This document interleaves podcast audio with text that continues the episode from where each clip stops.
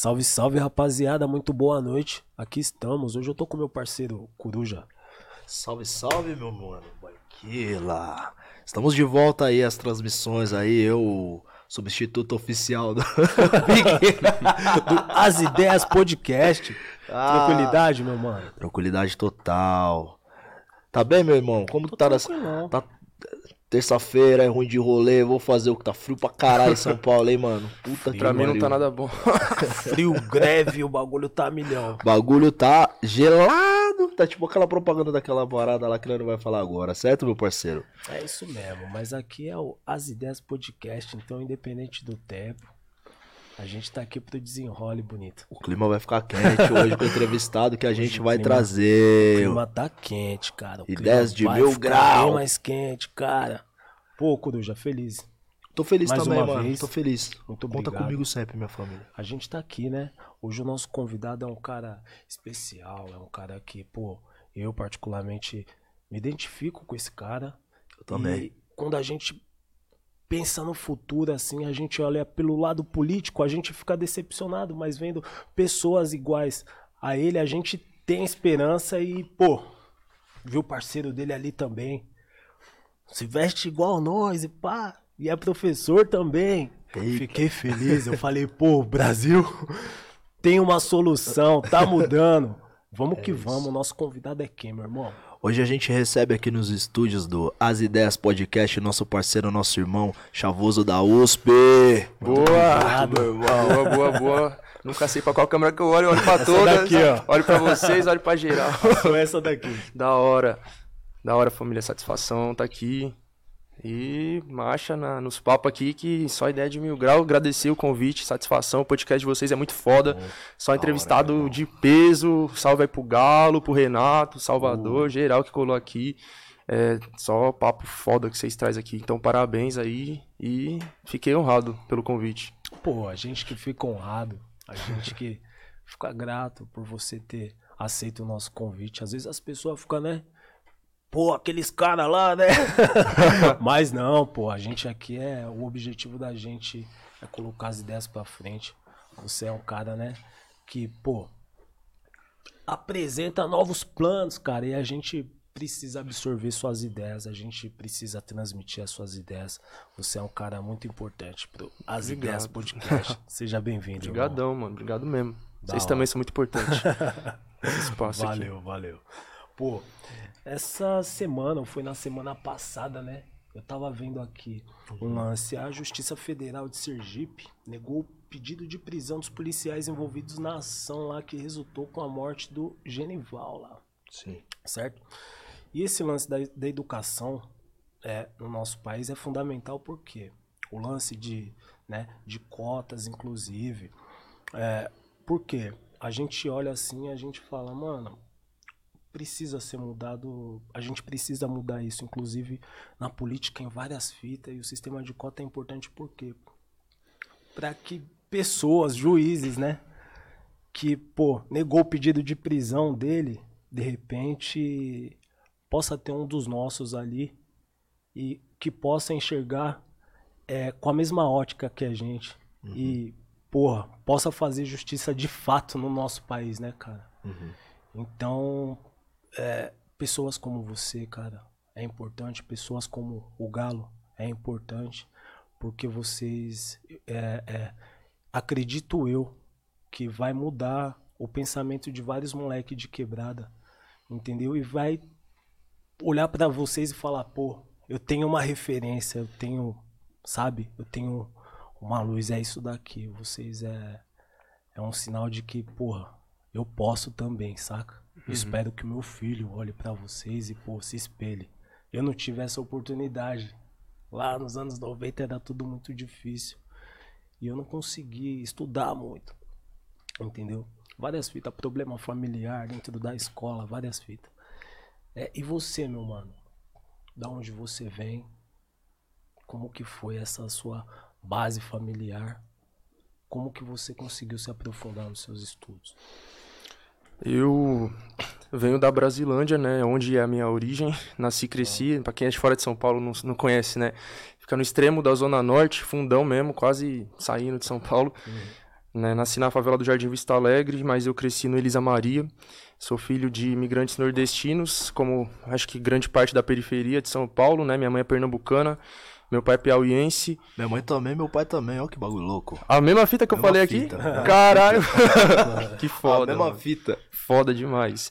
E estudei minha vida inteira em escola pública estadual, né? Eu sempre ressalto estadual porque existe diferentes escolas públicas, né? E quando Sim. eu, eu fui entender isso quando eu entrei na USP. Quando eu percebi lá que a maioria do pessoal que vinha de escola pública não vinha de escola pública estadual, vinha de Instituto Federal e de ETEC, ou até de colégio militar. Ou seja, de escola que é pública, mas tem um ensino diferenciado e exige é, um vestibular, exige uma prova, tem um filtro pra passar, tá ligado? Então ela é pública até a página 2, assim como a universidade, pública até a página 2, né? Sim. Tem um filtro ali pra decidir quem passa e quem não passa. Enfim. Então, pra quem vem desse lugar, mano, que é a escola estadual, é quem tá na margem da margem. Infelizmente, a gente dentro da universidade é a minoria da minoria. Sim. Então, eu estudei minha vida inteira em escola estadual e essas muito sucateadas, tá ligado? Que falta merenda, né? E aí, um, um salve pro desgraçado do Alckmin. É, faltava merenda, faltava giz, faltava apagador. Parça, básicos, coisas básicas, os professores tinham que pagar do bolso deles. Eu, eu vi professores meus chegando lá com giz e apagador que eles compraram. É, qualquer prova, atividade que eles tinham que imprimir, eles que imprimia do bolso deles, ou não imprimia, né? A gente tinha que copiar da lousa mesmo. Enfim, então a escola muito sucateada, né? Durante esses 26 anos aí de PSDB no governo do estado de São Paulo, 14 deles do Alckmin. É, trabalho desde muito novo, comecei a trabalhar na feira com meus pais, eu tinha por volta de 7 anos de idade. É, no ensino médio, eu entrei num cursinho popular, né, para quem não conhece, é um cursinho comunitário, é um cursinho gratuito, né, para preparação para o vestibular, que eu fiz ali durante um ano, ao mesmo tempo que eu estudava sozinho, trampava e estava na escola, então conciliava um milhão de coisas. Mas a- acho que a fagulha, assim, né, a fagulha que eu digo, a faísca que me incentivou, faça uma faculdade, foi o meu pai, tá ligado? Ele colocou isso na minha cabeça e me incentivou Que muito. bacana, mano. É, então, tipo assim, né? Eu, eu venho de uma família bem problemática. é, em muitos, muitos, muitos sentidos. Eu não vou nem entrar em detalhes, que às vezes meu pai tá aí me assistindo, eu não vou nem ficar Claro. explanando. Mas ele sempre me assiste. Quando eu participo de uns podcasts, nas lives, ele me assiste. Mas apesar de tudo, né? Eu reconheço que se não fosse esse incentivo dele, eu acho que eu nunca teria pensado em fazer uma faculdade. Então ele me cobrou muito que eu fizesse. E o cursinho popular foi o que me ajudou muito, né? Porque, tipo, uma coisa é alguém falar pra você, faz faculdade. Outra coisa é alguém trazer as informações, né? Sim. O que, que é faculdade? Como que eu entro lá? O que, que é o vestibular? O que, que é o Enem? Como que eu me preparo? Então, o cursinho popular, ele traz muito isso. E é isso, mano. Aí eu entrei na USP, né? Eu já tô avançando um pouco o assunto, mas é só introduzindo aqui, eu não vou entrar agora. Da hora. Que eu entrei na USP lá no começo de 2018, né? Eu tinha 17 anos, mas eu fiz 18 pouco depois. E tô aí até hoje, né? Tô no meu quinto ano fazendo ciências sociais, né? Tanto bacharelado quanto a licenciatura, porque eu, além de sociólogo, vou me formar para ser um professor de sociologia também. Pretendo dar aula em escola pública estadual, né? Voltar aí para minha origem. E também quero dar aula em Fundação Casa. Hora. E, pra fechar, né? Sou palestrante também atualmente, né? Então eu sou youtuber, tenho meu canal no YouTube, Chavoso da USP, sou palestrante escola pública, Fundação Casa. Inclusive, foi nas palestras que eu eh, tive esse interesse de dar aula em Fundação Casa, porque antes eu não, não pensava muito nisso. E quando eu tive o primeiro contato com os moleques da Fundação ali, eu falei, cara, mano, eu quero estar nesse meio aqui mais frequentemente, tá ligado? Uma coisa é você pisar lá pra dar uma palestra e nunca mais voltar. Outra coisa é você estar ali toda semana, é isso que eu quero. Enfim. Sou militante, né, de movimentos sociais aí, né, o Mandela Free, a Revolução Periférica. Tenho ligação com vários outros movimentos também. E não sei se eu esqueci de alguma coisa, mas pra introduzir é isso. Pode foda, meu irmão. Irmão, eu tenho uma pergunta assim, tipo, baseado também na, na minha vivência, na minha história também, eu queria fazer uma, uma, uma pergunta pra você, ainda no, dentro do tema da educação. Quando eu era muito novo, quando eu tava na escola ainda, eu sentia que a escola pública, eu também estudei a vida inteira escola pública, é, ela preparava a gente pra, de uma certa forma, pra obedecer e pra servir. Então ela, ela criava mecanismos, é, isso pra mim ficou, ficou muito perceptível, mas pra que a gente, como que eu posso dizer, Pra que a gente é, Seja um peão. Fosse um peão, exatamente, fosse um peão. Sempre nesse lugar. Tanto é que na minha época se falava muito sobre. Ah, você tem que fazer um curso no Senai, de É, mecânico, sim, torneiro sim, é mecânico. então, sempre nesse lugar, assim, a minha, minha, minha mãe mesmo incentivava muito eu fazer essas paradas e tal. E então, sempre pra servir e sempre pra isso. Então, tipo assim, a gente poucas vezes era estimulado a intelectualidade. Eu lembro que eu passei por uma situação, eu acho que eu contei aqui no outro podcast, mas era uma situação que era o seguinte: uma vez eu tava dentro da sala de aula, e aí eu era um aluno. Eu não era um aluno nota 10. Por que, que eu não era um aluno nota 10? Porque eu era bagunceiro. Só que eu sempre fui uma pessoa que, tipo, eu, eu tenho uma certa facilidade de aprender. Eu leio um livro uma vez e eu decoro. Eu tenho uma, uma, uma certa facilidade para o aprendizado. Sempre tive, saca? De raciocínio e tudo mais. Então, eu era um nerd escondido. Eu lia na minha casa, eu fazia os bagulho, mas eu era bagunceiro. E eu sempre ficava de prova de recuperação. E um dia a gente teve uma prova. A professora não deu nota nos bagulho e deu uma prova. E aí tinha umas minas que sentavam na frente, que era, tipo, nerdaça. Tipo, estudava, tu- era estu, estu- estudiosa pra caramba. E aí a professora fez a gente fazer essa prova. E essa prova era de assinalar. Todo mundo fez e a minha nota foi 10. E a das minas foi, tipo, 8, tá ligado? E aí a professora não acreditou e fez eu fazer a prova de novo. Uma prova escrita. Porque ela não acreditava que aquela nota era ali. E aí eu acabei tirando 10 de novo, tá ligado? Na, na prova e aí, tipo, as minas ficou incrédula. Aí a professora mudou. Ela falou, não, por que, que você é assim? Que você é assim?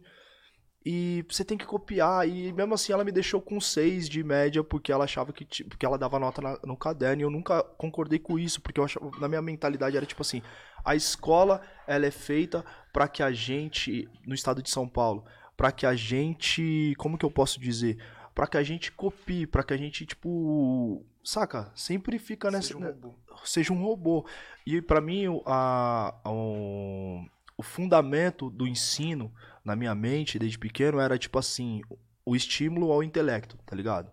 A sua inteligência, estimular o seu pensamento, o seu senso crítico, tudo isso. E eu cresci com, com isso assim na, na, na cabeça de uma certa forma, também entendendo é, como que o governo do estado de São Paulo, principalmente daqui, e como que as coisas eram feitas para jogar professor contra aluno, aluno contra professor e tudo isso hoje com uma outra mentalidade, uma mentalidade mais profunda do que eu tinha na época. É, baseado nisso, meu irmão, eu queria perguntar pra você, mano, quais são as maiores dificuldades que você vê no- no- na sua caminhada na- dentro da escola, as maiores dificuldades que você viu, as suas maiores dificuldades dentro da universidade e também quais são os principais desafios e pensamentos que você tem pra mudar os caminhos, mano, é, já do chavoso da USP como educador, tá ligado? Você tocou em muitos assuntos extremamente importantes, mano, vários. Mas antes de responder, eu, eu- só uma coisa que eu esqueci na apresentação de falar que eu também faço parte de um podcast, que é o Quebrada Cult. Não podia Foda. deixar de dar um salve aí pro hora, pessoal. Foda, Salve, foda, salve. foda. Várias pessoas Salve, foda salve. que seria da hora estar aqui também. Ô, salve, salve, Binão, Foda. Deixa um salve pros Fernanda, cara. Corre Rua lá, Ine, hora, o tá. Aldinho. Eu acho que eu já ouvi falar, mano. Uma amiga minha falou desse podcast. Uhum. Eu acho que foi a Renata Prado. Sim, a Comentou. Renata, foda, ela já colocou. Renata. Foda, foda. Então, agora indo na- nas, nas ideias, né? Como eu falei, muito assunto pra ser abordado. Opa, valeu, mano. Muitos assuntos pra ser abordado. Você quer pegar aqui? Aqui, irmão. Propaganda não! Enfim, lanche vegano aqui, tá? Sou vegano, não como carne. Enfim, eu. Esqueci até o que eu ia falar. Minha memória, é, parça, pra eu esquecer. Eu vou lembrar. Mas sobre a educação. Sim. A educação, a escola, né, e o, o que que ela tá preparando a gente para ser. É, eu acho que a, a gente tem que entender antes é, uma coisa, né, mano, que é o Estado, né? Porque quando a gente tá falando de educação pública, principalmente da estadual, a gente tá falando de um serviço prestado pelo Estado, né? Sim. A gente tá falando de. Enfim, qualquer serviço público, nós estamos falando que é um serviço que é prestado pelo Estado. E a gente tem péssimas experiências, né, com serviços públicos. Né? Escola pública, hospital público, saúde pública, transporte supostamente público, que não é público, né, porque a gente tem que pagar, enfim. Então a gente tem péssimas experiências, a gente acaba achando que o bagulho que é público é uma merda, né? E a gente vai olhar um bagulho privado, às vezes parece melhor. Escola particular é da hora, convênio médico é melhor, pá. E as pessoas criam essa, essa coisa na cabeça de que o que é público é uma merda, é ruim, e o que é privado é bom. E acha que é naturalmente assim, tá ligado? Em essência, é isso, sendo que não. Se o serviço público prestado pelo Estado é ruim, é porque o Estado é ruim, e porque quem tá no governo é ruim e não tá querendo investir, tá ligado? Quem tá no governo, quem tá ali no controle da máquina pública, dos impostos, do nosso dinheiro, não quer investir. Inclusive, se você for ver a prestação de serviço público na periferia e no centro, já é diferente. Uma coisa é você estudar numa escola pública estadual na Brasilândia. A gente viu isso até na, na, na campanha de vacinação da Covid. Exatamente. Você via que a- as, as vacinas de imunização, no, por, por exemplo, no Higienópolis, naqueles bairros, eram melhores, né? Isso aí mesmo. Do que, É isso. enfim. Entendeu? Cortar você, Imagina. pra... Tá certíssimo, é isso aí mesmo. Entendeu? Então, uma coisa é você estudar na escola pública na Brasilândia, na cidade Tiradentes, no Parelheiros. Outra coisa é você estudar na escola pública em Moema, né? No Morumbi, no Higienópolis, porque, porque tem escolas públicas nesses lugares também. E, e às vezes tem pessoas que, que saem das periferias pra ir estudar nessas escolas, por quê? Porque quer procurar um ensino melhor. E olha que Melhor. brisa, você tem que sair lá Verdade. do quinto dos infernos, tá ligado? Eu já palestrei em escola pública é, na Moca, é, em Moema, inclusive. Enfim. E o pessoal que estuda lá, a maioria nem mora por ali, tá ligado? Então, quando eu palestrei em Moema, a maioria dos alunos sai do fundão da Zona Sul, sai do Capão, sai do Jardim Ângela pra ir estudar em Moema. Porque lá não tem escola boa. A escola, mesmo sendo pública boa, tá lá. Então a gente tem que entender isso, tá ligado? Que o Estado e quem controla o Estado, eles é, investem no que vai favorecer uma região ali central, no, onde os moradores são brancos. Moema é o bairro, é o distrito com a maior quantidade de brancos em São Paulo, 95% dos moradores. Tá ligado? Em um bairro onde a maioria da população é negra, como Jardim Ângela, tá ligado? A maioria é negro, 60%, não vai investir. Tipo, foda-se esse povo aí que se lasque, que tem os piores serviços mesmo. Enfim. é, e aí, é importante entender o que é o Estado, né? Entender que o Estado, mano, esse Estado que a gente vive, porque existe vários tipos de Estado, tá ligado? A gente vive num Estado burguês capitalista, né? Por quê? Quem controla esse Estado é a classe do, da, da burguesia dos capitalistas. Antes era um Estado monárquico, né? Quem controlava ele era a monarquia, eram os reis, pai, pum, né? E existem outros estados, tem esse tipo de Estado socialista, né? E por aí vai. Mas esse Estado burguês capitalista, a estrutura dele é pra ser assim, tá ligado? É pra favorecer os ricos e prejudicar os pobres. É o que a gente chama do Robin Hood ao contrário. Sim. Então, o estado que a gente vive, ele é essencialmente isso. É importante a gente entender isso, por quê? Porque na hora que você falou, por exemplo, do caso do Genivaldo, né, que talvez se tivesse juízes dos nossos lá seria diferente, eu acho que talvez não, parça. Infelizmente, porque o- é aquele ditado, andorinha só não faz verão, tá ligado? Então a pessoa ela pode ser zica, pode ser da hora, mas o sistema todo Tipo, se não corromper ela, vai, vai excluir ela, ela não vai conseguir mudar. Eu não acredito em mudança por dentro do sistema. Pelo menos não mudança de verdade, tá ligado? Uma mudancinha aqui, outra ali, dá pra arrancar, tá ligado? É fato que grande maioria dos juízes são brancos, boyzões, e isso influencia muito nos julgamentos, tá ligado? A gente tá falando. E é o mesmo problema pra educação, pra justiça, que é o quê? Vai puxar aí quem são os ministros da educação, secretários da educação, secretários de justiça, eh, segurança pública. O, o- o secretário da segurança pública do estado de São Paulo é um descendente de bandeirantes. Sim. Começa por aí. Sim. Né? Ministros, eh, ministro da justiça, que era o Moro, até pouco tempo Sim. atrás. Enfim, Sim. então, de fato, Sim. isso influencia muito. Por quê? Você tá pegando ali um boyzão que sempre viveu uma vida extremamente privilegiada, no caso de um juiz, pra julgar uma realidade de um moleque preto da Sim. favela de 15, 16 anos que, né, tava vendendo droga e o juiz vai condenar ele, porque fala, não, Claro. ele entrou porque ele quis. Acho que influencia. Então. Mas quando eu falei assim que talvez não vai influenciar tanto, é porque, como eu falei, parça, existem pessoas que são pretas e da favela e tal, que ela se vende, ela se corrompe. Porque a gente tem que entender que o problema é o próprio sistema em si, não os indivíduos, tá ligado? Porque se a gente for ver, uma grande quantidade, se não a maioria dos policiais, são pobres, pretos, favelados. E ainda assim eles matam outros pretos, pobres, favelados. Sim, mas eu acho que pessoas como você. É uma opinião sua, e eu concordo. Eu acho que pessoas como você, como o Galo, como o Renato, que tá lá na luta dele também em Curitiba e não se corrompeu, eu, eu acho que existem outras pessoas é, iguais a vocês, com o mesmo potencial de entrar dentro da máquina e não se corromper. Porque é o seguinte. Se não for assim, a gente va- vai ficar pra sempre também na mão desses caras. E eu vejo, eu não vejo muitas possibilidades de mudar a parada. Entendeu? Tô sendo sincero com você. Se alguém não entrar lá e plantar uma sementinha da hora e falar, mano, vou trazer mais pessoas, entendeu? Vou tentar mudar isso daqui. eu acho que a nossa luta vai ser muito maior. A gente vai levar muito mais tempo para chegar onde a gente quer chegar, saca? Uhum. Sim. Então, mas é o que eu falei. Eu não acredito muito que essa mudança vai acontecer lá por Uhum. dentro, tá ligado? Certo. Porque eu acho que tá lá dentro tem Quais sim a os, sua lu- importância. quais são os lugares que poderiam Por exemplo, eu e o mudança?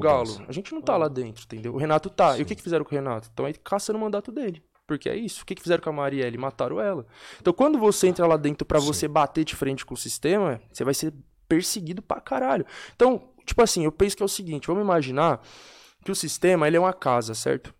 E aí nós, eu não sei vocês, mas eu quero destruir essa casa, que é esse sistema, tá ligado? Eu, o Galo, nós quer quebrar esse, esse bagulho. Nós escolheu quebrar por fora. Então nós estamos fora dessa casa, batendo com o martelo lá, com a- tudo que é possível pra quebrar o bagulho por fora. Sim. Aí chega alguém que é o Renato. O Renato fala assim, mano, eu vou ajudar vocês a quebrar, só que eu vou entrar por dentro da casa, eu vou ver as estruturas lá por dentro e vou quebrar lá por dentro. Eu falo, da hora, Renato, vai lá, eu apoio. Sim. Eu vou estar quebrando aqui de fora e você tá quebrando lá de dentro. Sim. O problema é que a maioria faz o quê? Não vai lá pra dentro pra quebrar. A maioria fala, eu vou lá pra dentro, talvez eu quebre, não sei o quê. Chega lá dentro, o que eu falo de se corromper é o quê? Chega lá dentro e fala, hum, acho que não vou quebrar mais não.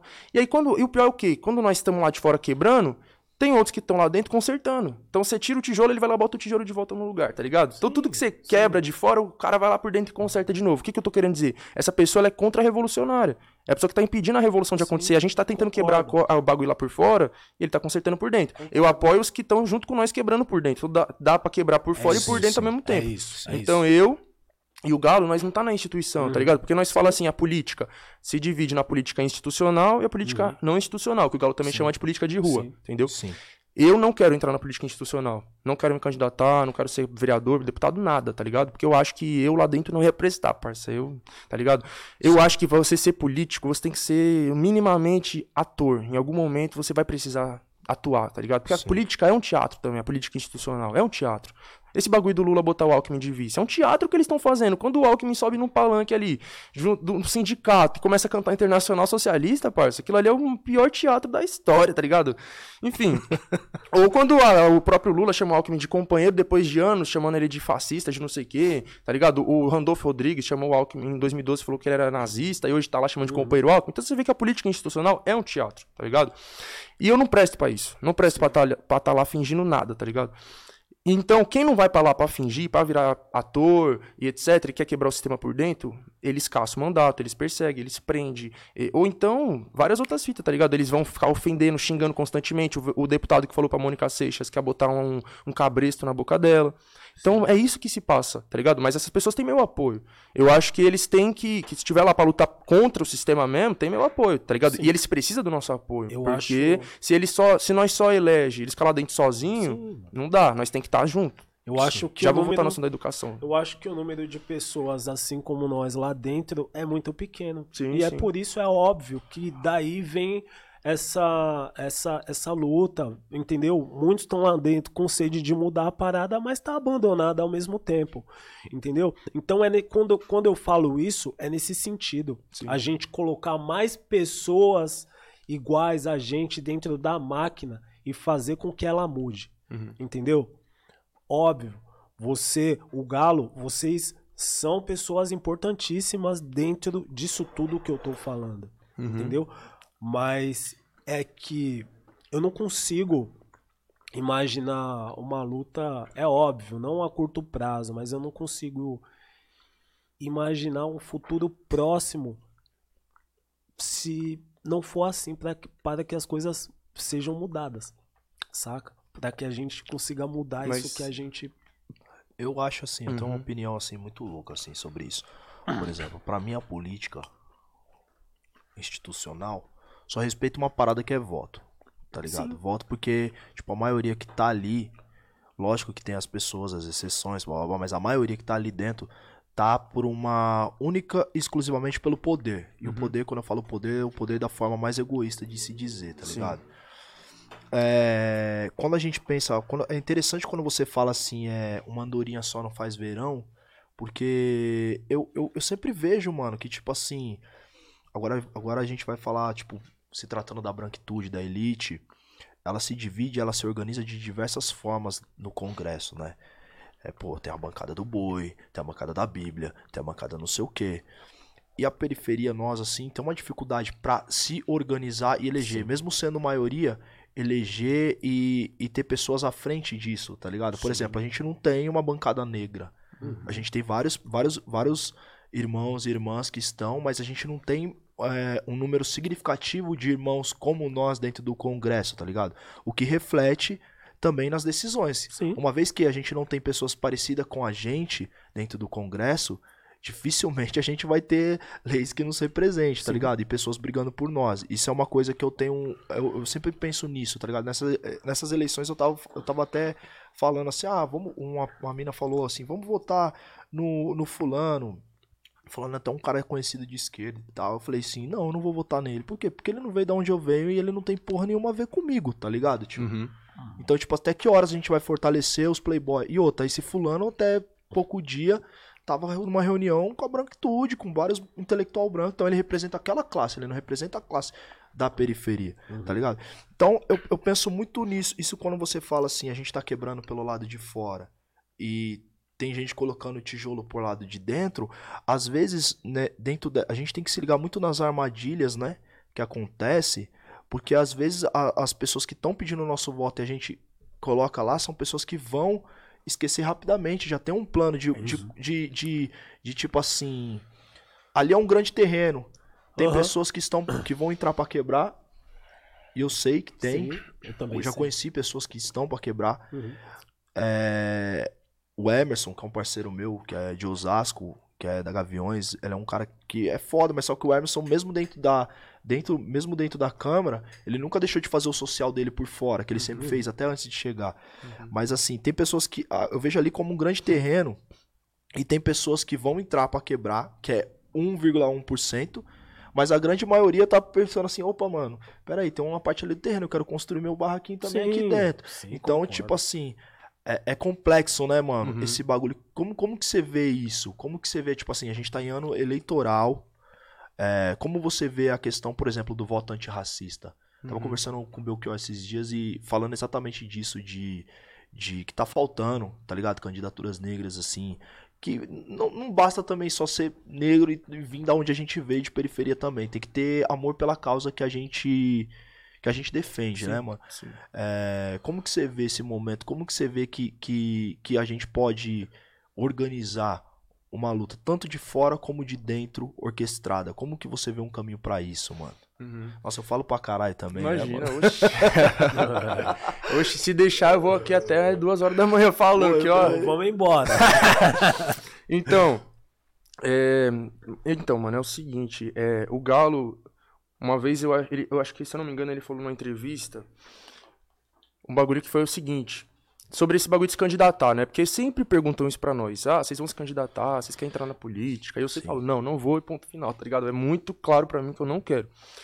E o Galo falou assim, eu sinto que eu não tô preparado, né? E um dos fatores é o que? É, eu não quero, tipo assim, chegar lá e falar assim, ah, eu tô aqui representando os motoboy e já era, tá ligado? Não. Se for pra se candidatar um dia, tem que ser num movimento na onde os motoboy vai pegar o galho e vai falar, vamos levar você lá pra instituição e você vai representar nós lá e nós vamos estar aqui junto com você. Tudo que você for votar, nós vamos estar junto, etc. Porque é o que eu falei. Você pegar e votar em alguém e já era, esquece que a pessoa existe. Se você for perguntar pra maioria da população quem você votou em 2018 pra pra deputado, senador, as pessoas não lembram. Entendeu? Então a gente tem que votar e tá ali, ó, pressionando, cobrando e construindo junto, tá Sim. ligado? Construindo juntos. É isso. Aquela candidatura, aquele, aquele mandato. Uhum. É, então o que eu quero dizer? As pessoas têm que votar, mano, em gente que tá na base, tá ligado? Sim, se for sim. votar, né? Porque tem Sim, gente que não quer votar, sim. e beleza, eu não vou te julgar se você tiver na- nas outras lutas, tá ligado? Concordo. Mas é votar em quem tá na base, tá ligado? Eu não voto em gente que, tipo, ah, eu sou, vamos supor, ah, eu sou de esquerda, defendo todas as pautas que você defende, mas a pessoa só vive trancada no condomínio dela na Santa Cecília, sai da, da Santa Cecília pra pegar Uber pra ir ali pra, pra Concordo. Fofeleste, ali pra USP ou pro Mackenzie. Tomar um vinhozinho e dar um Fica ali no, close. no movimento estudantil só Uhum. viajando na maionese, tá ligado? Não desmerecendo o movimento estudantil, tem a sua importância, mas, né, o movimento estudantil dentro da universidade é extremamente limitado. Mas enfim. Então, essa pessoa, parça, pra mim não tem meu voto, tá ligado? Agora, a Sim. pessoa que fala assim, vamos supor, né, pra presidente esse ano, no primeiro turno, eu vou votar no Léo Péricles. O Léo Péricles mora em ocupação, parça. Então, tipo, não é o cara que, ah, eu vou lá na ocupação uma vez na vida ou tá na morte, ah, porque não sei o que. Não, ele mora dentro da ocupação, tá ligado? Junto com o povo que tá lá se lascando todo dia, ele tá lá morando junto, tá ligado? Tá nas lutas aí há muito tempo. É o único homem preto aí dos 20 candidatos que tem, pré-candidato é ele, tá ligado? Enfim. Então, é assim que tem que ser o candidato que merece o meu voto. É a pessoa que ela estava na luta antes de querer ir para a institucionalidade, é a pessoa que vai continuar conectada com a base se ela entrar na institucionalidade, que não vai priorizar o bagulho lá, que ela vai priorizar sempre a base, e que se ela for tirada de lá, se ela sair ou acabar o mandato, ela vai voltar para a base e vai continuar sempre lá. Por que, que eu tô falando base, base, base? Porque, parça, base, o que, que é a base? Sociedade capitalista é uma sociedade desigual, que é uma pirâmide da desigualdade, né? Tem um topo lá com a burguesia, grande, os grandes ruralistas, a elite, os banqueiros.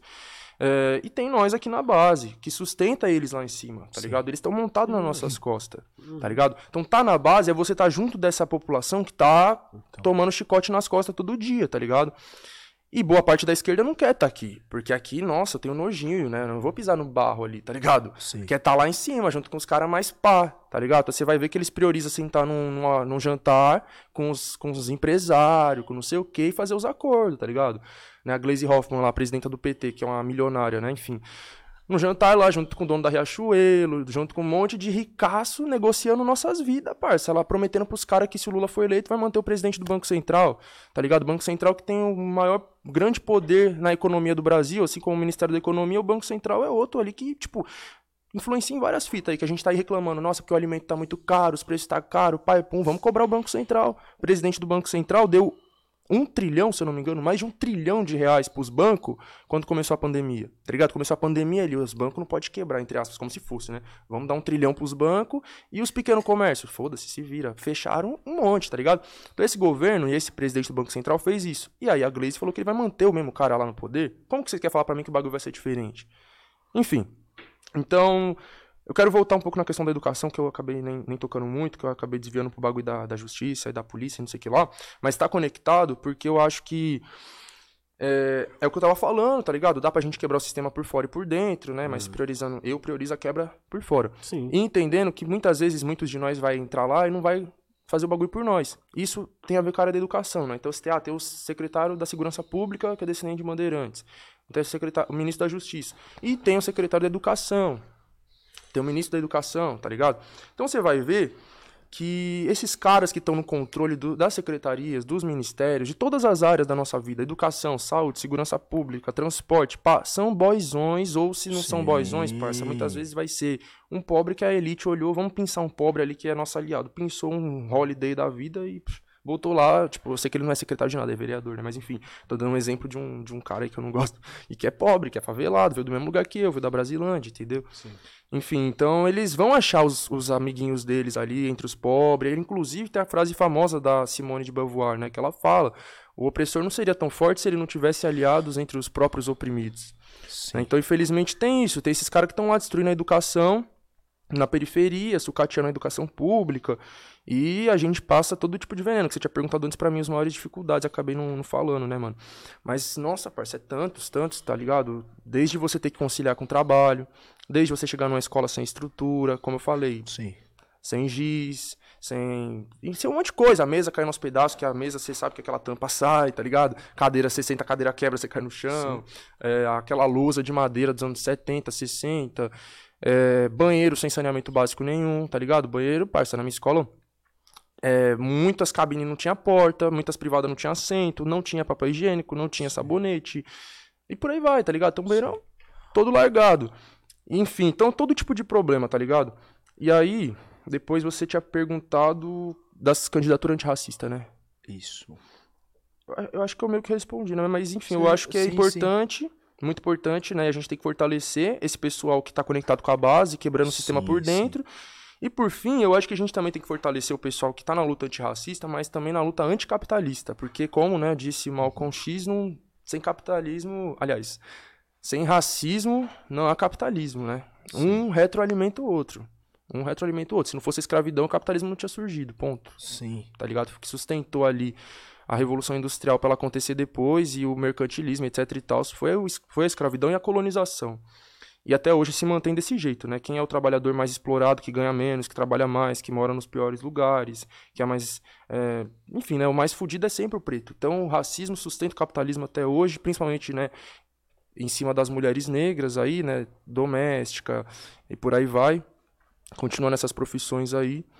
E o homem preto é o entregador de aplicativo, precarizado, sem direito nenhum, e por aí vai. Então tem que lutar contra o racismo e tem que lutar contra o sistema capitalista também, porque só querer se candidatar para chegar lá e ficar, ah, eu vou criar um nome de rua, Mariazinha da Silva, vou dar um, uma coisa aleatória, assim, parça. Eu quero coisa mais concreta. A gente sim, tá com sim, problemas sim, muito concretos, tá ligado? pra gente ficar nessa superficialidade.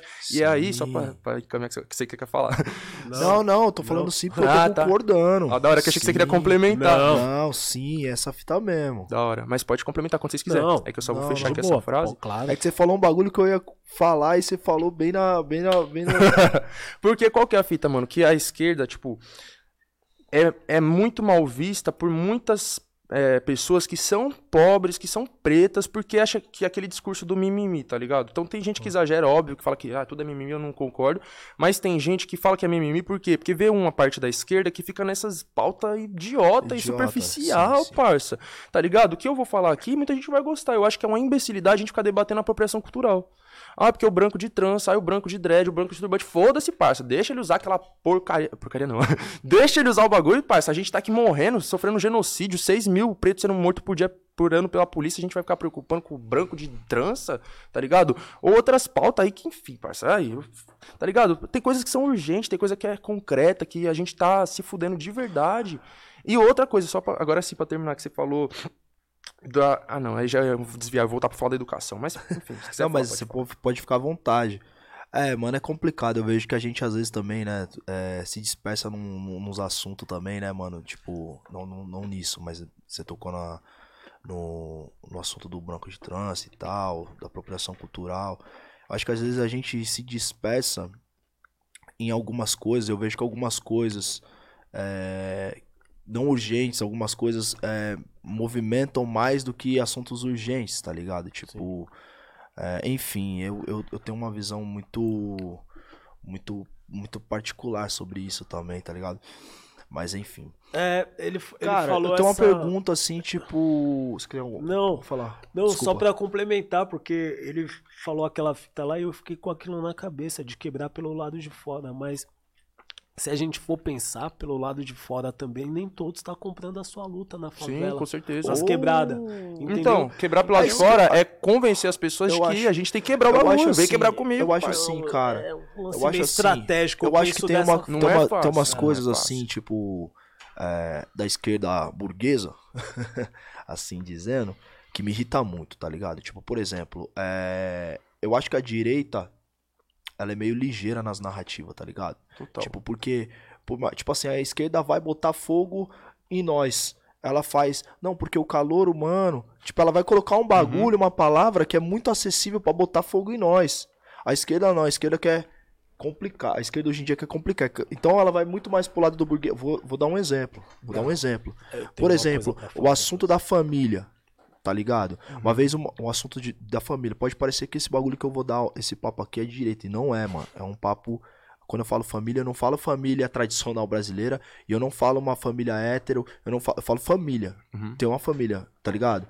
Ter ali um lugar seguro, uhum. tá ligado? De, quando quando a, a, a direita traz essa narrativa da família, e eles falam, parece que eles são a, a, a quebrada, abraço, porque fala assim, nossa, eles estão. O pai, de, o pai de família fala, nossa, eles estão falando da gente e tal. E não tá.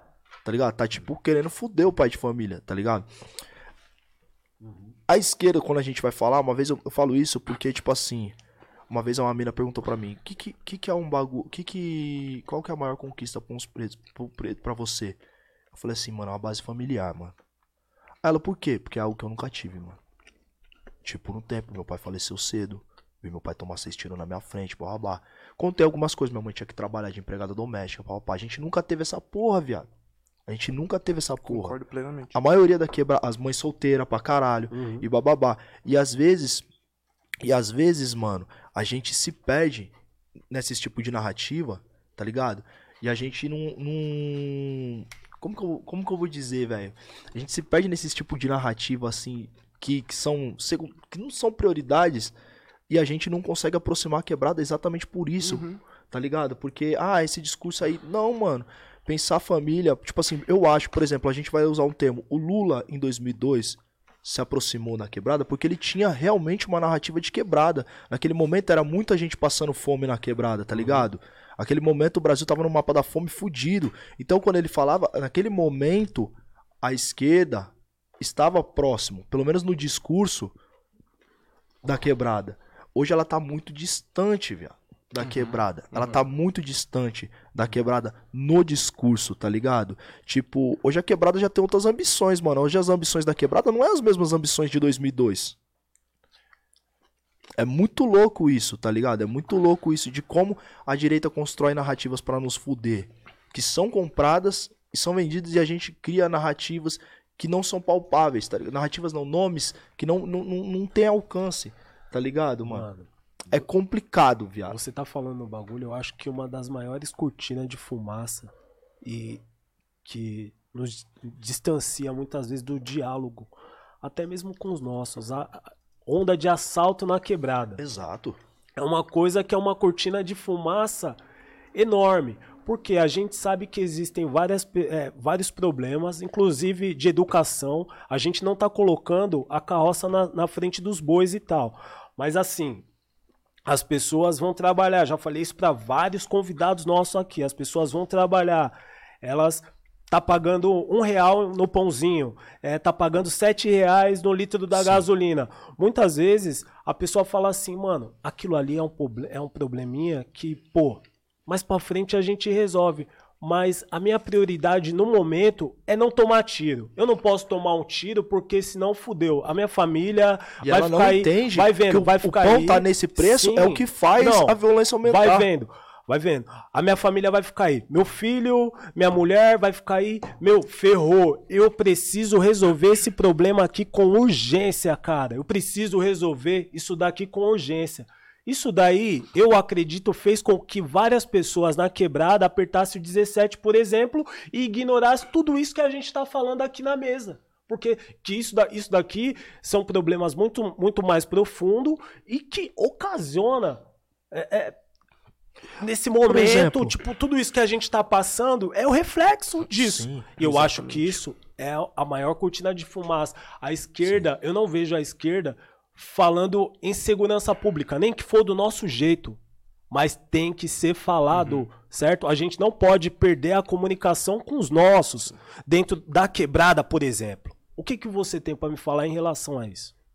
Mano, eu concordo com 100% do que os dois falaram, né? Eu tava anotando aqui, eu tô mexendo no celular que eu tô anotando os assuntos pra eu comentar. Tá. Eu, nem Come- sei se, eu nem sei se eu me fiz entender na questão Com da certeza, família eu quero também, comentar começando tá por isso, Ah. pela família que eu concordo plenamente com você. Eu falei pra vocês no começo que é, eu tenho uma família problemática, digamos assim, né? Como eu falei, não vou entrar em detalhes, mas é, eu percebo hoje que grande parte dos problemas psicológicos e comportamentais que eu tenho veio da minha família, tá ligado?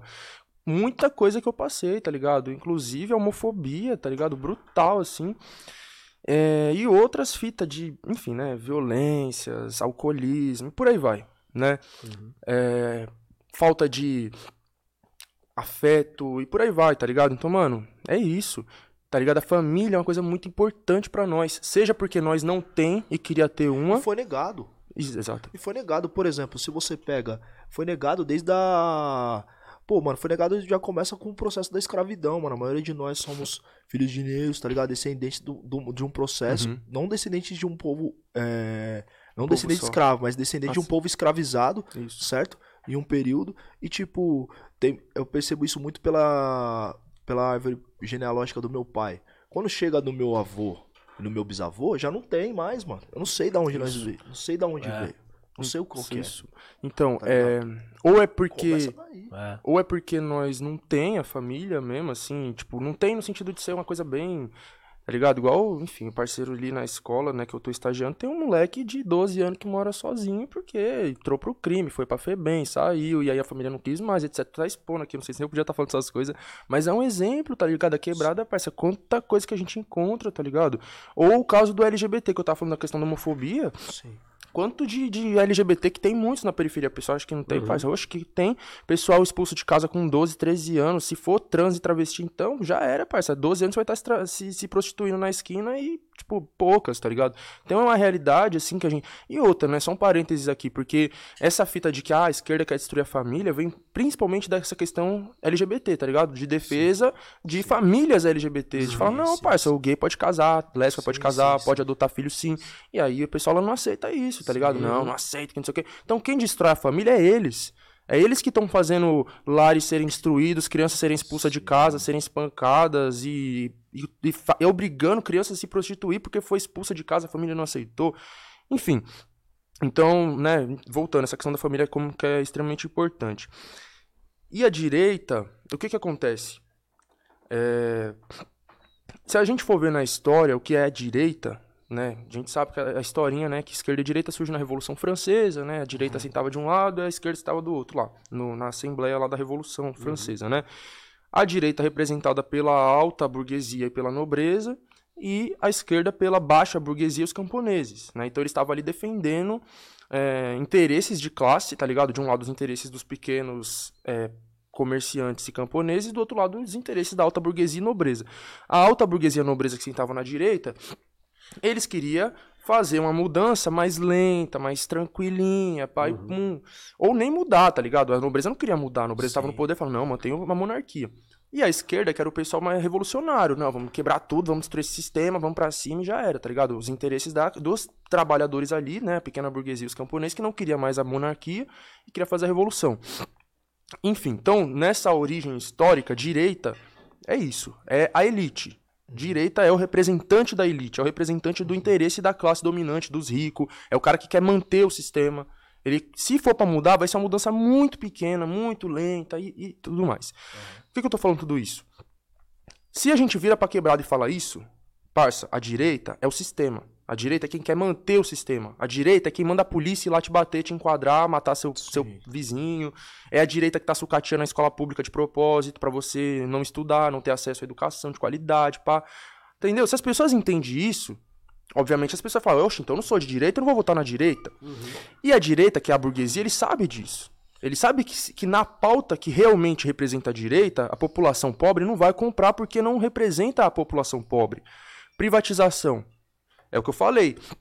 Serviço público é sucateado de propósito para que a população peça a privatização. Pedindo a privatização, vai ter que cobrar para usar. Quem precisa cobrar, pagar para usar, o pobre não vai usar.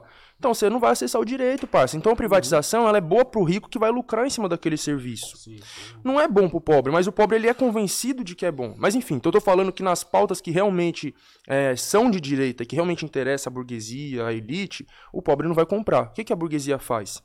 Cortina de fumaça. Ela vai pegar pautas que ela sabe que vai vender para o pobre, que é a defesa da família, da religião, entendeu? Uhum. E que são coisas que o pobre é importante pro pobre, tá ligado? Parece a pessoa que tá lá na favela se fudendo, não tem nada na vida dela, ela vai se apegar o quê? É em Deus e na família dela. Sim. É o núcleo familiar dela, é a base. Não tenho nada, mas eu tenho minha mãe.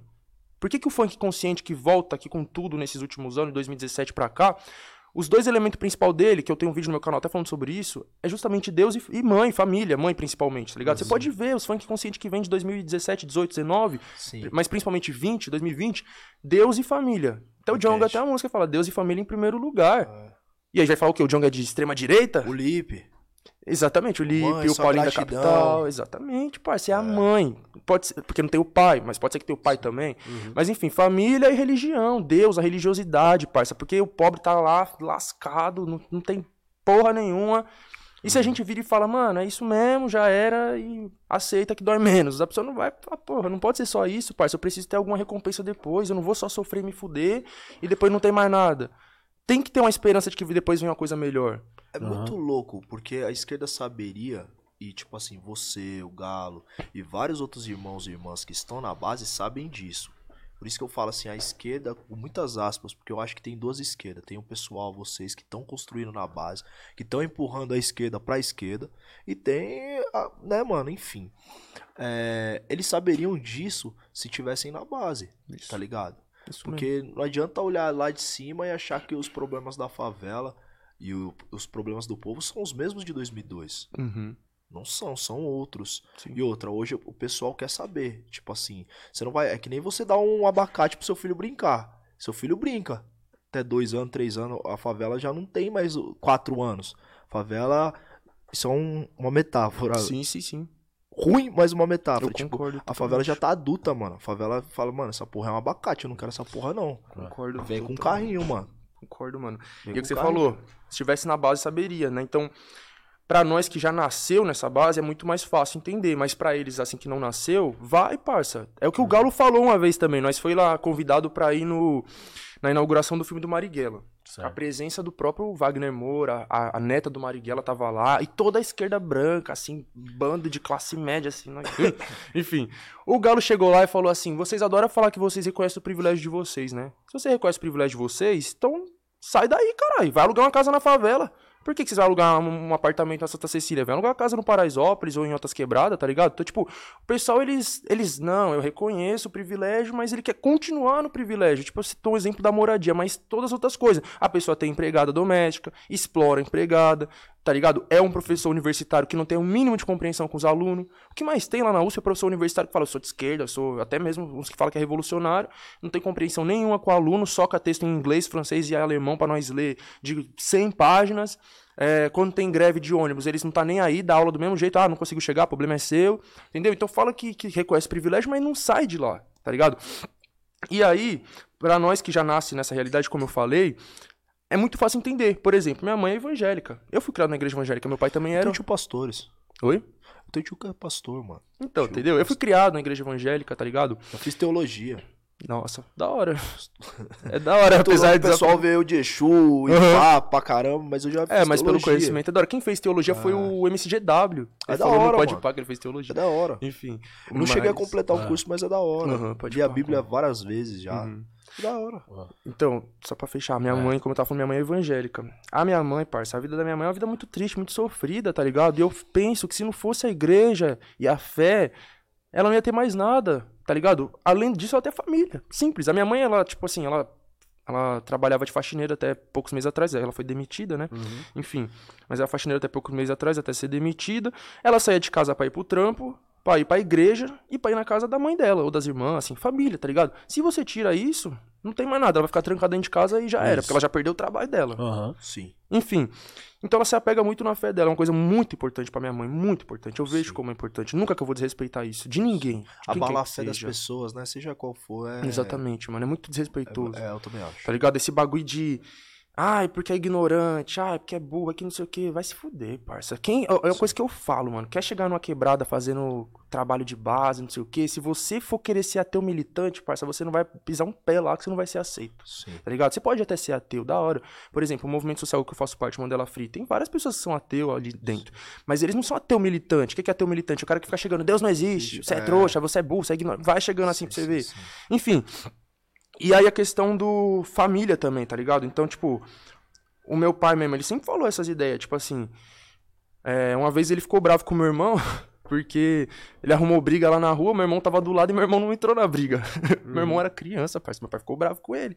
Como que você não entra na briga, pai? Seu, seu pai brigando, você não entra na briga, pai? Ô, meu irmão, eu nem sei o que, que, tava, que, tava rolando lá. Ele falou, não interessa o que tá rolando. Sou seu pai, sou sua família, você tem que entrar no meio, tá ligado? Então ele falou isso pra nós.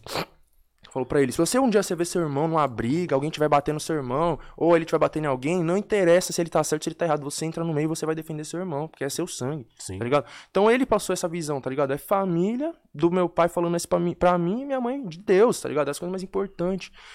E aí, como eu tava dizendo, a direita sabe disso, parça. Sim, e a direita se apropria disso. E a direita vai falar ser de direita. Se você for perguntar pra várias pessoas na favela que se considera de direita, vai falar que direita defende o quê? A direita defende Deus, E a família. a direita. Porque, se você for ver os eleitores do Bolsonaro, é isso. Tem uma pesquisa do Instituto de Sociologia e Política de São Paulo, que eles fizeram uma pesquisa, que eles mapeou, se eu não me engano, 16 perfis de eleitores do Bolsonaro. Tá ligado? Quando a pessoa fala, ah, o bolsonarista, não existe um bolsonarista, tem 16 diferentes. Grande parte deles é o quê? Discurso de defesa da família, suposta defesa da família, né? O cara que já casou trocentas vezes, e, enfim, né? E tudo mais. E que fala que se tivesse um, gay- um filho gay ele mataria, né? Esse é o suposto defensor da família. É, discurso de defesa de Deus, da religião, supostamente também, né? E questão de segurança pública, né? Porque, como você falou, eles estão falando, mesmo que seja uma merda, A esquerda não fala. Eu já falo, parça, tem que acabar a polícia e nós tem que fazer uns caras igual os Pantera Negra aqui no Brasil. Só quem vai fazer a segurança dos pretos favelados é os pretos favelados. Vai ficar esperando que o Estado vai fazer nossa segurança? Ele Sim. não vai. Por que, que o povo nos Estados Unidos, os pretos, foi lá e fez as Panteras Negras? É isso, os pretos se armou, pegou em fuzil. Agora a esquerda no Brasil falou que não, livro sim, armas não. Falou livro sim, armas também, parça. Os caras não vão vir com as armas, nós vai vir com um livro pra atacar o livro neles. Vai matar nós. Livro, de um, é, livro e arma. É isso que precisa, tá ligado? Pega aí o manual do guerrilheiro urbano do Marighella numa é foda, mão e a, né, mano? e a peça na é outra. Foda, né, mano? Ah, oxe, pacifismo é o caralho, parça. Esse Nós aqui é morrendo, foda. falei que o Brasil é o país que a polícia mais mata no mundo. 6 mil mortos por ano. 80% deles são pretos. A gente vai fazer o quê? Vai ficar implorando, parem de nos matar? Não vai implorar não, parça. Nós tem que ir pra cima também. E não só a polícia, porque eu sei que o problema da segurança pública não é só a polícia. Tem o crime, que é um problema que é gravíssimo. As pessoas estão no medo todo dia. Só que aí entra outro fator que é o quê? A mídia, parça a grande mídia, né, que é controlada também pela burguesia. Eu falei que o Estado ele é burguês. Uhum. A grande mídia também é burguesa. Por exemplo, hoje tá tendo greve dos motoristas de ônibus, tá ligado? Eu passei o dia, né, hoje eu fiquei em casa, né, porque eu tinha faculdade, mas aí não teve como eu ir, pá, porque eu dependo do transporte público também, fiquei em casa. Fiquei assistindo a Globo, assistindo entre aspas, né? Eu tô fazendo meus bagulho lá e deixando a Globo lá do lado. Fiquei hoje o dia todo editando um vídeo. Uhum. E a Globo lá ligada, porque eu odeio a Globo, odeio. Mas eu tenho que ouvir o que eles estão falando. Isso. Eu odeio o Bate. Odeio da Atena, mas eu ouço o que eles estão falando, porque a população tá assistindo, tá Sim. ouvindo. A dona Maria, tá, minha mãe tá lá ouvindo o que eles estão falando. Então, se hoje eu falo, mãe, tô indo pro baile, tô indo ali pra 17, minha mãe fala, tá repreendido em nome de Jesus, você não vai pro baile? Porque o da Atena falou pra minha mãe que no baile só tem droga, traficante, é. bandido, arma, carro roubado Sim. e gente fazendo sexo na rua. O da Atena falou isso pra ela. Então eu tenho que estar tá ouvindo qual é o discurso do Datena para eu poder rebater pra minha mãe. Falar, não, mãe, não é. O que o Datena falou pra você é mentira. Ou o R.R. Soares, minha mãe, minha mãe teve uma época, hoje em dia não mais, mas até ano passado, retrasado, minha mãe ficava o dia inteiro ouvindo R.R. Soares na rádio e meu pai ouvindo o Jovem Pan. Então, quem estava formando a opinião do meu pai e da minha mãe? Jovem Pan e R.R. Soares. Aí você chega no meu pai e minha mãe e fala, ah, seus pobres de direita. Porque quem formou a cabeça deles? Agora tem eu para fazer um contraponto, tá ligado? Eles assistem meus vídeos, talvez eles estejam aqui me assistindo, não sei. Ah. Mas então já meu, eu vejo uma mudança, tá ligado? Eu já vejo uma, uma, uma, certa evolução, digamos assim, de não compactuar mais, tá ligado? De já perceber os problemas nas falas desses caras. Mas enfim, voltando. Então, eu falei da, da mídia burguesa e da, da greve de hoje. Eu tava assistindo a Globo, quase que o dia inteiro eu fiquei deixando a Globo ligada lá só pra estar tá ouvindo o que eles estavam falando das greves. Foi o dia inteiro falando que os trabalhadores do, do transporte estavam prejudicando a população, tá atrapalhando o trabalhador, e colocando várias histórias tristes. Ó, oh, coitado aqui, que vai ter que ir a pé pro trabalho, que vai perder o dia de trabalho. Só jogando a população contra. Jogando a população contra os trabalhadores. Então as Sim. pessoas vão assistindo essas coisas e nem percebem como que elas estão sendo induzidas para pensar do jeito que o patrão quer. É. E aí a questão da segurança pública é a mesma fita, porque eu boto lá de tarde no. Começa o seguinte, parça, já a existência desse tipo de jornalismo. Jornalismo policial, né? Que isso já é um problema em si. A pessoa liga a televisão de manhã já tá passando balanço geral na Record. Você já acorda como? Assalto não sei aonde, perseguição policial, parará, parará. 6 horas da manhã, 5 horas da manhã. Uhum. Aí daqui a pouco, na hora do almoço, balanço geral de novo. Você tá ali almoçando no botequinho, no barzinho, tá assistindo o balanço geral falando a mesma fita. É assalto, é polícia, é tiro, é parará, é bandido. De tarde é o bate. Depois, final da tarde, é o da Atena. E você passa o dia inteiro. Porque a pessoa que tá ali no, no bar, o cara que trabalha no bar, o cara que tá ali bebendo um, que tá comendo no restaurante, passa o dia inteiro ouvindo isso. Uhum. Para ele é normal, é um som ambiente. Tá ligado? Quando você entra numa, na, numas lojas de roupa, tá aquele sonzinho ambiente, aquela musiquinha de, de, de, de CIA que nós fala. Na, nos botecos da vida é o Dateno bate o Siqueira Júnior, que tá lá, o som ambiente é ele. Então você tá ali comendo, você não tá nem vendo que o cara tá falando de, de morte, de estrupo, de tudo que é desgraça, tá ligado? Você tá ali. E aí, parça. É, como eu falei, as pessoas não percebem como elas estão sendo induzidas para pensar umas coisas. Então, o que que tá no, na moda do momento é o quê? O entregador de aplicativo virou ladrão. Então as pessoas estão com medo de entregador de aplicativo, porque não, o entregador é um assaltante fantasiado ali, de entregador com a bag nas costas que vai me assaltar. Da onde que vem isso? Do Datena, do Bate, do Balanço Geral. Porque eu assisto, entendeu? Por isso que é importante assistir. Porque eu assisto e eu, eu vejo. Todo santo dia eles estão mostrando casos de Sim. entregadores, Sim. de falsos entregadores. Sim. Ah, mas tá falando que não existe? Não, existe. Mas o problema ali é que eles infla o problema, tá ligado? Eles fazem o problema ser muito maior do que é. Então Sim. o que eles fazem ali é um terrorismo psicológico com a população. O que eles fazem ali é uma histeria coletiva que eles causam. A pessoa vai ter medo de botar o pé na rua porque ela vai falar, caralho, você assaltado a qualquer momento, tá ligado? Tem um debate ali no, no, no Flow, Olha, você tá na concorrência aí, foi mal. Mas enfim, no Flow Não, o episódio. Suave. Marcha. episódio- Que nós é nós. Pode. Ah, você então pode patrocinar. o episódio lá do, do As Freixo. ideias desse cara. As ideias desse cara. Então, bora. O episódio lá do Freixo. Nem gosto do Freixo também. Mas, enfim, o episódio lá do Freixo foi da hora, porque ele debateu com o Monark sobre uma questão que é do armamento da população. Eu sei que eu acabei de falar aqui que eu defendo a arma também. Só que uma coisa é a defesa da arma para um fim revolucionário, outra coisa é a defesa da arma para esse discurso bolsonarista de que ah, o cidadão de bem tem que se defender, defender sua família. E o debate dos dois ali foi interessante porque o Monark chegou com, a- com as ideias assim: ah, porque se um assaltante invadir minha casa, eu vou pegar minha arma, vou pra cima dele, vou defender minha família. Aí o Freixo falou, mano, você tá narrando um filme de ação aí, tá ligado? Porque, tipo, as pessoas, elas acham que vai ser esse filme de ação. Tô lá com a minha família, o assaltante vai entrar, eu vou ver ele entrando, vou pegar minha arma, vou matar ele, defender minha família e todos viverão felizes pra sempre. Não vai ser assim, pai. Você vai estar dormindo, o assaltante vai chegar, meter a peça na sua cabeça, vai te render, render sua família, você não vai ter tempo nem de ver o que tá acontecendo, vai roubar tudo e vai embora. Isso, se isso acontecer. Porque, em primeiro lugar, nós temos que entender o quê? Qual é a chance disso acontecer? Tá ligado? Porque o que esses jornais faz, a gente pensar, é que isso vai acontecer a qualquer momento. Tem gente que é paranoica. Por que, que existe a Alphaville? É por causa disso. Nessas últimas semanas aí, eu descobri um documentário lá na USP, que meu professor passou pra nós assistir, que se chama Alphaville do lado de dentro do muro. Eu assisti aquilo, fiquei chocado. Aí eu postei lá no meu story, falei, mano, acabei de assistir esse documentário aqui na USP, Como que é o nome? todo mundo, Alphaville do lado de dentro do muro. Falei, mano, todo mundo tem que assistir isso daqui. Só que não tinha na internet. Uma seguidora minha foi lá e conseguiu entrar em contato com a própria diretora do bagulho e ela postou no YouTube. Uma semana, o bagulho já tá com mais de 150 mil visualizações. Então, tipo, bombou. E eu acho muito da hora. Porque eu mesmo não sabia direito que era Alphaville. Pra mim, Alphaville era um bairro da hora, tipo, sei lá, uma Moema da vida, um Higienópolis da vida. Um bairro que você tá ali, qualquer um entra. Mas não, o bagulho é totalmente murado, totalmente cercado. Não é qualquer um que entra lá dentro. Enfim, por que, que existe Alphaville? Por causa disso, dessa histeria coletiva, de segurança pública, segurança pública nesse sentido que eu tô dizendo do terrorismo psicológico. A gente Sim. precisa de segurança, óbvio, existe assalto e tudo mais. Mas essa histeria coletiva de que se eu botar o pé na rua, vão me assaltar, vão me matar, vão me sequestrar e não sei o que. Então eu Mas preciso me trancar no condomínio fechado. Datena, parece que São Paulo é... É isso, é o Afeganistão. Tá ligado? O Afeganistão. É isso não mesmo, que não, entendeu? não que não tenha violência em São Sim, Paulo, sim, sim. certo? Mas, tipo, por exemplo, pra, pra, pra mim, quando eu paro pra pensar no final dos anos 90, começo dos 2000, o bagulho era louco mesmo. Tá ligado? Uhum. É, Não que hoje não seja, mas naquela época, Sim. eu lembro que todo mundo andava armado. É. Tá Uhum. ligado? Agora, hoje em dia, tipo assim, mano, não que não tenha, certo? Tem assalto, tem os bagulho. Mas você olha o barato, parece que você, pisou na rua, você Sim. perdeu, perdeu, tá ligado? Não é assim, tá ligado, mano? É, é Não, você pode concluir. E Ó, eu. Desculpa, mano, eu vou. é, nada a ver, mas, tipo, citar um exemplo de um bagulho que aconteceu. Lembra quando deu aquela enchente, mano, no começo de. Acho que foi 2020.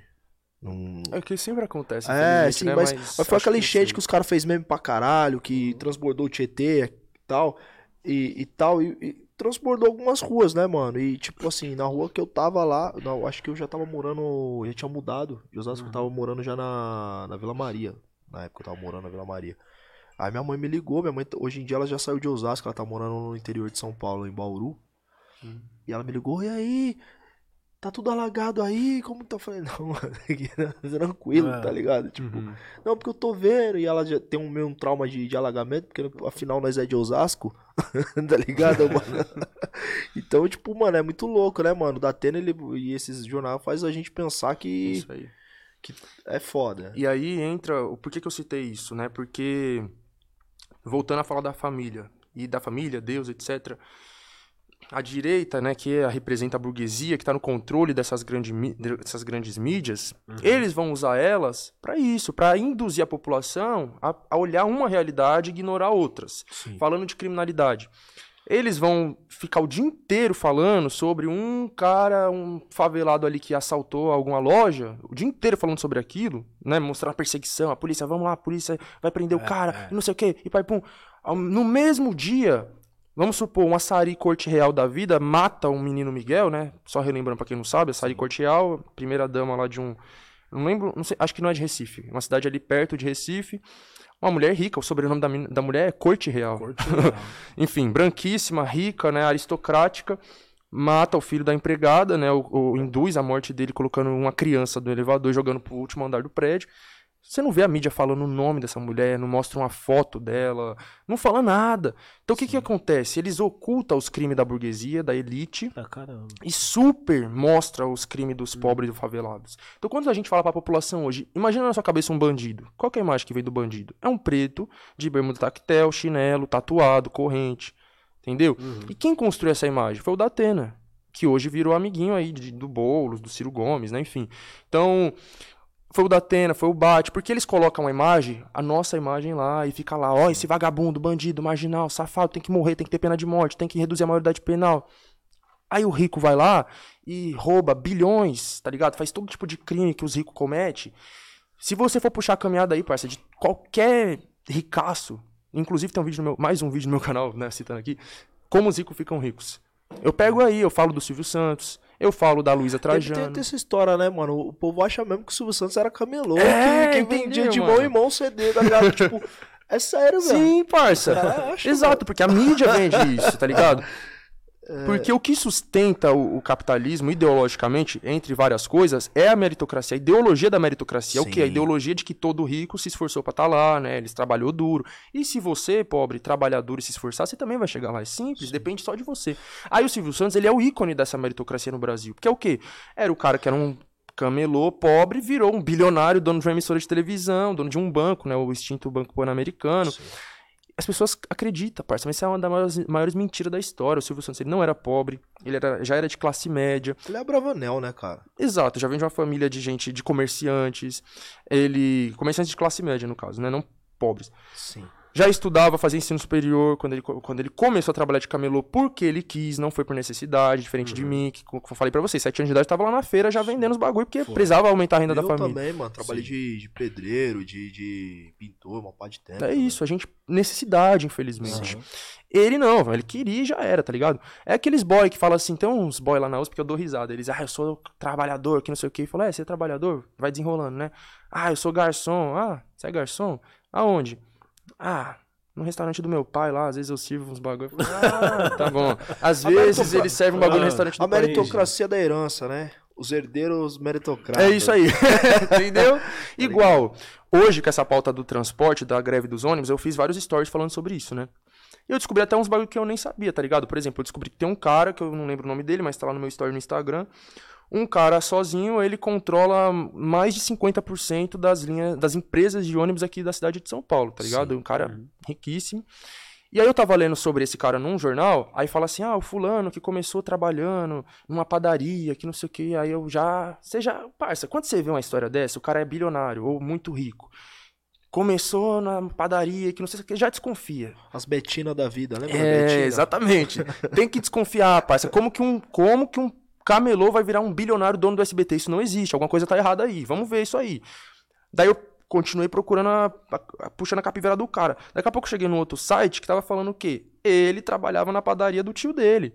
Tipo, o tio dele era dono de uma puta padaria e o cara ia lá e, tipo, fazia uns bagulho, tá ligado? Um serviço não é o. A gente não tá falando daquele padeiro que acorda às 5 horas da manhã, tá lá se fudendo, ralando, do atendente. Não. Era um gerente, era um cara que só supervisionava, tá ligado? Tá, aí é Sim. Mas. Vamos voltar ao que eu tava falando. Da mídia, como que ela vai induzindo, né? Então. Aí, tipo assim, uma pessoa que é de direita, tipo, é, mau caráter, vai vir aqui nessa, nesse discurso nosso, vai falar ali, ah, então a pessoa não pode ser rica, a pessoa não pode não sei o quê. Não, mano, a pessoa não pode ser hipócrita, né, mano? Tipo. E ela não outra, pode construir a riqueza dela na exploração dos dos outros. É exatamente isso que eu ia falar. Ela não pode construir a, a riqueza dela em cima da exploração dos outros e ainda assim vender isso como fosse Exatamente. uma superação, tá É ligado? Isso aí. É, tipo, tinha uma geração do rap, assim, eu não quero entrar em detalhe, de uns caras que falava muito isso, assim, tipo, que eram uns caras muito boy, muito rico, e falava assim, ah, nós tá vencendo, nós tá com carro. Tá ligado? Eu falava, caralho, velho. com carro. Não é a conquista, Um viado. É tipo, mano, você sempre teve condição de ter um carro. Você sempre teve Uhum. condição. É diferente do boy comprar um carro, é diferente de eu comprar um carro, é diferente de você comprar um carro. Um exemplo pra Tá ligado? vocês. Eu, é, enfim, eu era um simples estudante ali, pá, fazia minha faculdade, do nada fiz um texto no Facebook, o bagulho viralizou, virei, né, famoso, chavoso da USP, pai, pum, comecei o canal no YouTube, palestra, podcast, etc e tal. Começa a surgir um monte de proposta de publi pra mim, tá ligado? E eu recuso, eu não faço publi. Ah, Thiago, vem fazer uma publicidade aqui pro banco, tal, pra empresa tal. Eu falo, não faço publicidade, não faço publicidade, não faço. Porque eu não quero associar minha imagem com empresas, assim, claro, depende da empresa, mas 99,9% para mim, não quero associar minha imagem com empresas que justamente construiu a riqueza delas explorando os trabalhadores, tá ligado? Uhum. E aí o que que acontece? Eu poderia muito bem aceitar essas publi. Já recusei publi de 10 mil real pra cima, parça. Então chega uma empresa um banco, ah, faz aí quatro stories, nós vai te pagar 4 mil, 10 mil real. Eu falo, não quero. Porque eu não vou fazer publicidade pra banco, tá ligado? Vocês lucram em cima do- dos juros e das dívidas da população, Sim. seus bandos de safado. Oxi, eu não aceito. Nossa. E aí, o que, que eu tô querendo dizer? Eu podia muito bem aceitar, parça. De todas as publi que eu, que eu já me mandaram, que eu recusei todas, eu podia aceitar todas. Eu ia estar milionário. Uhum. Aí eu ia fazer o quê? Ia virar para o pessoal pobre, favelado que me segue e falar: gente, eu fiquei rico como? Sei lá, estudando e fazendo a faculdade, ou então. é, com YouTube, né, com meus vídeos no YouTube, pá, e as pessoas já vai, ou com Instagram, o pessoal já vai achar, caralho, vou começar a fazer uns bagulho pro YouTube, vou começar, né, tipo, eu quero que o pessoal entre na USP, óbvio. Uhum. Não vou mentir pro pessoal falando, você entrando na USP, eu nem me formei ainda, tá ligado? Você entrando na USP, você vai virar milionário. Por quê? Porque você vende uma coisa e você, na verdade, fez outra. Ou seja, eu, teoricamente, teria enriquecido pelas publicidades, mas eu tô vendendo ali que eu enriqueci pelo vídeo no YouTube ou pela USP, pela, pela faculdade. O quem faz isso? É esses caras que hoje em dia fica falando na internet, ah, você vai ficar rico investindo? Sendo que eles ficaram ricos com o curso que eles vendem. Sim. Então eles, não, porque eu comecei a investir com um real e hoje eu tenho meu milhão. Eu fiquei rico desse jeito, você também pode. Compre meu curso que eu vou te ensinar. Uhum. Aí é um curso lá de 500 mil, 100 mil reais, sei lá quantos, tá ligado? E é, é Ele de- nem tava rico, agora ele vai ficar, né? entendeu? É verdade. Então é isso. Ou é publicidade, ou é outras fitas aí que as pessoas enriquecem, tá ligado? Que não é investindo, geralmente. Ou o caso do Silvio Santos que eu citei, né? Que tem tanta coisa errada na, na história dele, tá ligado? Aquela telecena. Ele já foi. O cara já foi, tipo, pagou, teve que pagar a multa por causa da telecena, tá ligado? Milhões, porque era um bagulho ilegal, né? A, o- o- a- a justiça considerou. O lance com a ditadura militar. O quê? A ditadura. Um bagulho no Do documentário. Silvio Santos? É. De ter apoiado? Eu não sei. A concessão foi no tempo da, da- da ditadura É, militar. deve né? ter sido, O né? sistema brasileiro de É antiga televisão. pra caralho. É. Entendeu? Ele. É que essa parte eu não Isso sabia. foi um, um jornal que disse assim, tipo, eu tava vendo um, um, um doc, eu vou eu Sim. achar esse doc, eu vou te mandar. Assim como. A, não, é, não é a Globo, porque a Globo tem um documentário que se chama. um doc da história do Silvio Santos. assim. Ah, pode pá. Que a Globo já deixa até de recomendação. Muito além do Cidadão Kane. É um documentário que vai contar que a Globo é podre pra caralho, né? E, inclusive, a concessão dela vem da, da- da ditadura. A Globo apoiou a ditadura. Roberto Marinho apoiou o golpe, por aí vai. Enfim. Silvio Santos, tá ligado? A, telecena, ela foi considerada um, pela justiça, né, um bagulho de capitalização fantasiado de jogo. Então ele vendia como um jogo, ah, um joguinho bobinho aqui que você vai comprar, vai riscar o bagulho ali. E no final o cara tava enriquecendo. Aquela baú crediário, tá ligado? Baú da Quanta felicidade, gente que se Que era do. Do final do Manuel de Nóbrega, né? Que era o pai Uhum. do Carlos Alberto de Nóbrega que deixou pra ele, né? Então, tá vendo? Já tem esses contatos ali. Aham. Tem o bagulho do banco, que eu falei, o Banco Pan-Americano, que ele era dono. O banco, parça, é a pior desgraça que existe, né? Que Aham. lucra, como eu falei, em cima de, do endividamento das pessoas, dos juros que eles cobram e por aí vai, né? E hoje, inclusive, foi aprovado aí recentemente, né? No Congresso, o projeto de lei que permite os bancos tirar a casa das pessoas Cê é louco, endividadas. Eu vi, eu vi. Entendeu? Aham. Enfim.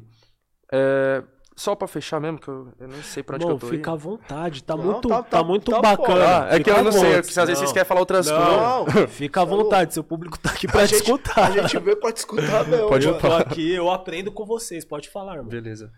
Então, que eu tava falando, ainda voltando de novo no assunto Aham. da família, Deus, etc e tal, né? Como que a direita, que, como eu falo, a direita é o campo político que representa os interesses da burguesia da elite, né? Hum. Então, eles têm essa noção. Se eu for falar pro povo de que eu defendo a polícia ir lá matar o pobre preto na favela, só por ser pobre preto, eles não vão comprar as ideias. Porque o pobre preto fala, oxe, eles querem me matar? Não. Então ele vai falar o quê? Não, eu não quero matar você, trabalhador de bem. Eu quero matar o bandido que mora do lado da sua casa. Se a polícia for meter uma bala nele e, sem querer, a bala perdida achar você, aí eu não posso fazer nada. Rio de Janeiro é um exemplo. Hum, É o maior exemplo, mas até aqui em São Paulo, mas lá é o maior Sim, exemplo, lá que é lá é maior. constante, criança, e- Sim, nossa, sim. enfim, o tempo inteiro. Então é isso, tá ligado? Porque aí, parça, aí que a gente, olha, que assunto que eu vou entrar, ago- entrar agora. Esse negócio aí do discurso, tá ligado? Que, por exemplo, a, a chacina mais recente que teve no Rio, que foi aquela da- lá no Complexo da Penha, se eu não me engano, Vila Cruzeiro, né? Mas, enfim, depois teve a do Jacarezinho um ano antes. Parça, mais de 20, quase 30 pessoas, todas pretas, tá ligado? Assassinadas, assim, pela polícia. Quando essas chacinas acontecem, mais uma vez citando, bate da Atena, Siqueira Júnior, etc, né? Os caras já vai. E não só eles, tá ligado? Tô falando da televisão, mas na internet tem esses policialzinho blogueiro aí de merda que tá, tá ligado? Mesma fita. Policial blogueiro que já vai lá, não, a polícia tá certa, brilhante polícia, eu confio no trabalho da polícia, pá, defendendo. E, e, o que eles estão fazendo ali? Eles estão manipulando a população para naturalizar essas chacinas absurdas. Que eu, mais uma vez repetindo, o Brasil é o país onde a polícia mais mata no mundo e mata mais de 6 mil pessoas por ano, sendo que são 80% negras. Uhum. Tem lugares como em Salvador que 100% das pessoas mortas pela polícia são negras. 100%. Enfim. Então, para a população aceitar e naturalizar essa desgraça toda, tem que ter ali uma manipulação constante. Eu acho que nenhum país do mundo é tão exposto a esse tipo de jornalismo quanto o Brasil. Que eu falei para vocês, nós acorda, toma café, almoça, janta e dorme ouvindo esses caras batendo palma pra polícia matando preto e favelado, tá ligado? E aí ele já vai começando a falar, qual que é o discurso que vem? Não, era tudo bandido, tem que matar, que não sei o quê, pá, é isso mesmo, tem que matar bandido, é porque era tudo bandido. O tempo vai passando, a gente vai investigando, o Ministério Público, a Defensoria Pública, na verdade, o Ministério, a, a Defensoria Pública, e não sei que as ONG de direitos humanos vão investigando para puxar quem era, os mortos, as vítimas, você vai ver, a maioria não tinha envolvimento nenhum. Dos 27 né? Igual o Eduardo tem a música lá, Os 13, que é uma música pesada, mas muito forte, que ele fala: Foda-se nossa inocência, dos 13, dois tinham passagem, né? Tipo, ele tá se colocando ali no lugar de uma vítima de uma chacina, né? Foda-se nossa inocência, dos 13 mortos, dois tinham passagem. Louco. É isso que eles vão focar. Uhum. A polícia mata 13 pessoas, dois tinha passagem, foi preso Sim. por tráfico, alguma coisa banal, banal assim, né? Pequena, de certa forma, não, não foi uma violência necessariamente. E o restante era pedreiro, era motoboy, era cabeleireiro, foda-se, tá ligado? Aí você pega e fala, parça, todos eles eram pretos. Aí o pessoal vai falar assim, mas não tem nada a ver com racismo, Thiago. Eles não foi muito que eles eram pretos, eles foi preso, eles foi muito porque ele tava na favela. Aí eu vou perguntar, e por que que o preto tá na favela? Por que que a maioria do pessoal que tá na favela é preto? Isso é o racismo. E aí eu volto naquele assunto que nós estávamos falando das pautas que são mais bobinhas, assim, as pautas que, tá ligado? Que a gente vai mostrar pra população, falar, parça, você já parou para pensar por que, que 95% de quem mora em Moema, o bairro mais desenvolvido de São Paulo, é branco, e a maioria que mora em toda, qualquer favela de São Paulo é preto, pardo, nordestino, etc, tá ligado? Como que nós foi parar lá? Sim. Né, uma vez que eu palestrei no Paraisópolis, eu tava fazendo esse questionamento pro pessoal, falei, mano, olha aqui, ó, porque nós tava, tipo, eu, qualquer lugar que eu palestro, a maioria é favela, né, mas é que tinha uma janelona enorme, dava pra ver a rua. Falei, olha aqui pra essa rua. Para pra olhar pra essa rua e pensar, parça, que essa rua aqui, 200, 300 anos atrás, isso aqui era uma floresta, Mata Atlântica. Os bandeirantes, os portugueses chegou, desmatou tudo, destruiu. Tinha uma, provavelmente tinha uma aldeia indígena aqui. O que, que eles fez com eles? Cadê os indígenas que estavam aqui? Matou, parça. Sim. Matou os indígenas, desmatou a floresta, meteu concreto. A, a, a, os pretos, depois da abolição da escravidão, não teve para onde ir, veio para cá, ocupou esse morro.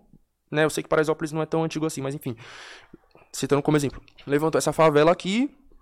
E os nordestinos, como que veio parar aqui? Já parou pra pensar por que, que minha mãe veio de Pernambuco, seu pai veio do Piauí, meu pai também? Por quê? Porque Sim. lá não, não tinha condições de vida, veio procurar aqui, que aqui também não tem. Não achou tanto, tá ligado? Mas aqui talvez tinha mais oportunidade de trabalho, de não sei o quê. E aí, essa migração forçada, essa o pessoal sendo empurrado a todo momento. A nossa história é de ser jogado, empurrado, porque nós não é aceito em lugar nenhum. Os extremos, a margem, né? É, nós foi arrancado, nossa ancestralidade negra foi arrancada do continente africano e trazida para cá à força. Nós pode ter ancestrais que são brancos pobres também, que muito branco pobre veio da, da, da Europa para cá procurar trabalho também, até porque o Estado brasileiro deu né, o Estado brasileiro, quem mais primeiramente teve cota nesse país foi os brancos migrantes. Que o Estado pagou a passagem, deu terra, deu casa, deu trabalho, deu tudo. Sim. Tudo. Toma, para vocês virem embranquecer o Brasil. É, o movimento eugenista, né, mano? Exatamente. Inclusive... No ano de 1910, né, mano, o João Batista de Lacerda, que era um racista filha da puta, ele deixou essa, essa teoria, né, Exato. que a população negra estaria em 100 anos totalmente Isso extinta mesmo. no Brasil. Isso né? aí. Então, tipo, quando a gente vê nossos irmãos nas favelas, nos extremos, né? Nas malocas, nos alagados, dentro das penitenciárias, dentro dos corpos do ML, mano. Não é coincidência não, não é. mano. É um plano feito em 1910, um plano muito bem elaborado, tá ligado? E teve vários caras aí que tipo, inclusive da literatura, que eram higienistas, cara. Vários. Monteiro Lobato. Monteiro Lobato é um deles, é ele que eu ia estar. Então é muito louco, porque através da literatura, eu, eu, quero, eu tô falando isso, é muito bom você entrar nisso, que eu entrar no, na questão da autoestima. E, e, e, é muito louco como o movimento eugenista ele trabalhou a questão da, da de enfraquecer a autoestima do povo negro, né, mano? Da população negra. É, eu tenho umas tias, mano, umas tias por parte de pai, assim, que são retintas, e eu já escutei da boca delas, assim, tipo, ah, tem que casar com branco pra embranquecer a família, tá ligado? E é muito louco o como o movimento eugenista trabalhou dentro do imaginário, até mesmo da população negra, pra, sempre, pra sempre não enxergar a beleza, né? É, a beleza. Mano, como que é essa questão da autoestima pra você, meu irmão? Como que, que você descobriu que você é bonito? Eu sempre faço essa pergunta pra todo irmão negro, pra todo irmão, pra todo irmão de periferia e todo irmão de periferia. Quando você descobriu que você era bonito? Porque pra mim também, mano, eu tive uma época da minha vida que eu me achava feio pra caralho, mano. Que tipo. É, Até as minas que chegavam e falavam que queria ficar comigo, eu não acreditava, porque eu achava eu que eu era feio pra caralho, tá ligado? E eu acho que todo mundo descobre a beleza, né, mano? Sim. Porque até dentro da favela a gente é ensinado ao quê?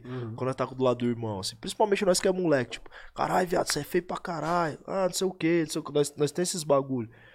E imperceptivelmente, mano, a, a questão da, da beleza e da autoestima é muito importante, mano, pra nós, tá ligado, mano? Se encontrar, se achar dentro de nós mesmos, tá ligado? Uhum. E eu acho que, tipo, historicamente no Brasil foi feito um movimento pra que a gente fosse minado nesse campo, tá ligado? No campo Sim. da nossa autoestima. Sim.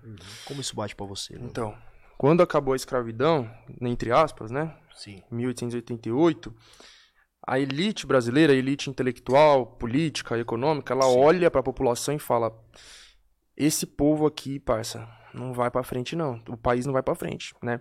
Você citou o João Batista de Lacerda. Antes dele teve outro arrombado que veio aqui no Brasil, um francês chamado Conde Arthur de Gobineau. Sim. Tá Tô ligado? ligado, tô ligado, tô ligado. Ele chegou aqui, olhou o povo e falou assim: esse povo aí é muito feio. Então já tinha essas ideias lá atrás, né? Sim. Século XIX. Povo feio, mestiço, tá ligado?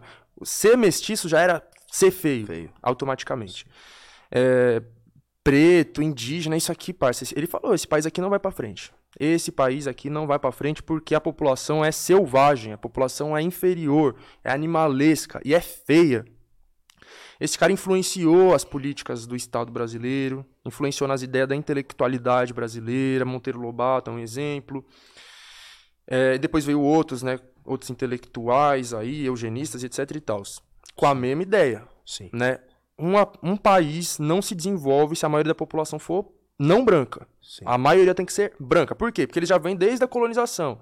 Europa é desenvolvida e civilizada, África e América são selvagens. Indígenas e pretos são selvagens. Tem que pegar os europeus e civilizar, levar a civilização, eh, desenvolver, evoluir, parará, tá ligado? Esses selvagens aí.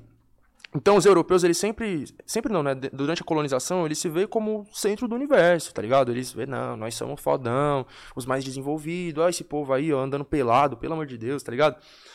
E aí, eles vêm com essas ideias no século XIX, surge o racismo científico, né? Então, uma pseudociência, né? Uma falsa ciência que tentava provar que não brancos eram inferiores, eram selvagens. Conselho Internacional das Raças, né? Exatamente, Sim. Então, eles, eles acreditavam fortemente nisso, parça, de que o país só vai pra frente se a maioria da população for branca. E aí começa, depois da abolição da escravidão, aliás, durante, inclusive, a escravidão, né, vem essa migração de europeus incentivada pelo Estado brasileiro, mas depois que acaba a escravidão, isso aumenta muito mais. Por quê? O preto é útil enquanto ele pode ser escravizado, enquanto ele pode trabalhar pra mim 15 horas por dia de graça, não tenho que pagar um centavo pra ele, é, é útil. Agora eu tenho que dar um salário pra esse cara e eu não posso nem bater nele mais? Não quero mais, né? Então descarta e traz os italiano, traz os espanhol, traz os alemão, pobres, né, que vieram pra cá, só que o Estado deu tudo e hoje eles são da classe média. Aqui em São Paulo, vai na Moca, vai nesses bairros ali que é de italiano, que é considerado. Verdade. Porque o Estado deu tudo pra eles. Os caras chegaram aqui pobre e fudido também. Mas aqui eles acendeu e conseguiu chegar pelo menos ali na classe média, a maioria, né? Enfim, é, muitos imigrantes japoneses também. Na USP você vê mais japonês do que preto.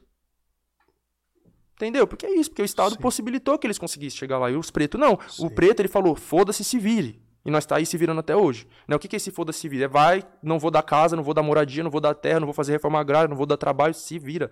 Como que é eu se virar? É ir pra favela, né? Ir pros morros, levantar as favelas no barraco de madeira. Uhum. O rio, nós não tem saneamento básico, o rio, o rio nós joga nossas necessidades lá, vai virar um córrego.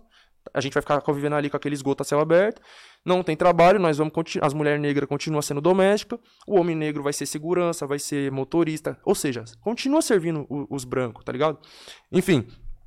Então esse projeto de embranquecimento, né, ele passou por essa migração europeia do Estado e a elite trazendo um monte de imigrante para cá e a maioria deles foi se concentrou no Sul, né? Então por que, que ah, a maioria dos sulistas são é, parece alemão, é de família alemã e etc e tal? Porque é isso, se concentrou ali durante a, depois da migração, o Estado deu um monte de terra para os caras ali no Sul do Brasil. Uhum. Migração genocídio, né? Então começa esse genocídio é, que acontece pela polícia, que acontece pela falta de saneamento básico, pela fome, é, por falta de condições mínimas de sobrevivência, tá ligado? É isso. Você, você saber que um povo tá em condições desumanas, tá ligado? As crianças, como aquela música, parça, minha música, acho que é a minha música preferida dos Racionais, é o Homem na Estrada, tá ligado? Aquilo ali é um retrato do Brasil, da favela, que é, claro, muito mais a realidade dos anos 90, mas que tá voltando a ser a realidade. Sim, o Brasil retrocedeu, retrocedeu, tá ligado? Então aquela parte, então, duas partes foda que ele fala, equilibrado num barranco incômodo, mal acabado e sujo, porém seu único lar, seu bem, seu refúgio, um cheiro horrível de esgoto no quintal,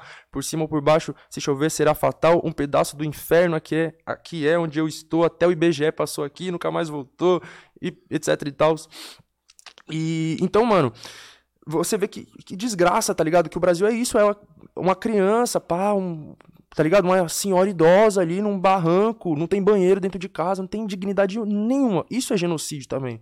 Porque aquela, porque leptospirose é doença que só mata pobre. Sim. Você não vai ver rico morrendo de leptospirose que não tem rato na casa dos ricos, tá ligado? O rato tá ali saindo do esgoto ali, que tá céu aberto, que no, o lixeiro não passa, não passa o lixeiro em determinadas regiões, acumula aquele monte de lixo, o povo tem que queimar, já sobe aquela fumaça que também é tóxica e por aí vai. Então, Verdade. olha tanto de problema que tá ali, né? Então, o genocídio, é, migração, né? Eu tô falando aqui como que o Estado e a elite pensou para embranquecer a população brasileira, né? Matando os pretos, é, trazendo branco e incentivando a miscigenação. Né? Eu vou entrar no assunto que você perguntou. Então, teve esse incentivo né, desse movimento eugenista, como você citou o nome. É... E só para explicar né, o que é eugenista, acho que é importante. Né? Eugenia é, significa, tipo, uma ideia de melhoramento né, de um povo, de um grupo, né? Então a eugenia pode ser racial, né? Por exemplo, que é isso. Você achar que existem raças que são melhores, você tem que uhum. melhorar uhum. racialmente um povo. Uhum. É o que eu falei. Um povo preto, mestiço, é selvagem, é feio, é burro, é tudo de ruim. Nós tem que embranquecer, ou seja, tem que melhorar a raça, né? Como que a gente vai melhorar essa raça? Ou a gente mata o que a gente acha que é ruim, que é zoado, tá ligado? Por exemplo, né, nazismo, né, mata os, os, os, judeus, mata os deficientes, porque era um povo, um, um grupo considerado um estorvo pro, pro país, tá ligado? Então mata, só desaparece com, essa, com esse povo aí. Ou você mata, ou você, você traz mais branco para aumentar a quantidade, né? E ao mesmo tempo que você traz mais branco, você incentiva que ele se misture com os pretos, tá ligado? Então você vai ver que no Brasil, só quem não se. Porque falar, ah, o Brasil é um país muito mestiço, miscigenado. Os pobres e a classe média no máximo. Aí olhe lá. A elite não se miscigenou. A elite é Sim. é 99,9% branca. Eles não se miscigenaram. Então eles trouxeram os brancos pobres da Europa, camponeses, operários pobres brancos da Europa. Falou, vai lá e, e se relaciona aí com, com, os, com as pretas, tá ligado? O homem preto estava sendo morto, nem, é, nem entra pra história, mas o homem preto também, se fosse relacionar com alguém, se relaciona com a mulher branca, a europeia que chegou aí, a loira do olho azul. E aí os filhos deles vai nascer cada vez mais claro, né? O que você citou do João Batista de Lacerda. Ele se, chegou no Congresso das Raças lá em Londres e falou: em até 100 anos a população brasileira vai ter sido embranquecida, né? A gente espera que com a miscigenação, com a mistura das raças, com o passar do tempo, a raça branca vai predominar, porque por ser supostamente melhor, ter genes melhores, é, o gene pelo, branco e também predomina. pelo incentivo, né, cara? Não só por isso, eu acho que tipo, uma vez que a galera incentiva por exemplo, através dos textos é, e através da, do próprio movimento ali literário que tinha e tudo mais, tipo, sempre falando que o nórdico é belo, sempre que, que o, o, o nórdico é o, o, o coisa, alguma. criando no imaginário que, tipo, ter um relacionamento com uma mulher branca ou com um homem branco era um, representava uma certa ascensão até social, tá ligado? Pra essa Sim. população. Acho que isso também era uma parada, tá ligado? Mano, se eu falar para você agora, pensa em Jesus. Sim. O que, que vem na sua cabeça? Pensa em Jesus. Pensa em Jesus? A figura, a imagem. Mestiço. Não, Hoje. a im- é hoje, né? A imagem veio do louro nórdico. Isso, a imagem da- padrão da- que eu queria, é. tipo, arrancar de você. É a É. imagem primeira que 99% da população vai falar, mano, ah, tô imaginando aqui aquele homem branco, parece o Thor, né?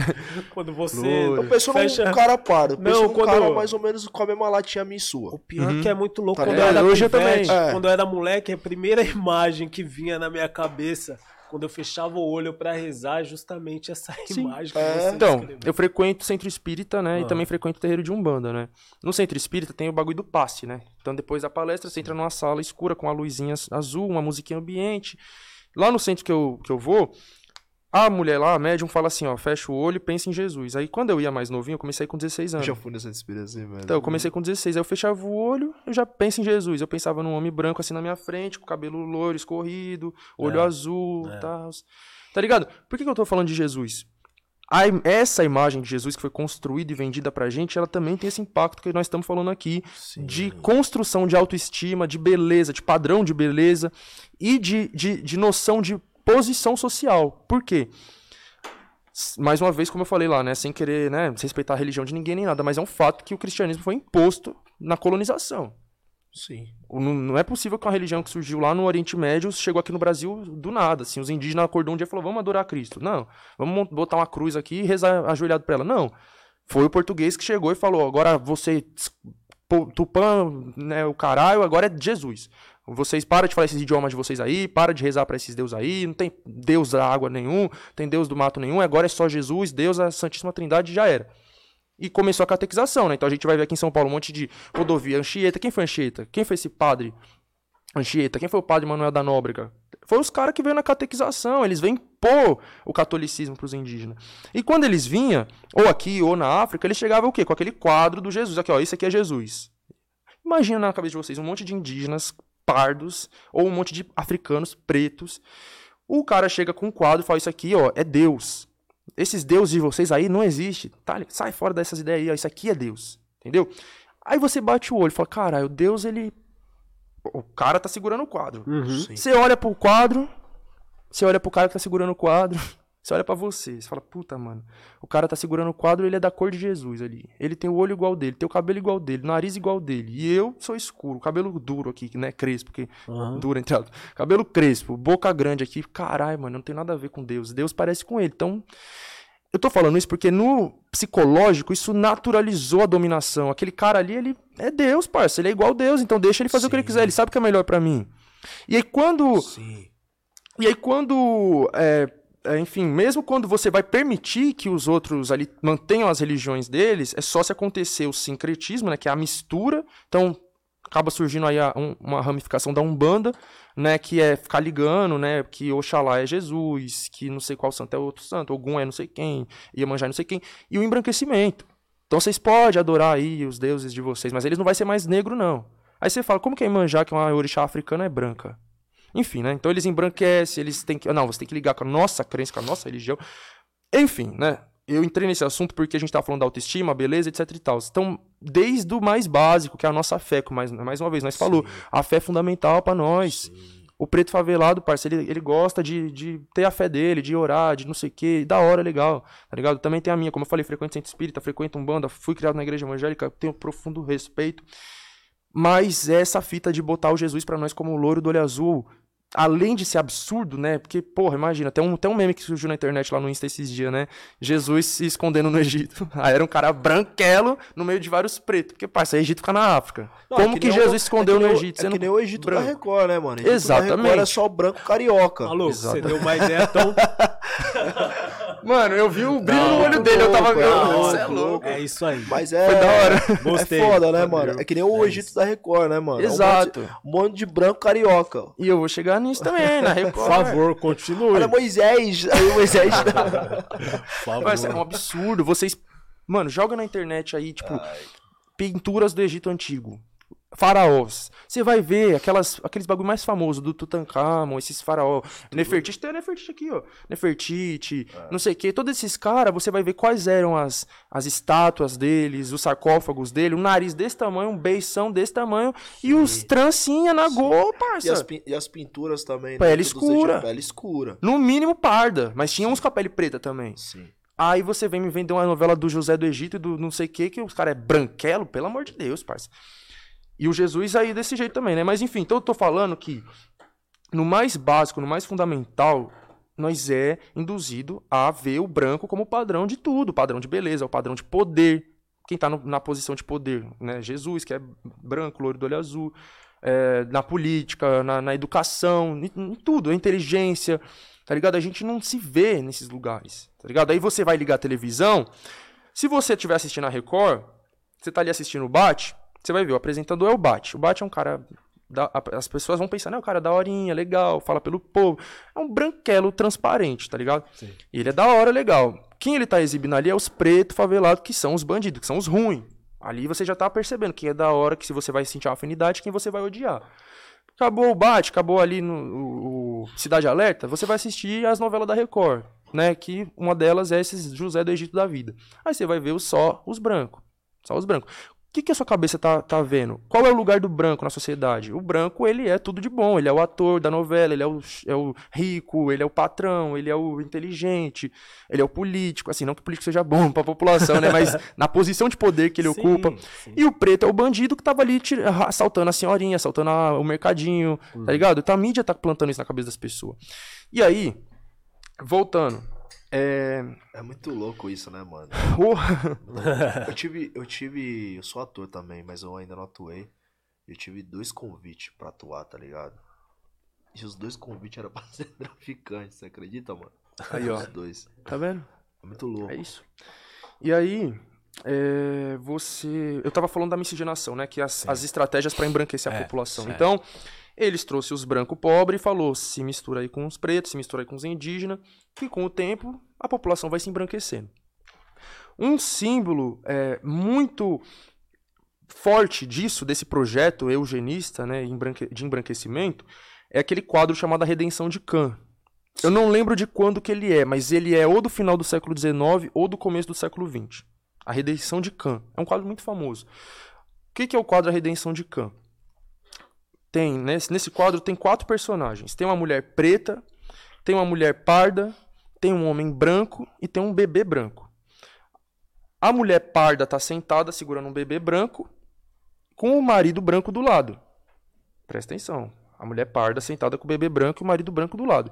E do lado tá a mãe dela, que é uma mulher preta, com a mão pro céu agradecendo a Deus. O que, que esse quadro está mostrando? O embranquecimento a partir das gerações. Aquela mulher preta se casou com um branco, provavelmente, que não aparece ali no quadro, mas né, teve um, um- com o branco teve a Sim. filha parda, Sim. que se casou com um branco e teve um filho branco. Uhum. Ela tá agradecendo a Deus porque a família foi embranquecida. O neto dela nasceu branco.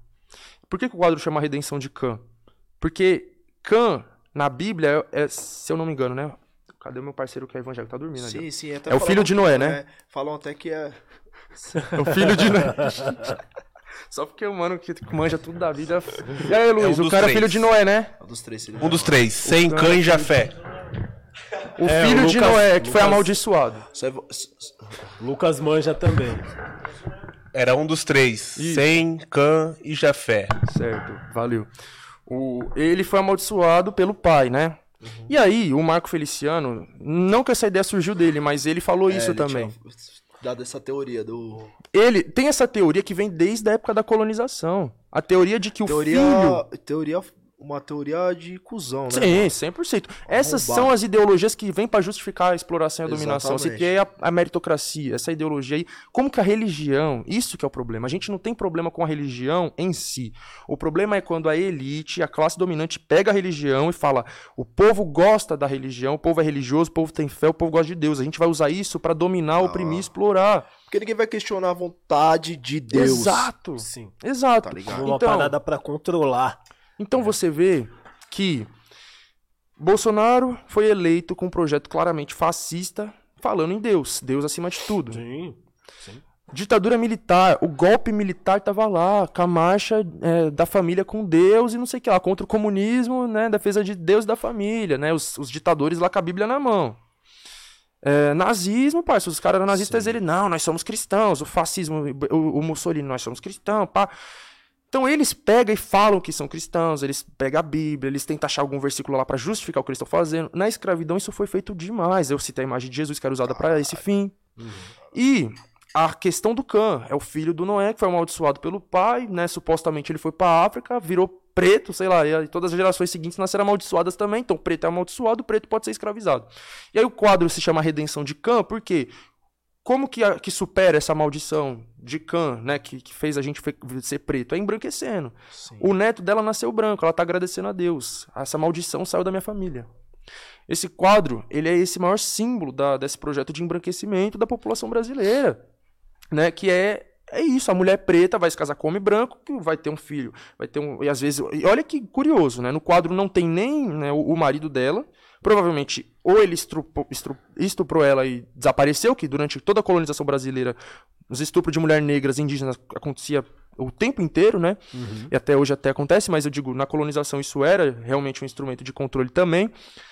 Então, ou ele estuprou ela e meteu o pé, ou fez o filho, nem estuprou, até fez o filho, da hora legal, e depois foi embora, né? Que é né, da- uma negra e uma criança nos braços solitários na floresta, parará, né? Então é isso, até hoje é isso, a mulher negra com a filha parda no colo e, tipo, cadê o, o branco que engravidou ela? Sumiu, então. E outra, não tem um homem preto na história ali, no, no quadro, tá ligado? Cadê o homem? Homem preto, qual, qual é o lugar dele? É, é a morte e a cadeia. Tá ligado? Ele tá sendo assassinado, ele tá preso, então esconde o homem negro. Não interessa o homem negro nesse quadro. Interessa da mulher preta tendo um filho com um homem branco, independente se esse homem é pai, se ele assume, se ele estuprou, se ele desaparece. A filha nasce parda, ela casa com um branco também e vai ter um filho branco. A família foi embranquecida. E aí, é, aí a gente entra nesse, nesses debates, né? Sobre a questão da palmitagem, por exemplo, tá ligado? Que é um debate super complexo também, mas que eu peso muito os meus parceiros. Estão ali, eu peso muito nisso. Porque, mano, quando você cria essa consciência, parça, tá ligado? E óbvio, é entender que não é um problema individual. Não é chegar na pessoa e falar, você, você, você não, não é pra você ficar com branco, não é pra se relacionar com branco. Não é assim, tá ligado? Mas é você se questionar por que, que eu tenho preferência pelo branco ou pela branca. Ou será que eu tenho? Eu nunca nem parei pra pensar nisso. Isso a é maioria não para pra pensar nisso. Isso é um bagulho louco. Eu, eu, eu vou falar porque minha mulher é branca. E quando eu fiquei com ela, pode ser até raso isso que eu vou falar aqui, mas eu acho que eu tenho, eu não posso ser hipócrita também. Minha mulher é branca e quando eu me juntei com ela, eu não vi cor. Tá ligado? Eu vi o interior dela.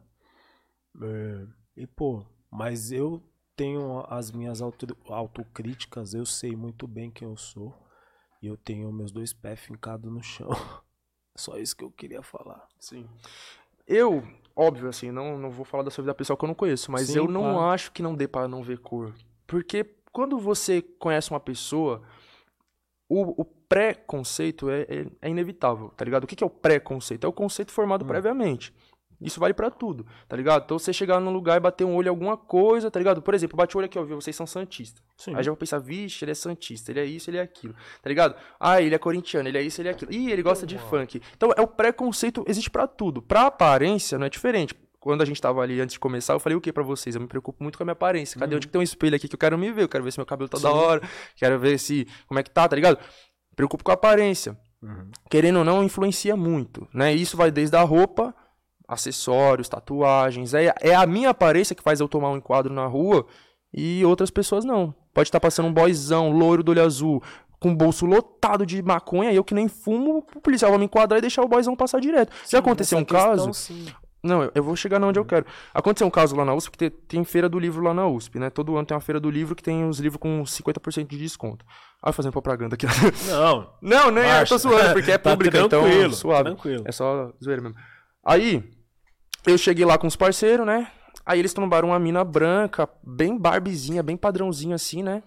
Aí eles, ah, você tá aqui na feira do livro, tá comprando muito. Eu tava com vários livros na mão, ah, comprou vários livros. Aquela aqui eu comprei o quê? Eu tô roubando tudo. Aí eu olhei assim, aí ele, você tá roubando? Falou, tô, olha aqui. Aí, eu, aí ela foi, tipo, roubar. Eu falei, ixi, sai fora. Eu já fui pro outro lado lá, tá ligado? Aí eu fiquei olhando os livros ali e ela tava roubando aqui. O vendedor foi pra cima de mim. E ele ficou em cima de mim, assim, ó, me olhando, enquanto a mina tava roubando tudo. ela chegava com o livro na mão, ela botava em cima da mesa, ela fingia que ela tava olhando. Na hora que ela ia tirar, ela pegava mais um e levava embora. E os caras nem via. Enquanto ela tava ali roubando, branca, loira, barbizinha, eu tava ali com a mão pra trás olhando e o cara tava assim, ó, na minha, na minha lata, assim, entendeu? Então, o que, que eu tô querendo dizer? Sim. Infelizmente, é isso. A aparência, ela diz muita coisa, né? E a questão da cor não vai ficar pra trás. Cor, nariz, cabelo, tudo isso vai influenciar em absolutamente tudo na nossa vida. tudo, Postura, tudo, andar, 100%. de falar. Sim. Então, mano, sempre pensa, tá ligado? Quando, quando a gente quiser questionar se uma situação é racista ou não, é só parar pra pensar. Se fosse com uma pessoa de outra raça, será que a situação seria igual ou seria diferente? Tá ligado? Por exemplo, é, o caso do George Floyd, o caso do Genivaldo, todos esses casos de violência policial que a polícia vai lá e sufoca o cara, pisa no pescoço, e o pessoal fala, não, não tem nada a ver com racismo. Aí você fala, mano, será que fosse um branco, loiro, do olho azul, a polícia ia tratar daquele jeito? De forma alguma, tá ligado? Ela podia até ter uma certa agressividade, mas não ia matar. Não ia matar.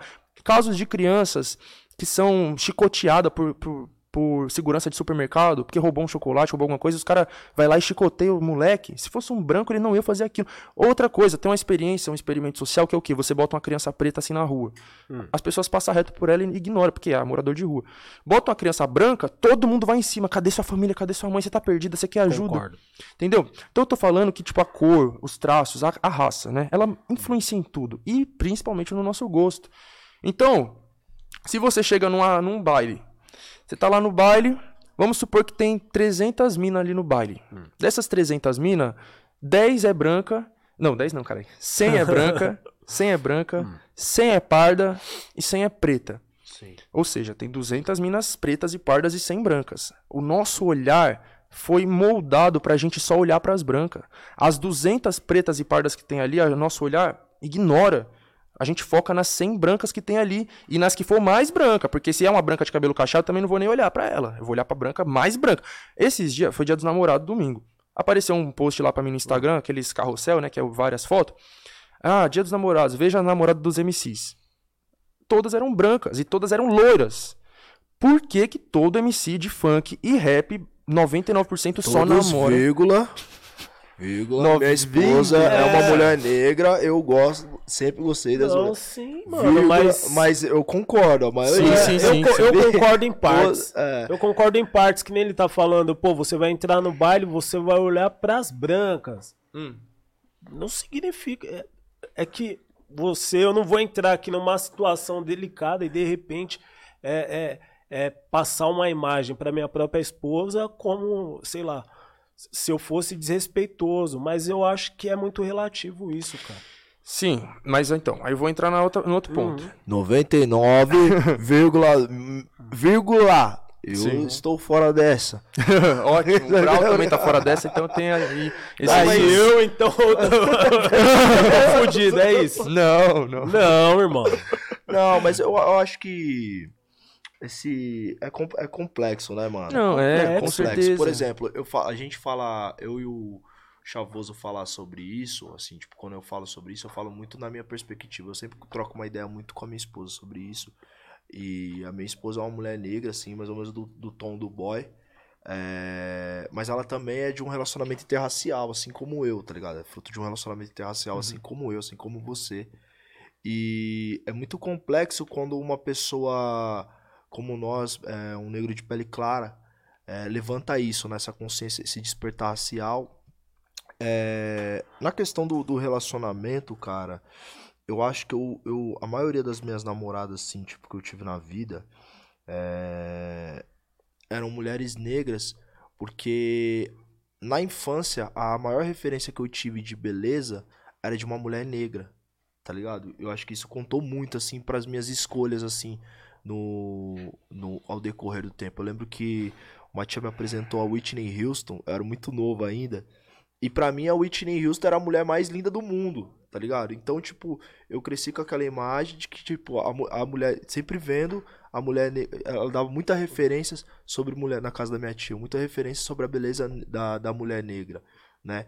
Então, tipo assim, eu acho que eu cresci muito com essa referência de, tipo, da beleza da mulher negra, tá ligado? Então, isso, eu acho que, que mesmo minha mãe sendo branca, isso, isso fez a diferença na, na hora de da, da minha escolha. Minha escolha também era pela beleza, de enxergar a beleza também na mulher negra. Então, eu acho que isso também fez com que eu sempre Uhum. tivesse a maioria das minhas namoradas, da- das pessoas que eu me relacionei no tempo fossem mulheres negras, tá ligado? Uhum, Ótimo. Não só ficar, né? Porque tem esse lance. é Isso. Ficar com a mina, pá, no canto, não querer assumir é uma coisa. Eu tô falando das mulheres que eu me relacionei, que eu assumi, tá ligado?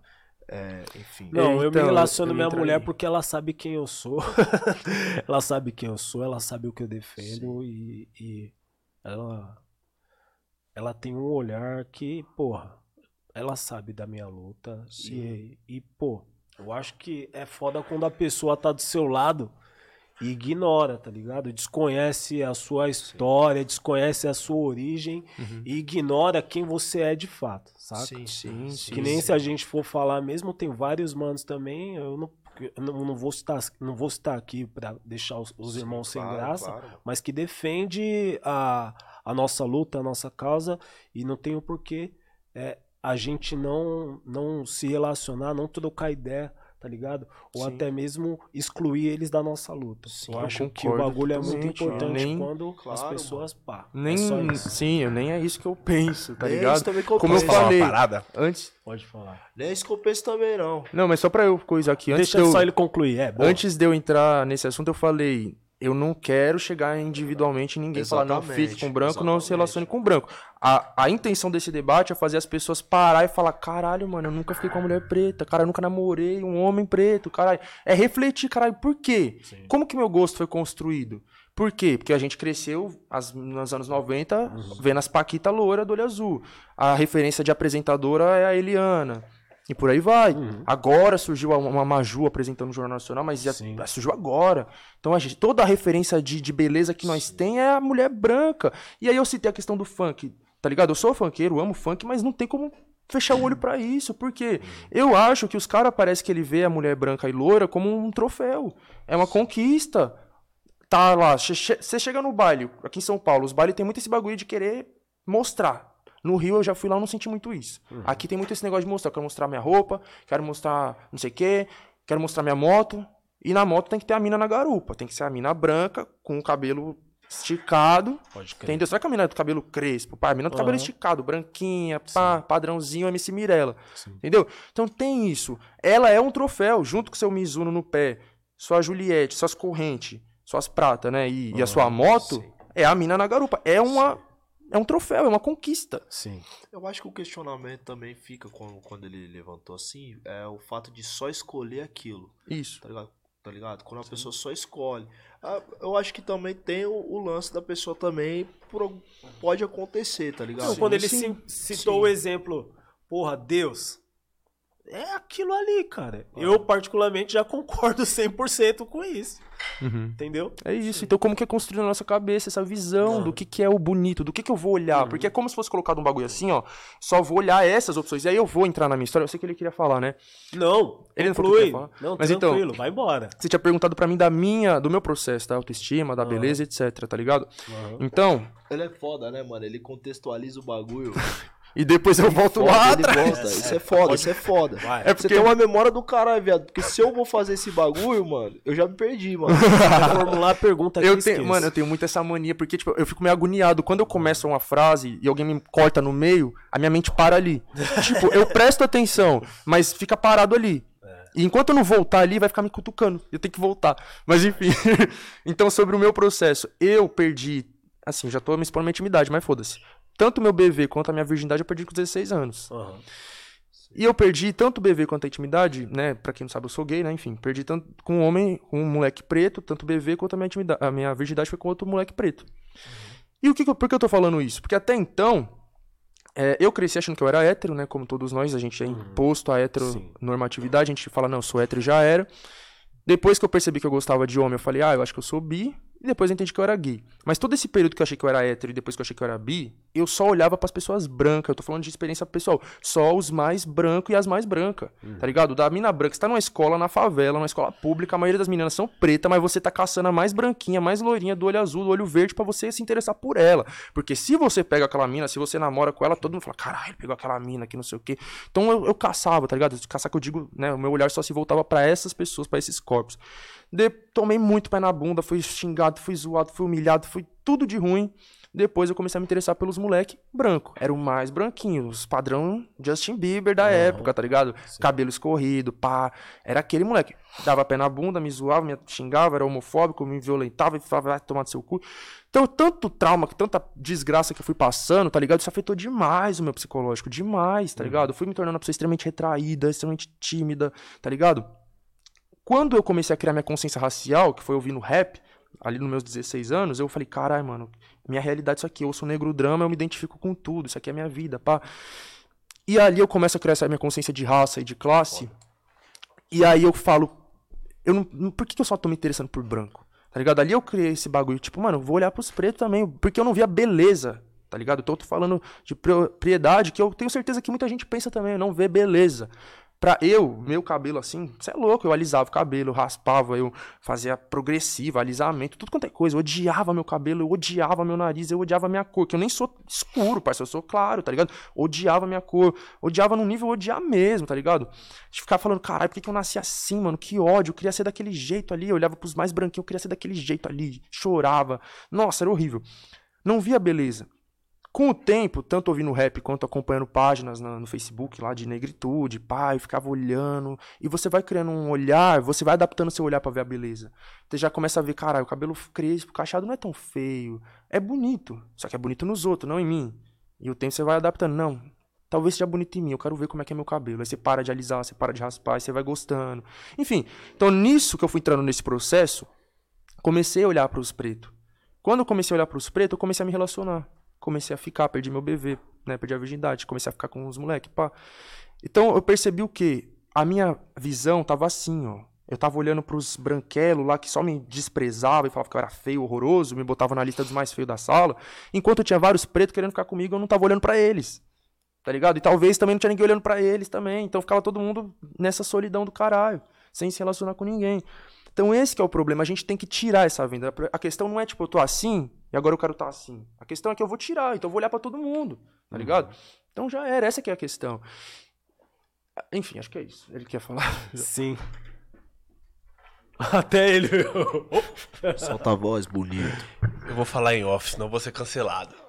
Vai ser cancelado? Mas eu vou fazer um superchat aqui que tá aqui que vai contextualizar tudo que vocês estão falando. Peraí, mas é sobre esse assunto ainda que eu queria falar só mais uma coisa. Não, não pode falar. Pode terminar Posso, seu raciocínio, depois eu faço superchat tá aqui, bom. só pra não perder aqui. Tá. Certo, então, é que teve uma hora que você falou assim, é, tipo, uma coisa é você ficar, outra coisa é você se relacionar. E aí eu queria lembrar daquela, daquele ditado, né, que existia na escravidão entre os, os homens brancos, né, senhores Sim. de engenho, em relação às mulheres. Sim. Eles, os homens brancos falavam das mulheres, né? A branca é para casar, a mulata é para transar e a preta é para trabalhar. Sim. Essa era a visão de mundo que eles tinham das mulheres. Uhum. A branca é para casar, a mulata é só para transar e a preta é só para trabalhar. Então a mulher branca é até hoje essa ideia predomina. A mulher branca é aquela que você quer tirar foto com ela, você quer exibir no baile como um troféu, você quer mostrar para sua família, você quer se orgulhar. Olha essa mulher que eu ando com ela, loira, do olho azul, bem bonitinha, bem, você quer lá, bem europeia, tá ligado? É aquela que você se orgulha, que você quer casar com ela, você quer formar família, você quer ter filhos, você quer embranquecer sua família com ela. A mulata é só aquela parda, você só quer transar com ela, porque ela tem o rabão, ela tem o peitão, é o estereótipo, a mulata brasileira que samba, que é a globeleza. Essa mulher é boa de cama, ela é quente na cama, tá ligado? Pra casar, já acho que não, porque ela é o estereótipo também daquela favelada, da neguinha, não quero saber dela. E a, a preta piorou. A preta só serve para trabalhar. Vai ser a tia Anastácia que vai cuidar dos meus filhos, vai limpar minha casa, vai servir a merenda na escola e já era. Não quero olhar para essa mulher preta, tá ligado? É a tia Anastácia, como eu falei. Então tem os estereótipos. Então, esse estereótipo, ele ele continua vivo até hoje, tá ligado? A mulher preta, mais escura, do cabelo mais crespo, da, da do, do, dos lábios mais grossos, aquele nariz mais largo, é a menos olhada, tá Sim. ligado? É, muitas elas não têm o corpo tão definido, ela já tem um peitinho menor, a bunda pequena, isso você não quer saber. Aquela mulata que é tudo, tá ligado? Eu também, eu fico meio pá de falar essas palavras, porque é, é asqueroso, mas é como os caras pensam e pensavam. Sim. E, essa, e você vê como que o racismo se cruza com a misoginia, com o machismo, tá ligado? A mulher ela vai ser categorizada pela raça dela. E a branca é que eu falei, é aquela que é pra formar a família tradicional, bonitinha, pra igreja e casar. E hoje predomina isso. Então você vai pro baile, beleza, você até vai olhar pra mulher parda, pra mulher negra, mas você não quer casar com ela. Você só quer pegar ela e se ela gostou, bem, se não gostou, o problema é dela. Tá ligado? A branca não, já tem a preocupação. E às vezes eu falo essas fitas, né, pra, pra homens, e não faz muito sentido. Porque não tá no lugar da mulher, não sabe não onde que dói. Eu também não sei, tá ligado? Não tô na posição da mulher, mas tô na posição do gay que também passa por isso. Também passa por isso. Mas na posição do. Se a gente não entende a posição da mulher, a gente tem que olhar na posição do homem. Se a gente inverter, a gente vai perceber que é a mesma fita. O homem branco é o homem que é apresentável para a sociedade, é o bonito, é o inteligente, é o bem-sucedido, que eu quero mostrar para minha família. Olha só, mãe, meu namorado, nossa, que lindo, né? Alemãozinho, ou como eles falam lá no, lá no Nordeste, né? O galego, é o homem bonito, da hora, tirar foto com ele, né? Andar de mão dada. É, o homem pardo ou mulato, ele é bom para transar. E eu, parça, você tem ideia como que eu sou hipersexualizado pra caralho, tá ligado? E tipo, nossa, que delícia, que deve transar pra caralho, a máquina de sexo, que é ativo, e pau enorme, tá ligado? Então é essa hipersexualização brutal que o homem branco não passa. E a mulher branca não passa, mas o homem pardo e a mulher parda passa. E talvez o preto passa também, mas não é igual. Porque o preto é mais como eu falei, é pra trabalhar, parça. O preto, qual... se a gente vai ver o estereótipo do negro, até o estereótipo do negro bonito existe. Né? O negro bonito é aquele negro americanizado, com aquele tom de pele mais, mais moreno, padrão, corpo da hora, um corpo bombado, tem uns peitão, tem uns colchão. Esse é o preto bonito. Agora aquele neguinho, canela cinza, magricelo, que anda de ciclone, foda-se ele, parça. Aquele ali é um bandido, vai roubar meu celular. Quero distância. Entendeu? Então tem essa, esse negócio. E aí, né, os parceiros que andam comigo, a maioria são pardos também, né? Sempre que eu posto stories com eles e marco, eles falam pra mim que vai um monte de mina dar em cima deles. Um monte de mina dar em cima dos caras, tá ligado? E aí eu tô expondo aqui os mano, mas enfim. Eu, já o parceiro ali que você tá vendo, até pra quem não tá vendo, nem mostra os caras, mas enfim, tem quatro mano aqui com, comigo, né? Três pardo e um preto. E eu fui conversar com o mano que é preto, né? Desculpa estar tá te expondo, pai, mas isso é a realidade do, do, do, povo preto em geral, tá ligado? Não é só você. Eu tenho certeza que muitos vai estar se identificando aqui. E ele falou, caralho, mano, isso não acontece comigo. Tá ligado? Tipo, posto. Eu, e ele é o que eu mais posto história, porque é o que mais convive comigo, tá ligado? E ele fala, não vem essa quantidade de mina tá em cima de mim. E os mano que já é pardo já vai um monte. Um monte. Por que isso? Entendeu? Porque é isso. Porque eu, elas vai dar em cima deles também porque elas estão querendo transar, elas estão querendo trocar nudes, elas querem hipersexualizar. Porque ela vê aquele moleque pardo ali e fala, nossa, isso aí é bom de cama, é sexy, é sensual. Como olha para mim. Só que essas minas olha para mim, essas branca parte, e fala, nossa, ele é bonito, chave, que não sei o que. Aí eu falo, ah, sai fora que eu sou viado. Eu falo, ixi, não vai arrumar nada aqui. Aí vai para onde? Vai pros meus parceiros. Mas vai os brancos fazer a mesma coisa comigo. Lá na USP, então, nas festas, vem todos os boyzinhos lá pra cima de mim e fala, sai fora daqui que eu não. Enfim. Aí o que eu tô falando as ideias, entendeu? Então os moleque que é branco é para eles para casar, para assumir relacionamento, formar família. Os moleque aqui que é pardo é aquele moleque que eu vou trocar uns nudes com ele, vou dar em cima, vou transar, vou marcar um, um, um motel com ele e depois tchau e benção. E o preto eu nem vou olhar para ele. O preto. Entendeu? Então é isso, parça. A gente tem que entender essa problemática. A raça tá em tudo. Uhum. A raça tá em tudo, infelizmente, tá ligado? E a gente tem que ter essa consciência para não deixar esse povo colocar nós nessas caixas, tá ligado? Por que, que eu acabei de falar, os boys dar em cima de mim, eu não aceito. Porque eu sei que eles estão me hipersexualizando. Eles não estão me vendo como mais um ali. Eles têm esse fetiche. Essa é a palavra, fetiche. Eu não vou ser fetiche de boy, não vou ser fetiche de branco de jeito nenhum. Sim.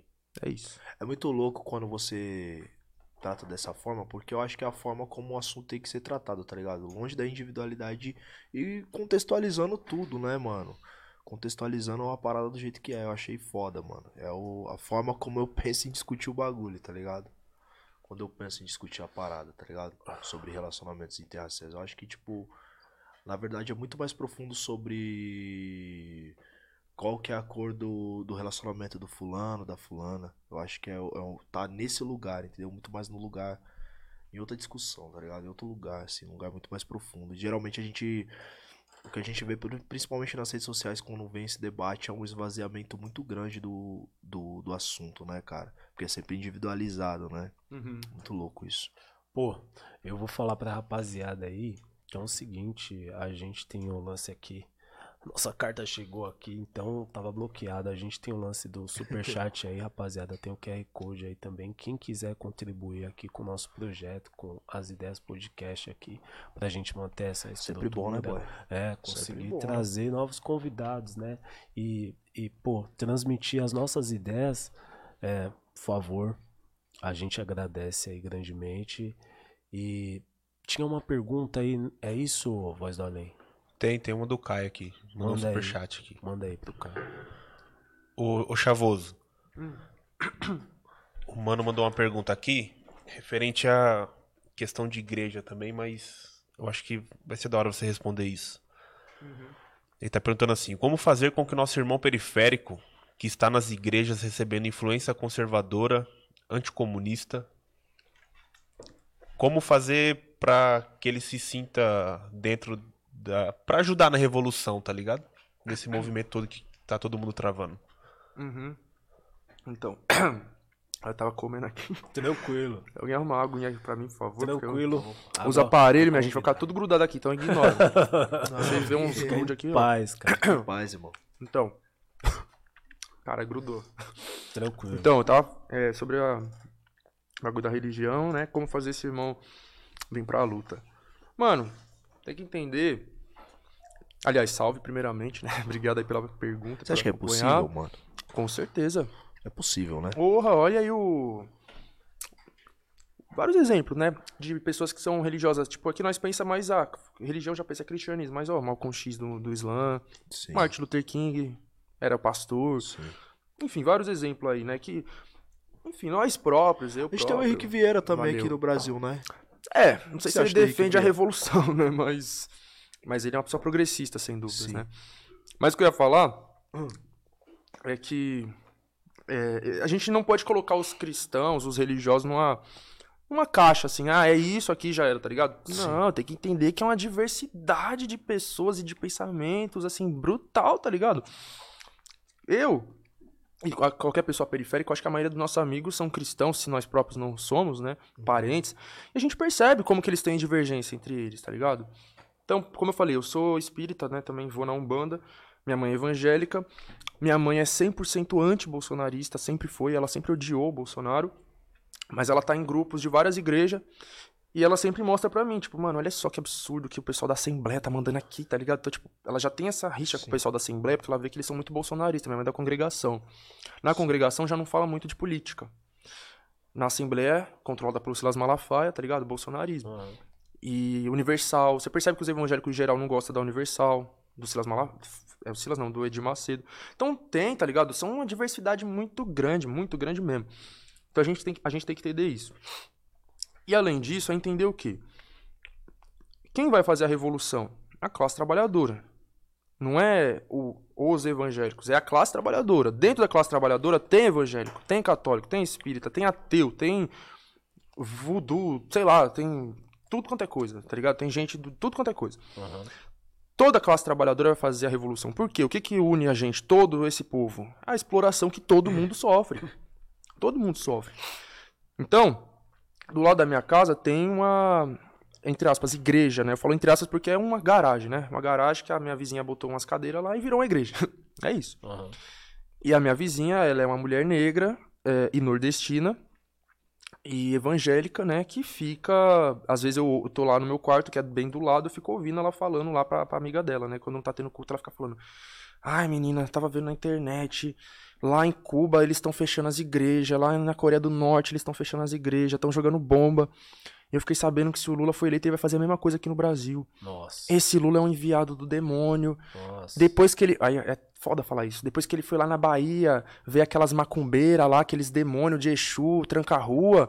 é, ele promet... Eles prometeram pra ele que ele vai ser eleito, a gente não pode deixar isso acontecer. E aí eu ouço aquilo e falo, Jesus Cristo. Então você vê como que é, tá ligado, parça? Tipo, aqui, eu tô falando de um lado do pessoal evangélico, que é esse lado que tá sendo levado pelas fake news, tá ligado? Sim. Não são todos. Sim. Minha mãe não é.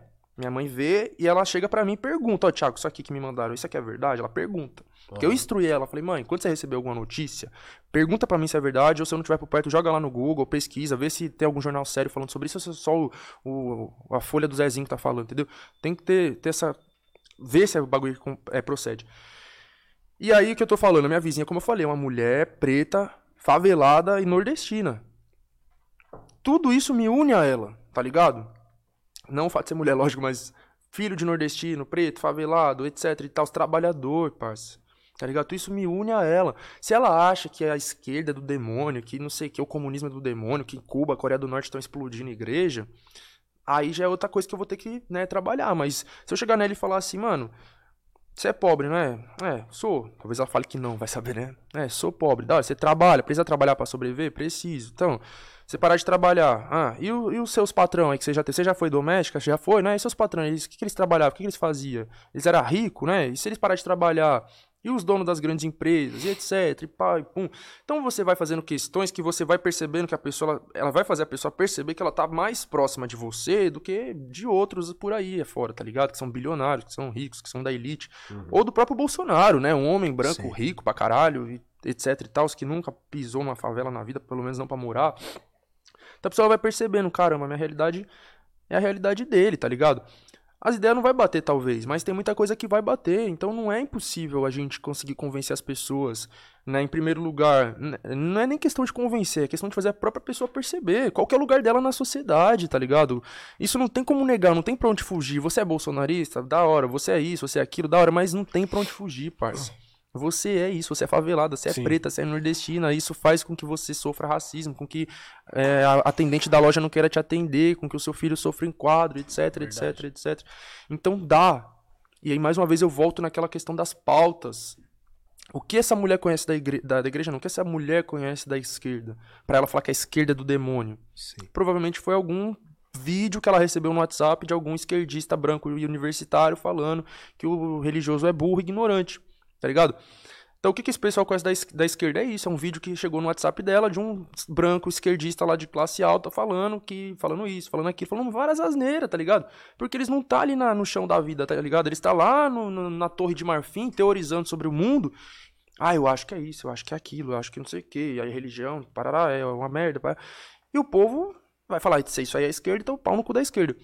Sim. E aí as cortinas de fumaça, tá ligado? Agora vim falar, não, não, esquerda não é isso aqui não, esquerda é você entender, você é pobre, você é explorado por ser pobre, você tem uma história aí, né? Como que o preto veio parar aqui no Brasil? Nós estava lá na África, veio parar aqui como, parça? Vamos entender essa história aí. Os caras que fez isso com nossos ancestrais foi cobrado? Não. A riqueza deles está lá ainda até hoje. E a nossa pobreza está aqui até hoje. Eles herdou a riqueza, nós herdou a pobreza. Tá ligado? É igual o bagulho que ele tava perguntando para mim hoje da herança da dívida histórica. O que é a dívida histórica? É como se fosse você, vai. Eu empresto, vamos porque eu tenho 50 mil reais, eu empresto para você 50 mil reais. Aí você pega, você tem um filho, você morre. A sua dívida vai passar pro seu filho. Você tem, seu filho vai ter que me pagar. Só que aí o seu filho pega o dinheiro, ele investe, ele abre uma empresa e não me paga. Eu já fico lá, opa, calma lá. Aí o seu filho vai lá, morre também e deixa tudo pro filho dele. Parece que eu sou imortal, que eu nunca morro todo mundo morre, só eu que fico, né? Mas enfim, a dívida que. Vou deixando meus ancestrais também. Sim. Tá ligado? Aqui eu tô falando de mim, mas eu vou deixando meu filho também, ó. Você paga pro meu filho aqui, eu tô morrendo, morri aqui, ó. Paga pro meu filho aí. Então eu vou morrendo, deixando pro meu filho essa dívida que ele, que ele tem que cobrar. E vocês vai deixando a herança pro filho de vocês, que não Sim. me paga. E aí, como eu falei, vai investindo, vai botando empresa, o dinheiro vai rendendo, você vai ficando cada vez mais rico, cada geração mais rico, e a minha geração continua pobre e fodida, porque eu emprestei todo o meu dinheiro que eu tinha para você e você nunca me devolveu. Sim. A dívida histórica é isso um povo que foi escravizado por 400 anos, eles não devolveu nada, absolutamente nada para nós, continuou passando a riqueza para os descendentes deles, a gente continuou passando a pobreza para os nossos descendentes, tá ligado? Não lembro por que, que eu entrei nisso, mas é isso. por que é, que é, Cara, você tava falando. Tá falando da religião. Né? religião. Né? Lembrei. Religião. Tava falando, né? Então, essas coisas que nós temos que falar pras pessoas, sim, parça. Porque sim, às vezes nós falamos escravidão, dívida histórica, o povo vem com aquele discurso da direita, meu. né? Que isso aí é coisa do passado. Tinha um amigo meu da quebrada que ele falava. Oi? Ah, sim. Tinha um amigo meu da quebrada que ele falava assim: Não, mano, que vocês veem esses discursos aí social e pai, não sei o quê. Mano, o bagulho é meritocracia, mano. Porque é o mérito. Porque tem que ter, as pessoas têm que ter um mérito. E pá, nós. Eu falei, mano, mas, mas você, mano, tipo, Pretão também. Eu falei, mas aí eu tive que contextualizar. Ele falou, que nem escravidão foi lá atrás, mano. Tem que ser daqui pra frente. Agora nós. Aí eu falei assim, parça, eu vou, te, vou, te, vou exemplificar para você. Vamos supor que eu e você. Que entra você mais uma pessoa dentro do ringue. Aí a gente amarra seus braços, seu pé, tá ligado? E a gente. Sou o gongo, primeiro round. Mano, o cara capota você na porrada. Pisa na sua cabeça, tá ligado? Você já tá só os dentes. Cara, você amarrado ainda, sou o gongo. Segundo round. Os caras quebram você na porrada de novo, mano. Você não aguenta mais nem levantar, você já tá desmaiado. Aí os caras desamarram sua mão, seu pé e falam, agora luta de igual o terceiro. É isso aí. É isso, tio. Perfeito. Tá ligado? É isso. Aí ele, ah, pode crer, faz sentido. Eu falei, lógico que faz, mano. Tá ligado? Porque é isso, né, mano? É, é muito louco. Mano, eu queria fazer uma pergunta assim pra você, assim, é... Qual que, é- qual que você acha que é o principal desafio pra um jovem de periferia no ano de 2022? Um ano eleitoral. Qual que é o principal desafio? Arrumar um emprego. Arrumar um emprego? Eu acho que é isso, parça. Se não é arrumar um emprego, é arrumar um emprego digno. Tá Sim. ligado? Digno que eu digo sem querer desmerecer nenhum, mas é você não precisar tá meia-noite em cima de uma moto ou de uma bicicleta na chuva, nesse frio que tá fazendo, entregando comida pros outros. Tá ligado? Eu acho que é isso. Ou é o desemprego, ou é o emprego digno, digamos assim. Você poder, parça, ter uma dignidade humana básica. Uma jornada de trabalho. Tá ligado? A gente tá tentando pautar uma redução da jornada pra, sei lá, seis horas, sendo que a jornada de oito nem existe mais, tá ligado? As pessoas hoje não têm nem jornada mais, trabalha como o meu próprio trabalho. Hoje o meu trabalho é youtuber, né? Logo mais, quando eu me formar, eu vou ser professor, mas atualmente eu falo que meu trabalho é youtuber. Não tem horário, trabalho o dia inteiro, ou então, enfim, tá ligado? Sim. não tem um horário definido. E não tem mais essa separação, é, tempo de trabalho, tempo de lazer. Eu vejo os moleques lá, tá ligado? Às vezes eu, eu sento lá na quadra, os moleques chegam com a moto, com a bag lá e senta na quadra, fica lá trocando ideia, fuma um, é, vai embora. Então, tipo, tá essa mistura louca. Você não tem horário de trabalho, não tem horário de descanso. Aquele tempo que ele tá ali parado, sentado, trocando ideia, ele tá perdendo dinheiro que ele podia estar fazendo, tá ligado? Porque você não tem um horário de almoço remunerado, você não tem final de semana remunerado, você não tem férias remuneradas, você não tem nada, tá ligado? Então, mano, eu falo essa questão do desemprego, né? Vendo pelos meus parceiros, vendo pelo meu irmão aí também, tá ligado? Mais novo que eu. Essa questão tá muito foda, parça, tá muito foda. Além do, do emprego, né? É, é, obviamente, tem a questão da fome, sem dúvidas, né? Que você perguntou a questão do jovem, né? Mas a, a fome que tá afetando todo mundo é, e a insegurança alimentar. Mas é, a questão da educação, né? Que é a minha área, como eu falei, eu vou ser professor, tô aí me formando, tô fazendo estágio.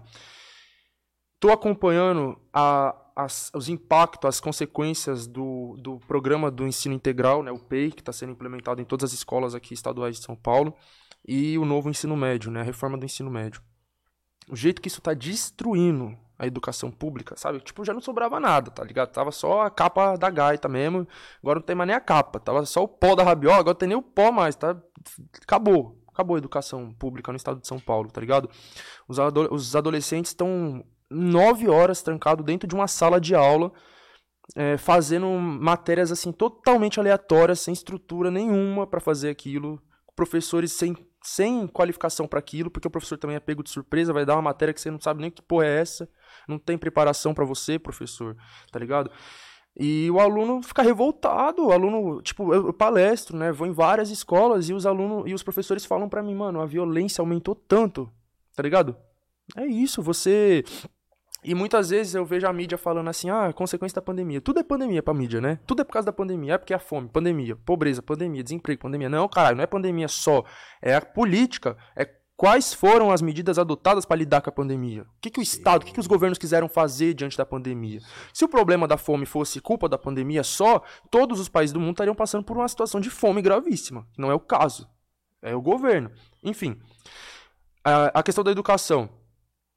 É, eles falam que ah, o jovem ficou dois anos trancado em casa, voltou pra escola agora, tá mais violento. Que jovem que ficou trancado em casa dois anos, parça? O jovem de classe média, o jovem na favela ficou trancado em casa dois anos, tava trabalhando, tava na rua, jogando bola, qualquer coisa do tipo, não tava trancado em casa. Ele continuou socializando com os parceiros dele, com os vizinhos, mas enfim. Então, é é essa porcaria desse, desse ensino integral, dessa reforma do ensino médio. O jovem tá muito mais cansado, sobrecarregado, sem esperança, sem expectativa nenhuma, desânimo. Eu tava ontem, ontem fazendo estágio conversando com os alunos. Ele falou assim, um dos alunos, ah, tem um professor que chegou na sala e falou, ah, nossa, mas vocês são muito desanimados. Falou, lógico que eu sou desanimado, parça. Olha o que eu tô fazendo aqui, tá ligado? Tô aqui há nove horas sem fazer nada de que eu considero como útil, tá ligado? Sendo oprimido, eu vi lá na escola os alunos tomando suspensão e ocorrência porque chegou um minuto atrasado na sala. Você acha que o aluno vai ficar feliz dentro da escola? Ele fica revoltado mesmo. Então, essa questão da educação, que está sendo totalmente destruída, a gente tem que pautar essa revogação do ensino médio, né? Você falou ano eleitoral, tem que cobrar, parça. Eu vou votar num candidato que esteja pautando, revogar a desgraça do, do, do novo ensino médio. Ah, mas antes estava bom? Não estava bom, mas a gente tem que formular outra coisa, porque agora piorou. Parar essa porra desse PEI, esse programa de ensino integral, tá ligado? Ensino integral é bom? É bom se tiver condições. Porque o aluno que precisa trabalhar. Porra, eles não estão pensando no tem que trabalhar quanto de evasão escolar que tá tendo. Esse é o problema grave, parça. Tipo, eu fui numa escola, acho que foi em Osasco, se eu não me engano, que a diretora falou para mim, mano, a nossa escola tinha 1.200 alunos. Implementou o PEI, saiu 500 alunos da escola de uma vez. Baixou para 800, era 1.300, baixou para 800 alunos. 500 evadiram de uma vez a partir do momento que implementou o ensino integral, porque eles tudo trabalha. Não tem como ele largar. Entre largar o trabalho e largar a escola, ele vai largar a escola. Tá ligado? Então é isso, os alunos estão sendo obrigados a abandonar os estudos, a largar a escola tá ligado? E por enquanto ainda tem a possibilidade de ir para uma outra escola que o ensino ainda é regular, não é integral. Uhum. Mas o plano do governo do estado é que 100% das escolas estaduais sejam integral. Ou seja, milhares ou milhões de alunos vão ser obrigados a abandonar a escola. Simples assim. Enfim, então é isso. Pautar a revogação da reforma do ensino médio. Importante você falar isso, né, mano? Sim. Importante você falar isso. Revogar a reforma do ensino médio, barrar esse PEI, reverter isso, tá ligado? Melhorar as condições dos professores, porque a única coisa que eles estão vendendo de bom pro, pros professores com esse bagulho é o aumento salarial, tá ligado? Também, enfim, né, tem cheio de problemáticas ali, mas tem que aumentar o salário do professor, mas tem que ter qualidade de trabalho. Não adianta você aumentar o salário e o professor tá trabalhando no meio do caos ali, trabalhando entre aspas, nem consegue fazer nada, tá ligado? Que não tem material, não tem condições, a sala super lotada, 50 alunos, eu vou em escola que tem 50 alunos em sala, enfim. É, então, barrar esse P, como eu falei, que está sendo uma desgraça, ou então, se for reformular um novo ensino integral, tem que ser completamente diferente do que está acontecendo agora, e, e, os professores têm que ser ouvidos, os alunos e os professores. Eu participei da reunião do ATPC na semana passada dos professores, e eu fiquei ouvindo eles falando, não, mano, tinha que ser assim, tinha que ser assado. Por que, que nós vamos pegar esse horário para fazer isso? A gente podia pegar esse horário para fazer uma qual que é a palavra? Uma, os alunos. Ixi, esqueci a palavra. Enfim, para ajudar os alunos que estão com alguma defasagem, pai, pum, recuperação, essa era a palavra. Mas o governo não quer ouvir os professores, não quer ouvir os alunos, ele quer enfiar o que eles querem goela abaixo e aceitem, se adaptem e já era, tá ligado? Uhum. Então tem que fazer, se for fazer reforma de, de, ensino médio, reforma de não sei o que lá, tem que sentar com os alunos, professor e ouvir, família, tem que ouvir o que, que vocês querem pra educação. Vocês estão contentes? Não estão? Sugere aí os bagulho, entendeu? Não adianta enfiar de cima para baixo. Então, como eu falei, reforma de ensino médio, PEI, Teve um novo plano de carreira também aprovado aqui no estado de São Paulo, que é outra desgraça. Tem projeto tramitando aqui na, na Câmara Municipal de, de entregar esco as escolas municipais para organizações sociais, que basicamente é privatizar o ensino municipal. E a questão do trabalho, como eu falei, que é, mano, gerar emprego, tá ligado? Para os jovens e regularizar os trabalhos, parça. Tipo, essa exploração, é uma escravidão que esses aplicativos faz com nossos Sim. parceiros, tá ligado? E por fim, não dá para deixar de falar do genocídio também. Quem sofre do genocídio é o jovem. É o jovem preto, é o jovem favelado, é o jovem indígena, tá ligado? É essa faixa etária que é o grupo de risco de 15 a 25, 29 anos, tá ligado? Sim. É o grupo de risco da polícia. Enquadro pra caralho. Eu acho que essa é uma das pautas fundamental, mano. Se eu for sentar com meus parceiros, porque é isso, a gente tem que ouvir as pessoas. Não é eu ficar aqui achando que é isso, achando que é aquilo. Se você senta com os parceiros pra conversar, mano, vai falar dos problemas da vida, sempre vai aparecer esse problema que eu citei aqui agora, tá ligado? Vai aparecer a questão do emprego, do trabalho, vai aparecer a questão da escola que tá insuportável e vai aparecer a questão do, da violência policial. Né? Tem um parceiro meu que uma vez a gente tava indo. Enfim, a gente foi num baile no Alta Quebrada, a gente foi andando, era uma caminhadinha, tipo, foi umas meia hora de caminhada. Juro por Deus, parceiro. Cada esquina ele falava, já tomei enquadro aqui, já tomei enquadro aqui, já tomei enquadro aqui. Em todas as esquinas, tipo, meia hora de caminhada. Ele, já, ele tinha uma história para contar em cada esquina. Não era um enquadro, ah, um enquadrozinho. Não, era enquadro que os policial deu choque no saco dele, que os policial socou ele, esmurrou a cara dele, pisou na cara dele, fez tudo quanto é coisa que você pode imaginar. O moleque é pretão, pretão hum. mesmo, tá ligado? Então, e é suave, é um moleque tão suave, parceiro, tão suave, tá ligado? Então, a gente tem que falar disso também. É outra pauta, assim, crucial fundamental, tá ligado? Então, enfim, ficar aí pros, pros pré-candidatos aí, que, mano, juventude na periferia tá querendo saber de violência policial, educação e emprego. É o principal, tem a questão da fome, alimentação, etc, mas eu, eu acho que essas três coisas, mano, é, é assim, fundamental demais, demais, demais. Sim. A gente tem mais uma pergunta, né, Lucas? Tem. Manda aí. Tá tranquilo? Suave, suave. Tá tranquilão? Total, total. Então, de boa. Então, vamos que vamos. Vamos lá. O nome do mano é Ras Ramakrishna. Qual que é a origem, Coruja? Me corrija se eu estiver errado. Eu não sei o nome. É Islã, alguma coisa assim? Preciso ver o nome. Enfim. Ele deixou uma pergunta aqui pro, pro Chavoso. Ele tá falando pra você falar, mano, da importância de reconhecer as experiências socialista, socialistas como fundamental para as conquistas da classe trabalhadora e o problema da esquerda que tem medo de dizer o seu nome. Eu não sei se é o seu nome ou se é o nome da esquerda. Não, eu, eu entendi, valeu aí pela pergunta. É, é o quê? É que tem um. Não sei se é um texto, um livro do, do professor Vladimir Safato, acho que é um livro. Ele é um filósofo lá da USP, um professor da hora lá, um dos poucos professores da USP que é. Assim, né? Pelo menos as ideias bate. Não sei como pessoa que eu nunca tive aula, nunca sentei na frente dele pra trocar umas ideias, mas as ideias bate muito. Até compartilhei um texto dele hoje no meu story que se chama é, não teve eleição em 2018, alguma coisa assim, que ele faz uma análise ali de 2018, né, e tudo mais, as fases que aconteceu ali com a prisão do Lula, a eleição do Bolsonaro, etc e tal. Enfim. E aí ele tem um livro, se eu não me engano, que é esse, A Esquerda que não tem medo de dizer seu nome. Ele tá falando sobre essa, essa esquerda que, tipo, por exemplo, nesses últimos anos a gente viu esse aumento, obviamente, né, desse movimento reacionário, conservador, neofascista, bolsonarista, é, essa apropriação da, da bandeira do Brasil, né, da camisa da CBF, etc e tal. E aí, a história mostra pra gente, mano, que a reação ao fascismo tem que ser a radicalização da esquerda, tá ligado? Então ele citou ali, por exemplo, no começo da pergunta, né, a, a importância de, de reconhecer as experiências socialistas, né, para as conquistas da classe trabalhadora. É, aconteceu a Revolução Russa em 1917, que eu até tenho tatuado aqui na minha mão, né, de tão importante e significativa que foi essa revolução. É, talvez a maior revolução de trabalhadores da história, né, pelo menos recente, uma revolução socialista. Como uma das reações vem a, o, o fascismo, né? Uma reação que eu digo assim, a burguesia ela, ela se junta para fundar o movimento fascista como uma reação ao crescimento do comunismo, que é uma ameaça, tá ligado? A maior ameaça para a elite é o comunismo. Ponto. Por isso que eles batem tanto. Então, eles tinham medo de que a revolução socialista se espalhasse por toda a Europa, né? Aconteceu na Rússia, estava quase acontecendo na Alemanha e na Itália. Não é por acaso que o nazifascismo surge na Alemanha e na Itália, porque era onde o movimento comunista estava mais forte. A burguesia vai lá e, pum, fomenta o movimento fascista para bater de frente com o movimento comunista. Nada mais é do que o quê? Trabalhadores revoltados, com sentimentos antissistêmicos, contra tudo que está aí, contra o sistema, quer ir para cima. A, a burguesia chega e fala: calma, nós temos que confundir a cabeça desses caras, porque senão eles vão fazer a revolução. Eles vão lá e confundem. Então o pessoal fala assim: ah, o nazismo era de esquerda. Por quê? Porque se chamava Partido Socialista dos Trabalhadores Alemães. Isso aí foi uma estratégia para capturar os trabalhadores. Eles estavam se identificando com, com o socialismo.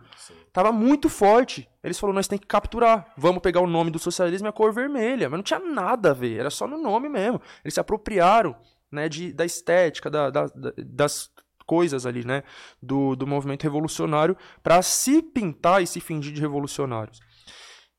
E aí quem derrotou o nazifascismo foi nada mais, nada menos que a própria União Soviética, né, enfim, que derrotou lá o, exército eh, nazista foi o exército vermelho da União Soviética.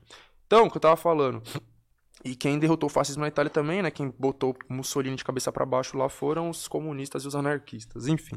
Então, o que eu tô falando é, quando a direita radicaliza, e assim, né, esses termos esquerda-direita também, como o próprio Galo passou essa visão pra nós, é uma coisa que às vezes mais confunde nós do que qualquer, qualquer, outra coisa, né?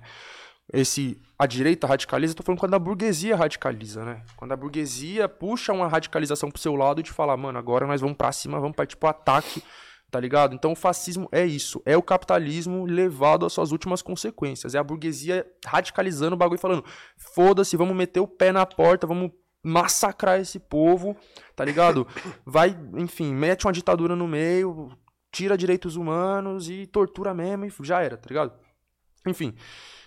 Qual é a reação disso? É a radicalização do outro lado, que a gente pode chamar de radicalização da esquerda, né, que seria justamente o comunismo, socialismo e anarquismo, ou a gente pode chamar de radicalização da classe trabalhadora. Por que, que mais cedo eu falei pra vocês, os caras vão vir pra cima de nós com arma, nós vai vir com livro? Não, nós vai com arma também. É isso. Quem derrotou o exército nazista, acabei de falar, foi o exército vermelho da União Soviética. Não foi nenhum, nenhum político democrata, paz e amor que assinou um projeto de lei contra o fascismo. Isso aí tem efeito nulo.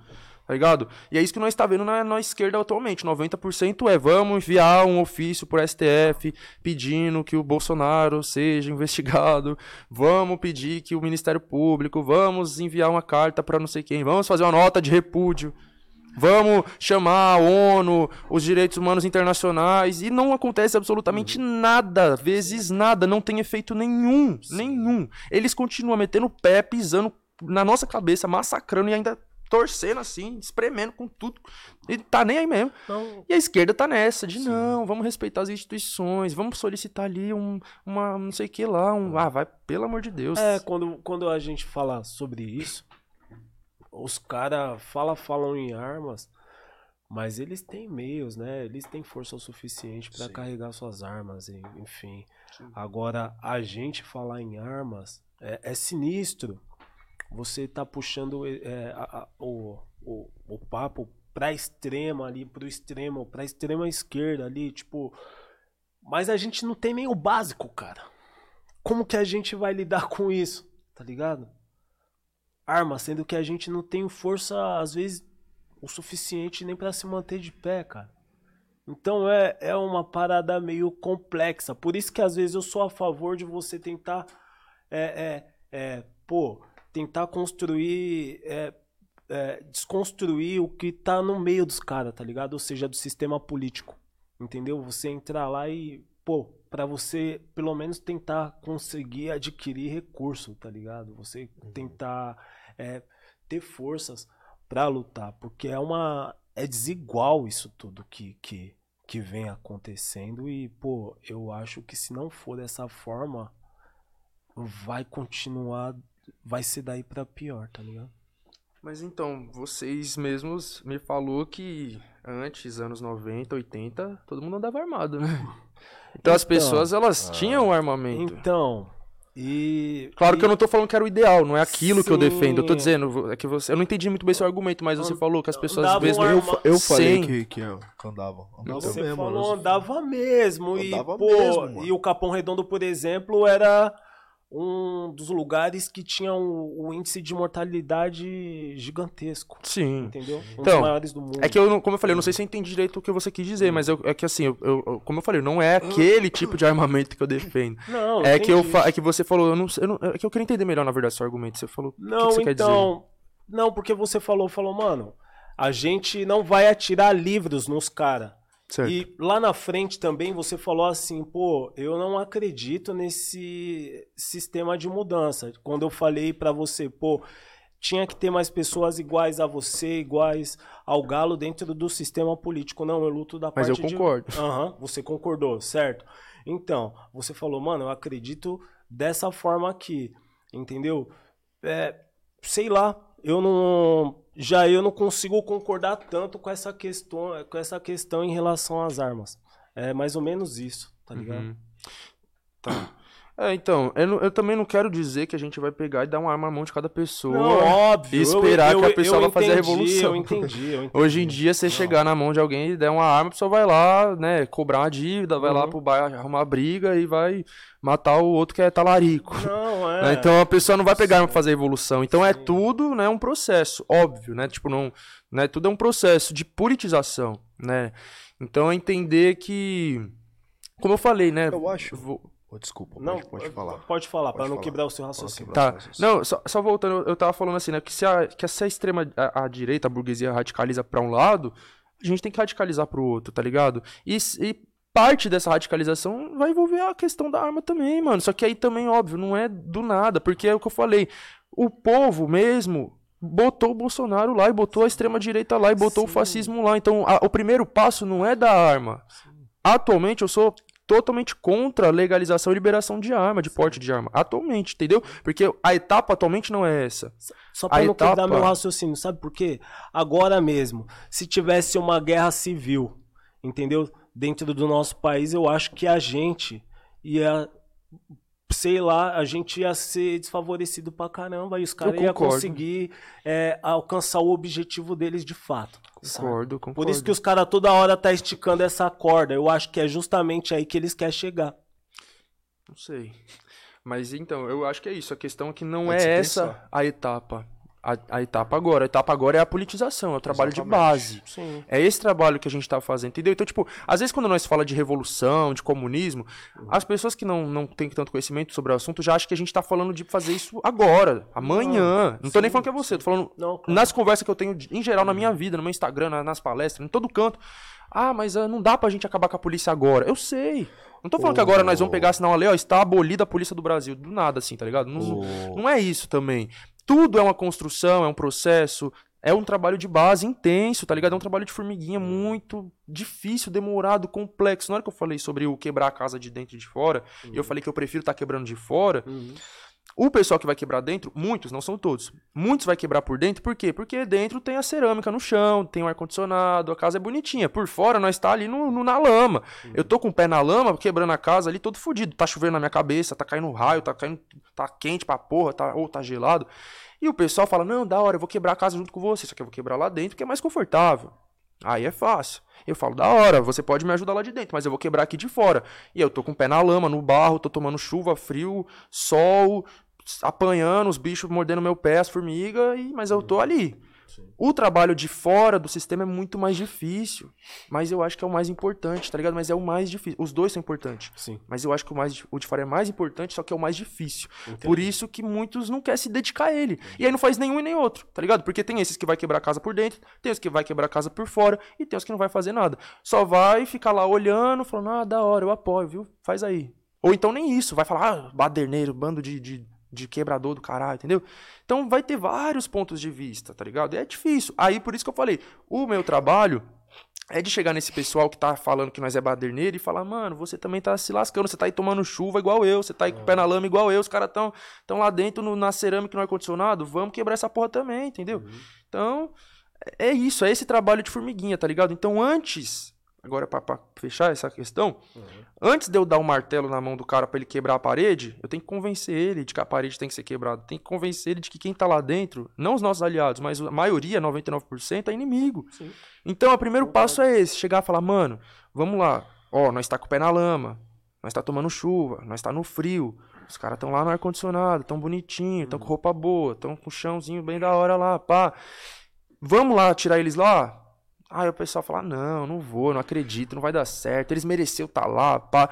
Então, todo o processo que a gente vai ter pra conscientizar, tá ligado? No final vai ser, ele vai falar, caralho, mano, é isso mesmo, eu quero quebrar essa casa, então toma aqui o martelo, vamos lá quebrar comigo.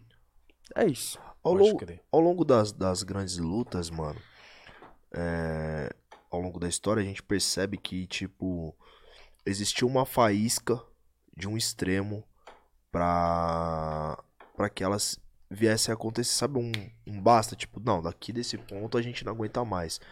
É, no entanto, mano, eu- sinto a gente um pouco como eu posso falar? Eu, eu sinto a nossa população, mano, um pouco acostumada a apanhar, tá ligado, mano? Assim, tipo, acostuma, apanha tanto que já acostumou, sabe? Ah, vou lá receber minha dose diária de, de surra, tá ligado?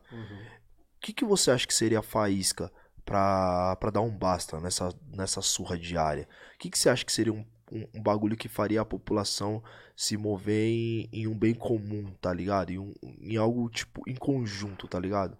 Tipo, daqui não, daqui não passa, tá boa. ligado? Então, muito complexo, muito complexo, né? Principalmente pensando no Brasil, que é um país, assim, continental, né? Com populações muito diferentes, né? Que tem Sim. demandas muito diferentes, né? Às vezes, a demanda da classe trabalhadora numa favela de São Paulo não é a mesma da classe trabalhadora que mora no centro expandido de São Paulo e muito menos a da classe trabalhadora que vive no interior de Pernambuco Sim. tá ligado? Então, é muito difícil a gente conseguir conciliar todo mundo e falar, mano, todo mundo tá junto pela mesma causa, tá ligado? O último exemplo que a gente teve no nosso país dessa explosão que você falou, e talvez o primeiro e último, foi junho de 2013, que foi um momento extremamente complexo até hoje de entender o que, que aconteceu Sim. ali, né? E eu mesmo, quando Muitos, entrei... muito, muitas, muito, muitas narrativas até de vários Sim. pilantras se fizeram a partir dali, Exatamente, né? o. MBL surge daí. Eu ia chegar nisso. ah, eu falo mesmo, tô nem aí, parceiro. é isso, é isso. Entendeu? Então, é complexo o que aconteceu ali, tá ligado? E, e como eu falei, talvez tenha sido a primeira vez na nossa história que a população brasileira vai pra rua de um jeito massivo e, tipo, radical mesmo, na intenção de quebrar tudo e sair na mão com a polícia. Lá em Brasília, parça, os caras tipo, tava na bala de ocupar o Congresso mesmo, eles queriam atacar fogo. Eles só não tacaram fogo porque tinha muita polícia. Daí eles foi pro outro lado e tacou fogo num ministério lá. Então foi um bagulho surreal, tá ligado? Problema é que foi um movimento desorganizado, foi um movimento que não tinha uma certa politização, foi muito facilmente capturado pela direita através das grandes mídias que estavam ali canalizando aquele ódio para Dilma e para o PT. Então aquele ódio que era contra o sistema foi canalizado para um ódio contra a Dilma e o PT.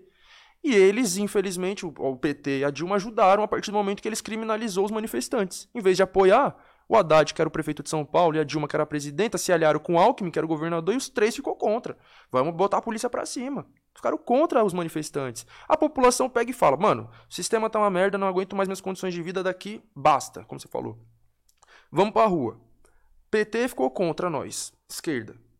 Não, não, até 2013 ali não existia esquerda para além do PT, tá ligado? Não tinha. O pessoal era minúsculo, PCB Sim. minúsculo, PSTU minúsculo. Hoje ainda continua pequeno, mas já deu uma crescidinha. Mas naquela época, tá ligado? Era isso, o PT e os que estão ali orbitando em torno dele, que é a CUT, que é a UNE. Enfim, então a população olha e fala: Isso é a esquerda? Ficou contra mim?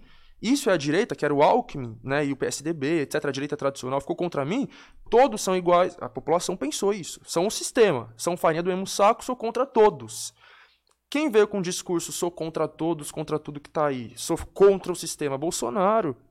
A população olhou para ele e falou: mano, ele é contra tudo, ele é contra o sistema, ele é de fora do sistema, eu vou nele. E não era, obviamente, era deputado há 30 anos. 30 anos. Mas ele conseguiu. E aí que eu tava falando do bagulho do fascismo. O fascismo ele, ele tem essa habilidade de perceber que a população tá totalmente descontente e radicalizada e capturar esse movimento para extrema direita. Ele se pinta como antissistêmico, ele vai pegar táticas de manifestação é, e de discurso da esquerda radical.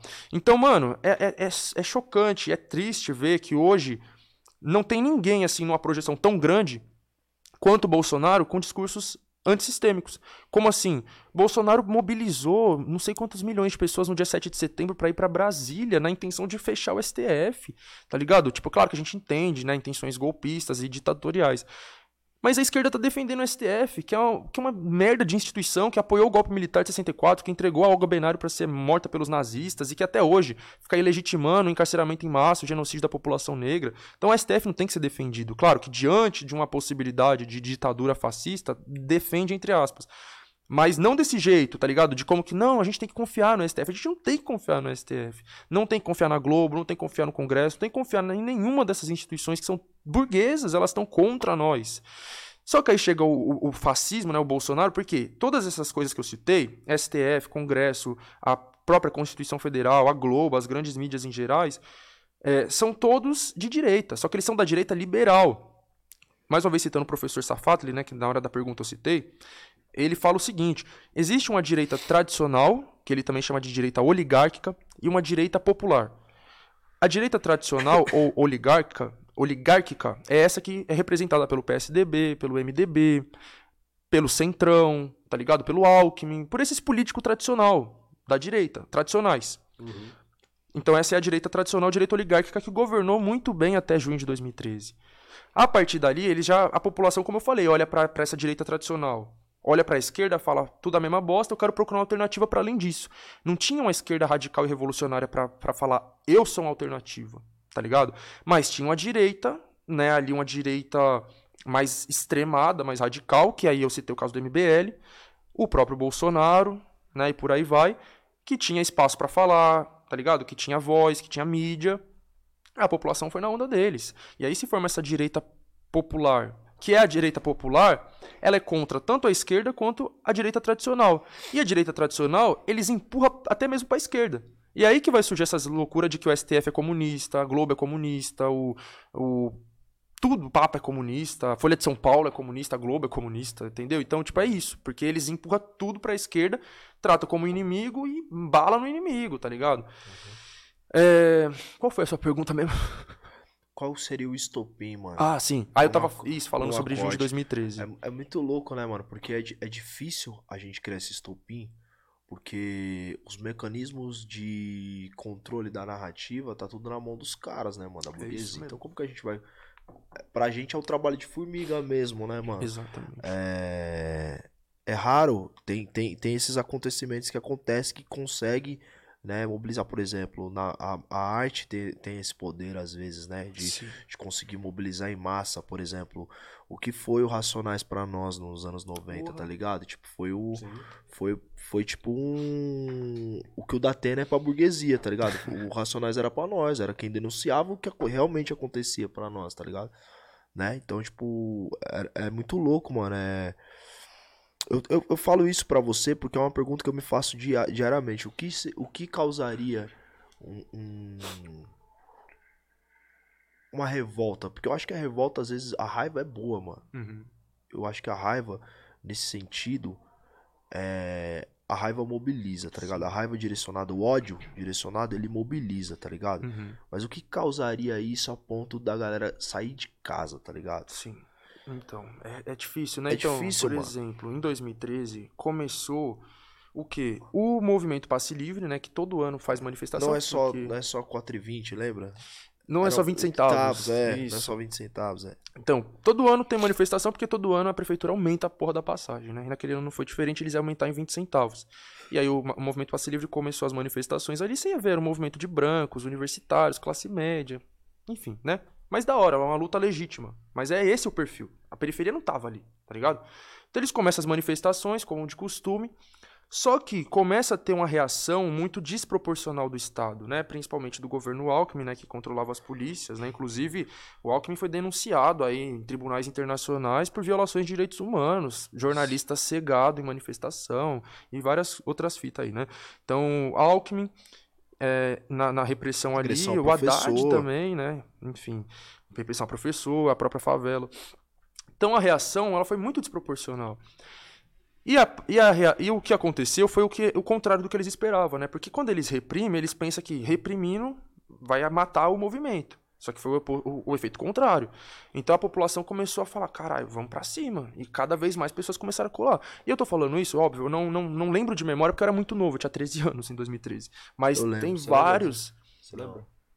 Tem vários documentários. Fui pra rua. Você foi? Então, eu era muito novo, mas eu queria. Eu ficava vendo a televisão e falava, que da hora, mano, eu queria estar lá. Foi foda. Tem vários documentários, né? Você joga no YouTube aí, 2013, é junho de 2013, tem um monte de vídeo, tá ligado? Tem um do Vice, V-I-C-E. Acho que tem uns 20 minutos, recomendo. Então você vê ali que era isso, tá ligado? Começou aí cada vez mais pessoas, foi aos poucos, foi, foi aos poucos. E foi juntando setores diferentes da sociedade com pautas diferentes, né? Então, chegou num ponto que acabou até fugindo do controle aí do, do, passe- do movimento passe livre. Porque começa com o bagulho dos 20 centavos, daqui a pouco tá vindo gente contra a Copa, contra o PT, contra o comunismo, contra não sei o quê, contra o aborto, contra a corrupção, contra tudo.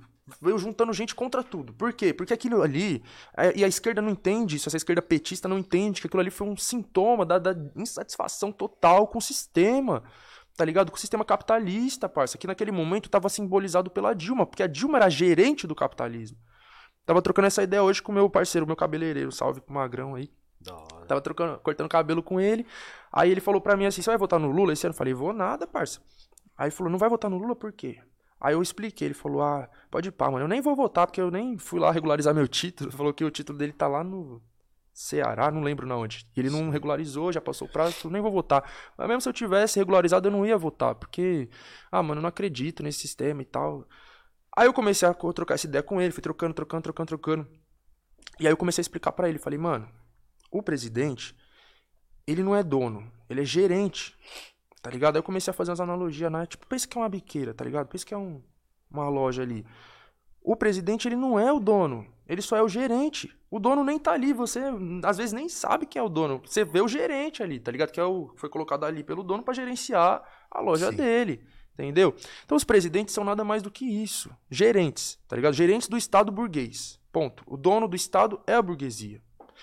Aí eu tava explicando pra ele qual era a diferença do Bolsonaro pro Lula e tal, e do Alckmin, né? Eu falei, ah, mano, o, o- Bolsonaro, ele é aquele gerente arrastão, tá ligado? É o cara que quer ficar andando, mostrando a arma, dando tiro pra cima no baile, ele quer ficar se amostrando, tá ligado? E isso aí o dono não gosta, fala, parça, você não pode ficar dando tanta pala assim, você tá arrastando o bagulho. Tira ele, vai colocar um outro gerente que vai continuar vendendo, vai continuar lucrando do mesmo jeito, mas ele é mais discreto. Ele vai ficar fazendo essas coisas, tá ligado? Aquele que passa você nem. Pum, tá ligado? É isso, a burguesia quer isso, que é um gerente discreto, que vai fazer o lucro dela continuar. O Lula fala, né? No meu governo, os bancos lucraram como nunca antes na história. Ele se orgulha disso. Então, vai continuar fazendo a loja vender, mas vai ficar quietinho. Você não vai ficar arrastando, tá ligado? É isso que a burguesia quer. O Bolsonaro é esse palhaço de circo, que é selvagem, que fala merda, que fala que é vacina da AIDS. E essa, essa elite, essa direita tradicional que eu falei, ela olha e fala, mano, é essa merda, pai. Só que esse cara tá falando, tá manchando a nossa imagem da direita, da burguesia, dos militares, inclusive. Enfim, a, prova a probabilidade é essa, que ele seja tirado e vai entrar o Lula com o Alckmin, que é. O Alckmin, principalmente, é o sonho da burguesia, né? O Lula dá para engolir pra burguesia, eu tô falando. Eles engolem, mas não é o ideal. O Alckmin é o ideal. Tenho certeza, em 2018, o candidato da burguesia era o Alckmin. Tá ligado? Aí não deu o Alckmin, né? Murchou o cara, foi o Bozo lá. Mas enfim, voltando, falar da Dilma era gerente ali do capitalismo naquele momento. E a população, ela não tá vendo quem é o dono, ela só tá vendo quem é o gerente. A revolta se voltou contra a gerente. Falou, a gerente tá contra nós também, então nós vai ficar contra ela também. Tá ligado? Se tivesse usado todo o Estado e o poder para organizar aquilo, falar, mano. Porque qual que é a fita? A esquerda, em geral, ela não quer que as coisas, a mudança parta do trabalhador, da classe trabalhadora, tá ligado? A esquerda ainda tem essa visão do branco salvador, que tá ali de cima, idealizando o que é melhor, então, a gente tem que partir da realidade concreta. A gente tem que sentar e ouvir as pessoas, tá ligado? Por exemplo, lá na faculdade eu, tenho, eu tô fazendo uma matéria que é a psicologia da educação. Aí teve um dia que eu. Na licenciatura, né? Teve um dia que eu cheguei lá, a aula começa às 8 horas da manhã. Eu cheguei 8h40, 8h30, na verdade, começa, eu cheguei 8h40. O pessoal tava tudo dividido em grupos. Na minha sala, tipo, de 40 alunos tem três negros, né? E aí não tinha nenhum naquele dia, só tinha eu. E os grupos, vários brancos divididos. Imagina, você entra numa sala assim, você fica até sem graça. Fala, caralho, onde que eu vou sentar, mano? Não conheço ninguém, não falo com ninguém. A professora, ah, entra num grupo aí. Aí eu falei, cara, qual grupo que eu vou entrar? Aí eu olhei, eu vi que tinha uma mina lá que ela é nordestina, né? Que ela fala bastante nas aulas, eu percebo que ela tem um sotaque pernambucano, inclusive. Eu fui lá e sentei no grupo dela. Só por causa disso, só porque era nordestina. A única que eu falei, ah, me identifiquei minimamente foi com ela. Aí eu sentei no grupo dela. Aí eu falei, o que, que é pra fazer?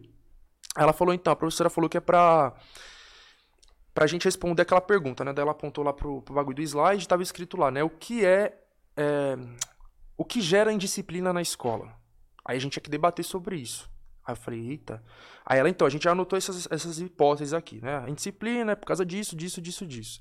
Aí eu falei assim, ô, oh, mano, não, não me leva a mal, assim, sem querer desmerecer, né? Mas, mano, nada a ver nós ficar aqui idealizando o que gera indisciplina. Por que, que nós não vai lá perguntar pros alunos? Nós tem que chegar nos alunos e falar, mano, por que, que você faz isso? Tipo assim, não na, pra chegar pra cobrar, mas pra ouvir mesmo, tá ligado? Aí beleza. Depois, quando a gente foi juntar todas as, toda a sala para debater, até a própria professora falou isso. A gente falou assim, mano, a gente tem que ouvir os alunos. Os alunos, o fato dos alunos não serem ouvidos também gera indisciplina, porque ele se sente ali como alguém que só tá, tipo, recebendo, recebendo e recebendo informação e nunca pode falar, nunca pode, tá ligado? Pôr, pôr o ponto de vista dele. Uhum. Aí ontem eu fui lá na escola fazer o estágio e tava trocando essa ideia com os alunos, como eu acho que eu falei aqui mais cedo, né?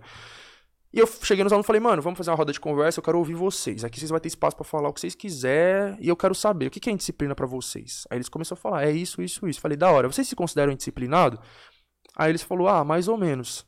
Eu falei, por que mais ou menos? Eles falaram, a gente é disciplinado com quem nós quer e com quem nós não quer, nós não é. Aí eu falei, e o que que, que, que faz você ser disciplinado com um professor e com outro não? O jeito que eles tratam nós. Tem professor que chega aqui gritando, né, batendo na mesa, impondo ordem de um jeito violento, agressivo, tudo é suspensão, tudo é ocorrência, xinga nós, trata que nem bicho, a gente não vai respeitar esse professor.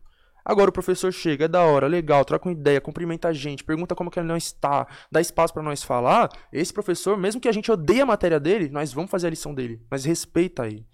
Aí eu falei, hum, eu citei esse exemplo de como que a gente tem que ouvir, parça. Não adianta eu ficar lá na USP idealizando por que, que os alunos são indisciplinados. Aí quando eu me formar, eu vou dar aula numa sala de aula, eu acho que é por causa disso, e aí eu não vou saber nada na prática, tá ligado? Por isso que o estágio é importante, é você sentar ali com o aluno e falar, e, e coisar, fala para mim, por que, que você faz isso? Você não tá gostando da escola? Por quê? Qual que é o problema da escola? Qual que é o problema da educação? Fala, fala, fala, vai colocando para fora, a gente tem que ouvir deles. Com a questão da esquerda é isso. Falta mais a esquerda pegar e ouvir as pessoas. Mano, vamos lá, vamos sentar aqui. É o que o Brau falou em 2018 naquele comício histórico. A comunicação é a alma, deixou de entender o povo, perdeu, já era. É o que você falou também. A esquerda tá com essa cabeça de 2002. Acha que as pautas é a mesma, mas não é. O pobre avançou, o pobre já começa a conseguir usar uma Lacoste, já começa a conseguir comprar um carro. Dá promessa, a analogia do abacate. Não dá mais pra dar um abacate, não. Brinca com abacate, não. Quero carrinho, mano. É isso, parça. Tá ligado, velho? Tá certo, como eu falei, a gente retrocedeu bastante. Mas já mudou a consciência. A pessoa já acha que. Ela, hoje ela já vê que é possível. Fala, mano, antes eu não tinha possibilidade, por exemplo, de fazer uma Eu faculdade. falo isso da esquerda porque eu fico com essa impressão de uma parte do setor da esquerda. Por exemplo, quando a gente vê o Alckmin. Como que eu vou explicar pra alguém, tá ligado? Sobre o Alckmin? Porque ontem, irmão, Exato. eu já tava. Não dá. Porra, mas, Tá ligado, mano, a viado? gente tá numa situação. Não, eu tô, tô ligado A gente tá situação numa que a gente tá, situação que a gente não tem escolha. Segundo turno, Bolsonaro ou Lula? Você vai falar pra Não, mim que, pô, não, meu voto. Não tô falando Sim. você nem você, mas tipo, porra, meu voto vai ser nulo? Não tem como. O que nos aproxima um pouco mais do nosso objetivo. Infelizmente, a gente tem que ir no menos pior. Será? Sim. Aproxima? De que jeito? Eu acho que a- dessas ideias que a gente está trocando aqui, eu acho que a opção que mais vai nos aproximar de tudo isso e sei lá de é, se a gente estiver falando papo de futuro, é que nem você falou aqui, pô, a gente é, é um trabalho de formiguinha. Eu acho que o que vai encurtar mais o nosso caminho, infelizmente, mano, infelizmente ou felizmente, vai ser o Lula. Entendeu? Se o Lula assume e morre com um mês. E o Alckmin assume. Mano, eu vou falar, pode ter uma barata, irmão. Pode ter uma barata. Eu vou falar, pode ter uma barata e o Bolsonaro. Pode ter um, retar... um Não, retar- um eu- retardatário lá, tudo Sim, é sim. menos pior que ele, mano. Eu não concordo. É, eu concordo. Por quê? Vamos lá.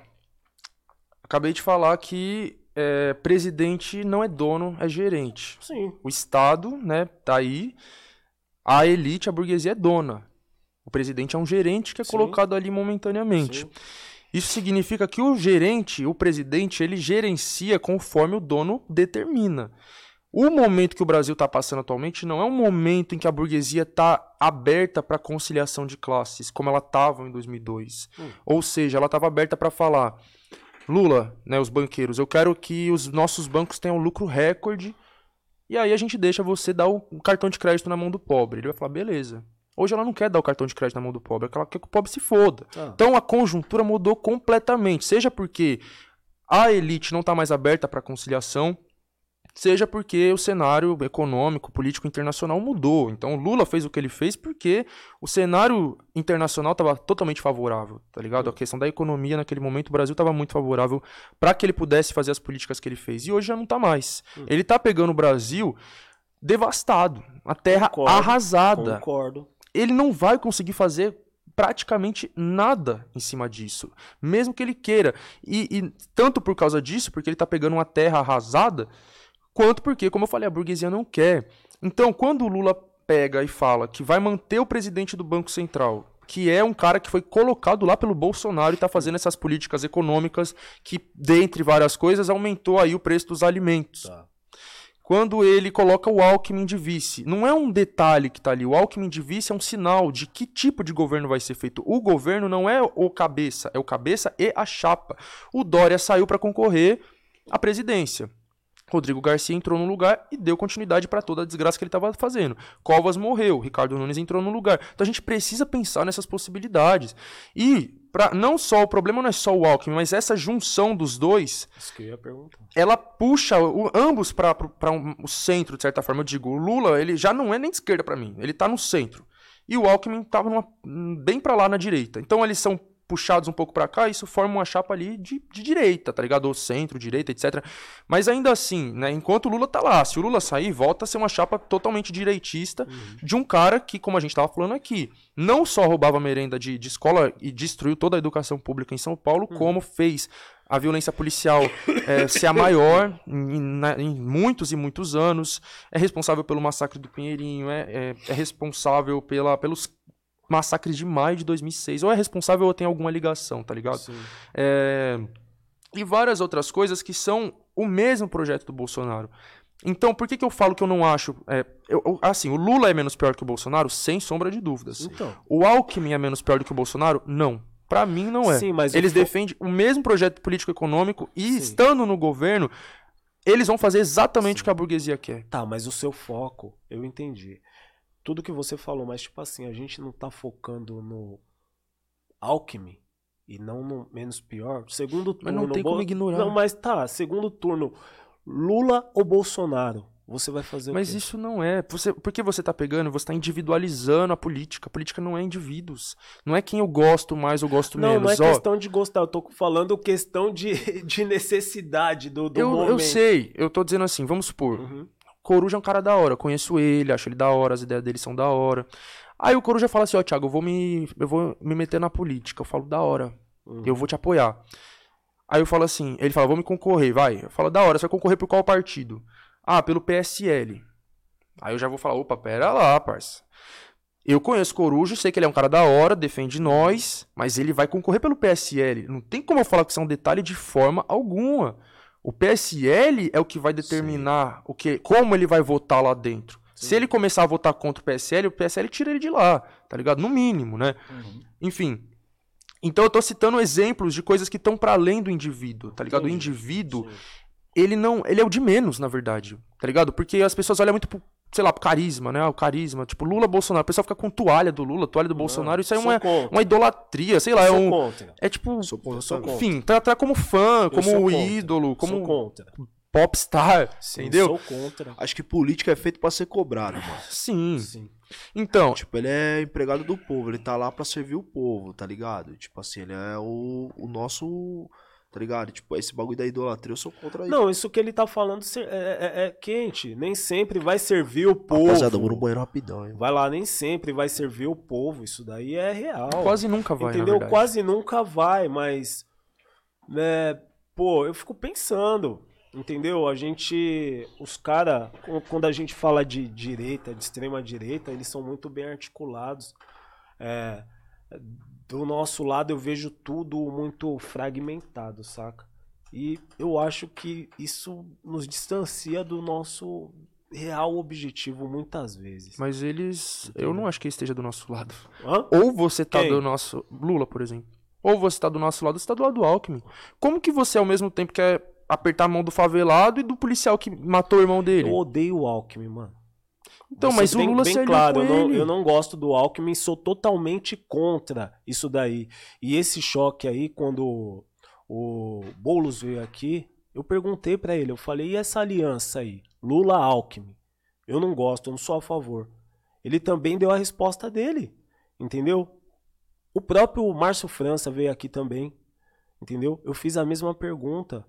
Todos falaram, mano, infelizmente, a opção menos pior Mas França foi vice do Alckmin. Ele é idêntico É, a ele. Então, é idêntico. Então, mas eu fiz a mesma pergunta pra todos. Infelizmente, a gente tem que voltar na solução menos, assim. menos pior. Então, eu queria saber agora, porque é importante a gente ver o ponto de vista um do outro. De repente, você vai me passar uma parada que eu não tô vendo. Eu Uhum. quero saber qual que é o seu pensamento em relação a isso. Sim.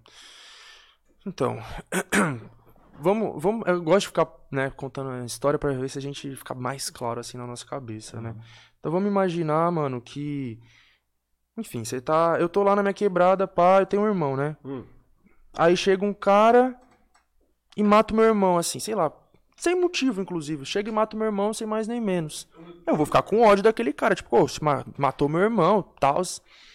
Daqui a pouco, o meu melhor amigo começa a postar foto com o cara que matou meu irmão. Chegou, opa, peraí, será meu melhor amigo? Pai, se o cara matou meu irmão, você tá lá com o cara? Aí falou, ah, não, mano, não dá em nada, pai, ele mudou, ele não sei o quê.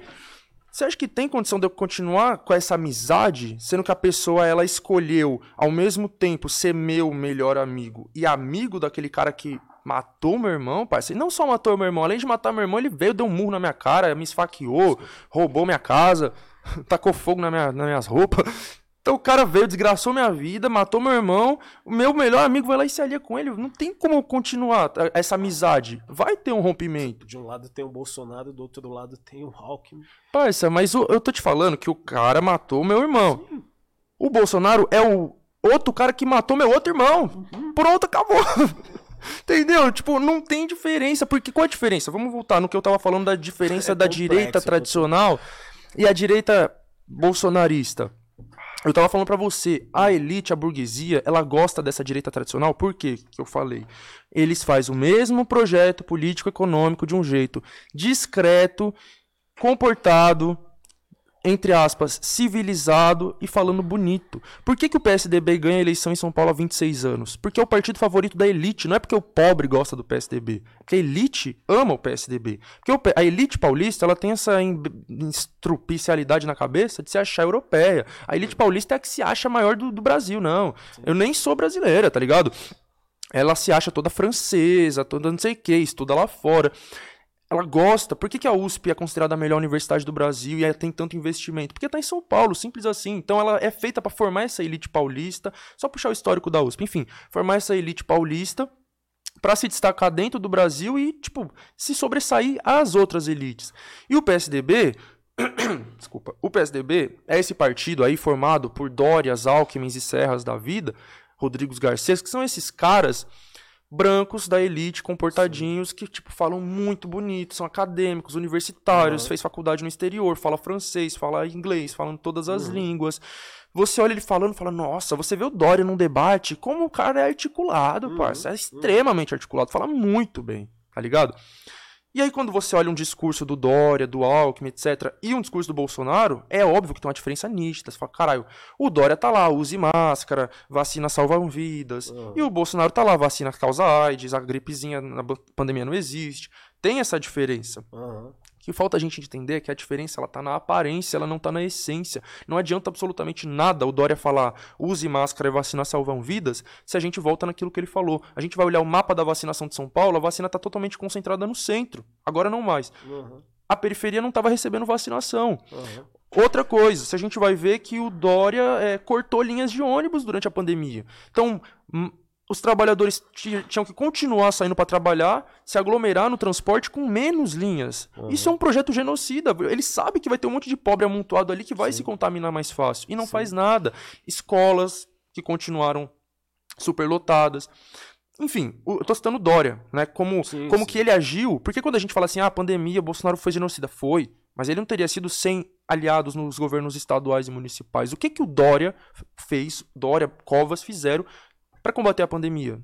Não fizeram nada. Ah, o Dória fez a vacina. Não fez. Quem fez a vacina foi o Instituto Butantan, que o Dória queria privatizar dois anos antes. Um ano antes.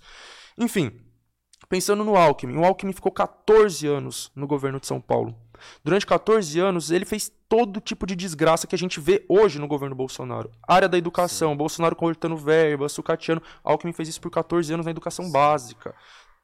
Crianças, adolescentes como eu falei aqui mais cedo, sem comida, sem giz, sem sabonete no banheiro, por culpa do Alckmin. Educação. Saúde. A saúde em São Paulo melhorou com o Alckmin ou só piorou cada vez mais? A gente viu um monte de parentes, amigos nossos morrendo aí pelas filas dos hospitais públicos, a gente precisando de médico e não tendo, precisando de remédio e não tendo, cirurgia não tendo. Culpa do Alckmin. Sim. Segurança pública. Bolsonaro chegou falando que a polícia vai ter carta branca para matar, e o policial tem que matar mesmo, e não sei o quê. O Alckmin já tava fazendo isso 14 anos antes. Ele.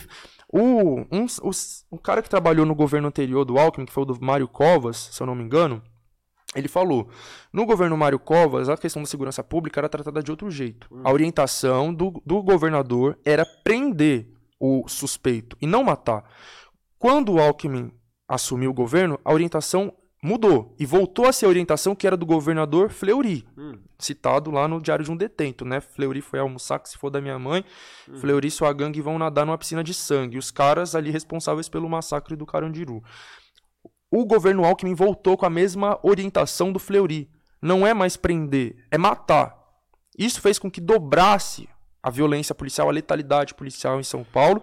E quando o Alckmin foi questionado sobre isso, ele falou: a polícia está de parabéns eu não consigo falar que um cara desse é menos pior. Como que um cara que vê a polícia mata, ele orienta que a polícia mate mais os favelados Sim, especificamente. E quando ele é questionado sobre isso, ele fala que é menos, é, que, que, aliás, que tá de parabéns. Sim, mano. Esse, esses números aí não são só números, eles são primos nossos, vizinhos nossos, amigos nossos, que a gente Sim. deixou para trás porque a polícia matou Sim. por orientação do Alckmin. Sim. Como que é menos pior? É sinistro, porque nas últimas eleições, por exemplo, teve um número de títulos é, é, que foram cancelados lá no Nordeste gigantesco. Sim. Várias pessoas não votaram. Enfim, tá aí o Bolsonaro agora nesse exato momento. É, você então é a favor do que? Voto nulo no segundo turno? por exemplo. Sei lá. Eu, eu, antes de tudo, eu quero te falar. Eu não sou fanático pelo Lula, muito menos pelo Alckmin. Quando houve chacinas aqui no estado de São Paulo, eu perdi muitos amigos, inclusive pessoas queridas. Eu sei muito bem o que você está falando, não sou a favor dessa aliança, entendeu? Mas eu queria, eu, eu não estou conseguindo entender é, qual seria a solução do segundo turno, entendeu? Ali quando você tiver é, de frente para a urna. Você vai falar? Cara, eu eu compartilho da, da ideia do boy assim, eu não, e eu entendo tudo que você falou, mano. Concordo até com, com isso, mas cara, diante ao Bolsonaro é, eu vou votar no Lula, cara, no segundo turno. Eu vou votar no Lula no segundo turno. Mas não vou votar feliz não, vou votar com eu também não. com pesar, tá ligado? Sim, tipo, sim. vou votar, mas também não vou meter uma faixa nem na cabeça, ferrando. nem Até porque eu fudendo, sei que a nossa tá luta vai Vou continuar, aliado. Eu também acho Nossa que não luta acaba vai no- continuar. no Lula Não ganhando, vai não. acabar ali. Não é o Lula sendo eleito que, pô, tá tudo resolvido. Eu discordo totalmente desse tipo de pensamento, inclusive de pessoas que são fanáticas por ele. Eu acho que a nossa luta vai continuar e não vai ser fácil. Até mesmo porque pra gente desconstruir tudo isso que foi feito durante esses, esses últimos anos, a luta vai ser muito grande. mano. Vai ser muito grande. E eu, não, eu vou falar pra você que eu não tô feliz, não, mano, porque. Puta, velho, eu tenho.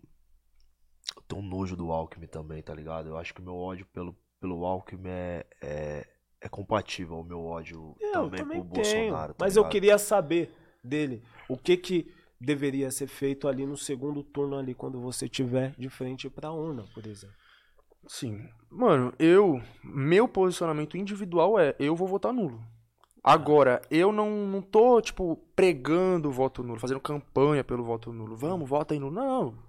Quer, vota em qualquer um que você quiser, mano. Tá ligado?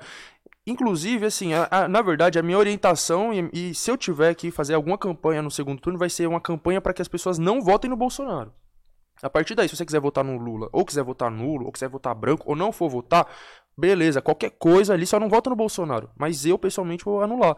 Porque eu, diante de tudo isso aqui, da- toda essa concepção que eu falei que eu tenho, de que o presidente não é dono, ele é gerente, ele vai estar ali para obedecer a ordem da burguesia. E acredito eu que a ordem da burguesia vai ser manter tudo isso que está sendo feito nesses últimos seis anos com Temer e Bolsonaro. Eu não acho que vai ter uma mudança real e Você significativa. acha que o Lula fica ou o Lula cai? Então, é uma grande possibilidade que ele seja tirado. Eu penso Já que vai ser o seguinte.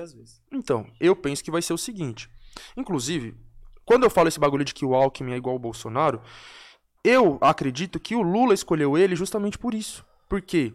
Porque o Lula, parça, ele é inteligentíssimo. Isso aí é inquestionável. Inteligentíssimo, tem um conhecimento, assim, total de como que funciona esse sistema, o Estado, a burguesia, etc e tal. Ele sabe perfeitamente. E ele sabe disso que eu tô falando aqui. Ele sabe que quando ele governou, ele não podia fazer o que ele queria. Tá ligado? Ele tinha que negociar com todos os setores das elites, do Congresso, vem essa polêmica do mensalão, porque ele sabia que ele tinha que negociar, porque senão ele não ia conseguir fazer o que ele fez, tá ligado?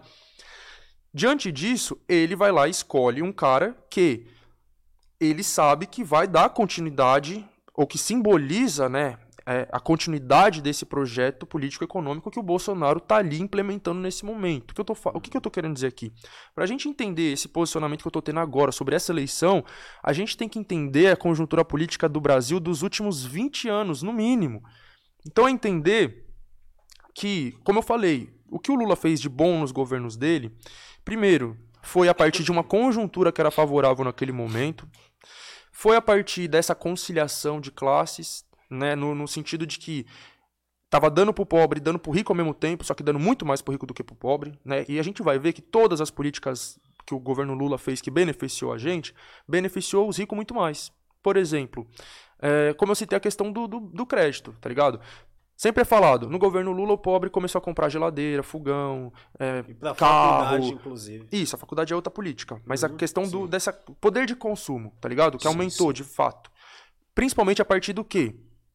é, aumento real do salário mínimo, que também não foi um aumento, uau, era tipo de 200 reais, passou para 500, tá? mas teve um aumento real do salário mínimo, aumento do emprego formal, mas aí já vem um porém, que emprego? Atendente de telemarketing, trabalhos precarizados, tá ligado? Aumento real do salário mínimo, é, aumento do emprego formal e é, o crédito, né, a possibilidade do crédito. Então o trabalhador agora tem um cartão de crédito na mão, você vai lá e compra sua fogão lá no Magazine Luiza uhum. para em 20 prestações Sim. com juros e você se endivida. Hoje a gente vê que 63 milhões, se eu não me engano, de pessoas estão com o nome sujo, SPC, Serasa, Sim. porque deu um cartão de crédito na mão delas, elas compraram um monte de coisa sem nenhuma educação financeira, se endividaram e nunca mais conseguiu sair dessa dívida, tá com o nome sujo até hoje. E o banco lucrou pra caralho em cima disso o banco, os donos dessa, desses comércios varejistas lucraram pra caralho em cima de endividamento de pobres. Então, o que eu falei foi bom para um e foi muito bom para o outro. É, política de faculdade que você falou, sem dúvidas, tá ligado? Mas aí você vai ver, por exemplo, se focou muito na, na, no ensino privado. Claro que foi feito para o ensino público e privado. Eu digo investimento em universidade pública, tá ligado? Aumentou os campos das universidades é, colocou universidades no Nordeste, no Norte, em periferias aqui de São Paulo, tá ligado? Então isso é fantástico. Uhum. Né? Teve a implementação das cotas, né? A lei de cotas vem do governo Dilma, mas enfim. Então teve políticas para a universidade pública que eu, da hora, isso aí é uma coisa que eu aplaudo mesmo, tá ligado? Eu fui beneficiado pelo SISU, eu entrei na USP através do Enem, uhum. tá ligado? SISU, criação ali do, do governo Lula. Da hora.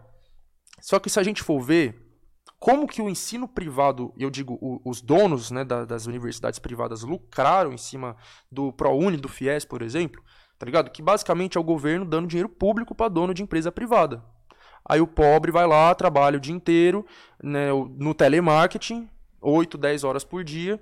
De noite ele vai lá para a universidade lá da esquina lá, né, como o pessoal fala, unisquina da vida, é, conseguir uma bolsa de 50%, né? Então ele ainda tem que pagar uma outra parte ali, ou conseguir uma bolsa de 60%, sei lá, tem que pagar alguma outra parte ali, ou pegou um FIES que o governo está financiando e depois ele vai se endividar e vai ter que pagar aquilo também. O dono da universidade está lucrando pra caralho. O pobre se forma na universidade e depois não consegue diploma. Vem a crise, né? 2012, 13, 14, etc. Vem a crise fodida, vem o desemprego pra caralho. O pobre não consegue mais um emprego. Os adolescentes começam a ver o que eu ouço nas escolas. Uhum. Adolescente falando para mim, mas Thiago, não quero fazer faculdade, porque minha mãe fez faculdade e não conseguiu trabalho até hoje. Meu pai fez faculdade e não conseguiu trabalho. Meu vizinho, o Uber, né? Você entra no Uber, começa a trocar ideia, o cara é formado em engenharia, você fala, caralho, tá aqui no Uber formado em medicina. Por que isso? Ele se formou nessas uni esquina da vida que o mercado de trabalho não tá nem aí para essas universidades. Você conseguir um diploma e nunca vai conseguir um trabalho naquela, naquela área. O dono da Unisquina ele lucrou, lucrou bilhões nos governos Lula e Dilma. Uhum. O pobre fez uma faculdade, muito bom, mas nunca conseguiu um emprego na área. Tá ligado?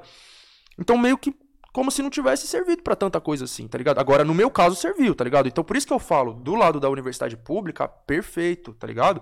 Da privada, mais ou menos. Foi importante também, sem querer desmerecer de forma alguma a quantidade de pessoas. É que eu tô citando os casos de quem se formou e não conseguiu emprego. Que mas são é muitos. bom você faz. Sim. Quem se formou e não conseguiu, mas tem muitos que se formou e conseguiu. Isso uhum. tem que ser valorizado. É. Foi muito importante para muitos também, que se formaram pelo ProUni, pelo FIES. Eu não quero de forma alguma desmerecer essas pessoas, uhum. pelo amor de Deus.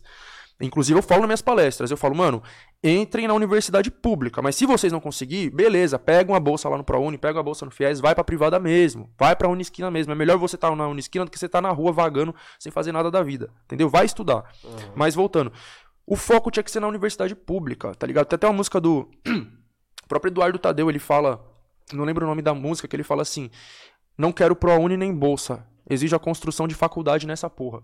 Então era o quê? Você pegar essa verba pública bilionária e investir na construção de universidades públicas, de mais e mais campos, de mais e mais vagas. A gente precisa chegar num nível em que o vestibular vai ser abolido, porque vai ter vaga para todo mundo. E não Sim. vai ter que ter um filtro ali para selecionar quem entra e quem não entra. Vai ter ah. vaga para todo mundo, parça, na universidade pública, de qualidade. Eu quero que tenha vaga para todo mundo, na USP, na Unicamp, na Unesp, na Unifesp, na UFRJ, tá ligado? As pessoas, os pobres entrando lá. Hum. Porque ainda hoje é, é muito boizão, muito branco, tá ligado? O pobre ainda tá tendo dificuldade para entrar lá e continua restrito nas unisquinas da vida. aluno de escola particular, né? Nas universidades públicas, né? Mano, eu acho que é da hora, né? é, é da hora essa, essa, essas ideias, esse conflito de ideia, entendeu? Eu, eu admiro muito a garra dos caras, entendeu? É, na a luta, eu admiro a luta deles, por mais que eu não consiga concordar com 100% de tudo, entendeu? Mas, pô, a gente tem muito mais coisas aqui que, pô, eu me identifico com você, entendeu? Do que com, com vários outros caras. E, pô, eu acho super importante esse choque de ideia aqui. É muito importante a gente trocar essa ideia e pensar no nosso futuro, né, cara? Pensar no nosso futuro. A gente tá em um ano muito importante, tá ligado? Infelizmente, é que nem você falou aqui várias vezes. Eu acho que, é, independente do Lula ser eleito ou não, a nossa luta vai continuar. E vai ser uma parada muito foda. Eu acho que você, inclusive, vai ter que voltar aqui outra outra vez, por favor, pra gente trocar mais ideia, pra gente, sabe, estender essa, esse debate, Sim. né? É louco as pessoas olharem também ali através, né, do outro lado do computador e falar, porra, os caras tá se questionando, porque às vezes pensa que a gente, né, mano, a gente não tem esse esse senso de, né, de, de, de autocrítica, pensa que a gente pensa tudo igual. Então eu acho que isso daqui é muito importante, porque tudo que você fala eu também absorvo. Eu vou pra casa, eu vou refletir sobre as coisas que eu não concordei, não concordei também, entendeu? Porque minha opinião também não é a, a né? Que nem as pessoas vê eu falando aqui, de repente, pô, a, a- a questão do Lula é a menos pior, as pessoas podem pensar, porra, mas o menino tá, né, falando, tá apontando fatos, tá, ele tem um embasamento, ele tem argumentos e tal, e pô, não, eu não sou fanático pelo Lula, entendeu? E é isso, eu espero rever você aqui. Você quer falar mais alguma coisa? Não, assim, eu entendi, eu entendi muito bem o seu raciocínio, né? Eu, eu entendo completamente porque muita gente me argumenta isso, tá ligado? Todo dia eu recebo pessoas falando, Thiago, não nem tenho afinidade com Lula, muito menos com Alckmin, mas entendo que nesse momento é o menos pior, etc e tal. E aí eu já, como eu falei pra vocês, pra entender o meu posicionamento, de, esse posicionamento específico, a gente tem que entender no mínimo tudo que aconteceu na política nos últimos 20 anos. Então, por isso que eu chegar aqui e falar, vou votar nulo, pode causar um impacto. Só que aí quando eu começar a argumentar, era que eu falei aqui, tipo, 1% da minha argumentação. Eu podia chegar e falar, falar, falar, falar, falar. Mas, pra concluir, eu acho que, mano, é o seguinte, a gente vai. Nossas lutas continuam, independente de mim que vai votar Sim. nulo, vocês que vai votar no Lula, nossas lutas continuam pela base, pela quebrada. Sim. Daqui a quatro anos, ou até menos, dois anos, a gente vai parar e vai olhar. Entre aspas, quem tava certo. Sem querer competir nem nada, mas quem tava certo no sentido, tipo, eu espero estar errado, tá ligado? Eu espero estar errado. Porque o que eu acho é que não vai ter uma mudança real, O que eu não quero é o Bolsonaro, mano. Nesse momento, O que eu, eu acho não quero, entendeu? Porque ligado? eu, É que eu entendo eu ele, falar mas a verdade votar mesmo, O que eu nulo. não quero é o Bolsonaro, tá ligado? Mas eu- nulo. você entende que o problema não é só ele? Não, eu entendo que Não eu- é só ele, A mas gente eu pode tirar ele e continuar Mas eu coisa. acho que votar nulo muitas vezes é você fechar os olhos e, e ver a situação. Eu, vou falar eu, você não. Eu fechar os olhos e não enxergar a situação de vários manos na Eu acho- quebrada, saca? Nossa, eu discordo Então, completamente. tem. Não, mano. Eu, já acho que eu o não, disso- E, e- e eu votar no acho- Alckmin é eu- olhar pra não, esses ó, manos Não, quebrados. porque eu não eu tô- votando no Tá, Alckmin. Você sim tá individualizando. Não, eu. A acho. eleição é pra Agora, presidente eu e vice-presidente. Não, mas eu é não só tô pra votando no. Alckmin. Quem votou no Mas- Bolsonaro votou no Mourão, Sim, será? sim. Assim como quem votou na Dilma votou no Temer. Eu, Não. A eleição é acho pra os que- dois, não tem como separar. Antigamente a eleição era separada. Anos 60, 50 era você votava separado pra presidente e pra vice. Depois unificou, você está votando nos dois. É uma chapa. Não é separado. Tanto é, qualquer viagem internacional que o Lula for fazer, o Lula tem que se afastar por licença médica, o Alckmin se torna Óbvio, presidente do o Brasil. Alckmin se torna presidente, Você tá votando mas, nos dois. mano, não, eu acho que a gente Eu acho tá que o Alckmin- eu acho que o muito Alckmin- E vocês Não. estão individualizando o Bolsonaro. Não, calma aí, eu, eu não argumentei ainda. o porquê eu vou votar no Lula, mas tipo assim, o a questão do Alckmin, quando você traz a, a- a perspectiva do Alckmin e do, e do Bolsonaro serem é, compatíveis na política, no jeito de fazer política, no resultado final, eu concordo, tá ligado? Isso é, é algo que a gente tem é, concordância. Eu acho o Alckmin um dos piores filha da puta, se fosse o Alckmin. Enfim, mas na questão do por que, que eu não quero o Bolsonaro de novo, e é isso que eu vou fazer, tá ligado? Eu não quero o Bolsonaro de novo, é por isso que eu vou votar no Lula. Não é uma questão, eu estou votando no Lula, eu não quero o Bolsonaro de novo. É, o, o, o, o, o Bolsonaro, ele desencadeia coisas que eu acho que também já tá incrustado no Brasil, mas ele encoraja coisas que. que, mano, eu acho que são quase irreversíveis. Por exemplo, hoje em dia nós, nós, nós já vê no Brasil sendo falado de. Sendo, não que nunca existiu esse bagulho, tá ligado? Mas você vê, tipo, grupos é, neonazistas, tá ligado? Dentro do Brasil. Isso vai se fortalecendo. Eu acho que o Bolsonaro ele fortalece esses bagulho, crescer, encoraja isso cada vez mais. Não que o Alckmin, não, os racistas não votem no Alckmin, mas as coisas que o Bolsonaro encoraja é, é, cara, é medieval, tá ligado? É um bagulho que, tipo, é foda. Então, esse é o motivo pelo qual eu vou votar no Lula. Não é um motivo também do, nossa, estou feliz porque ele se aliou com o Alckmin. Uhum. Tipo, de olho fechado. Ah, ah, Lu, ah, não é, tá ligado, mano? Não é.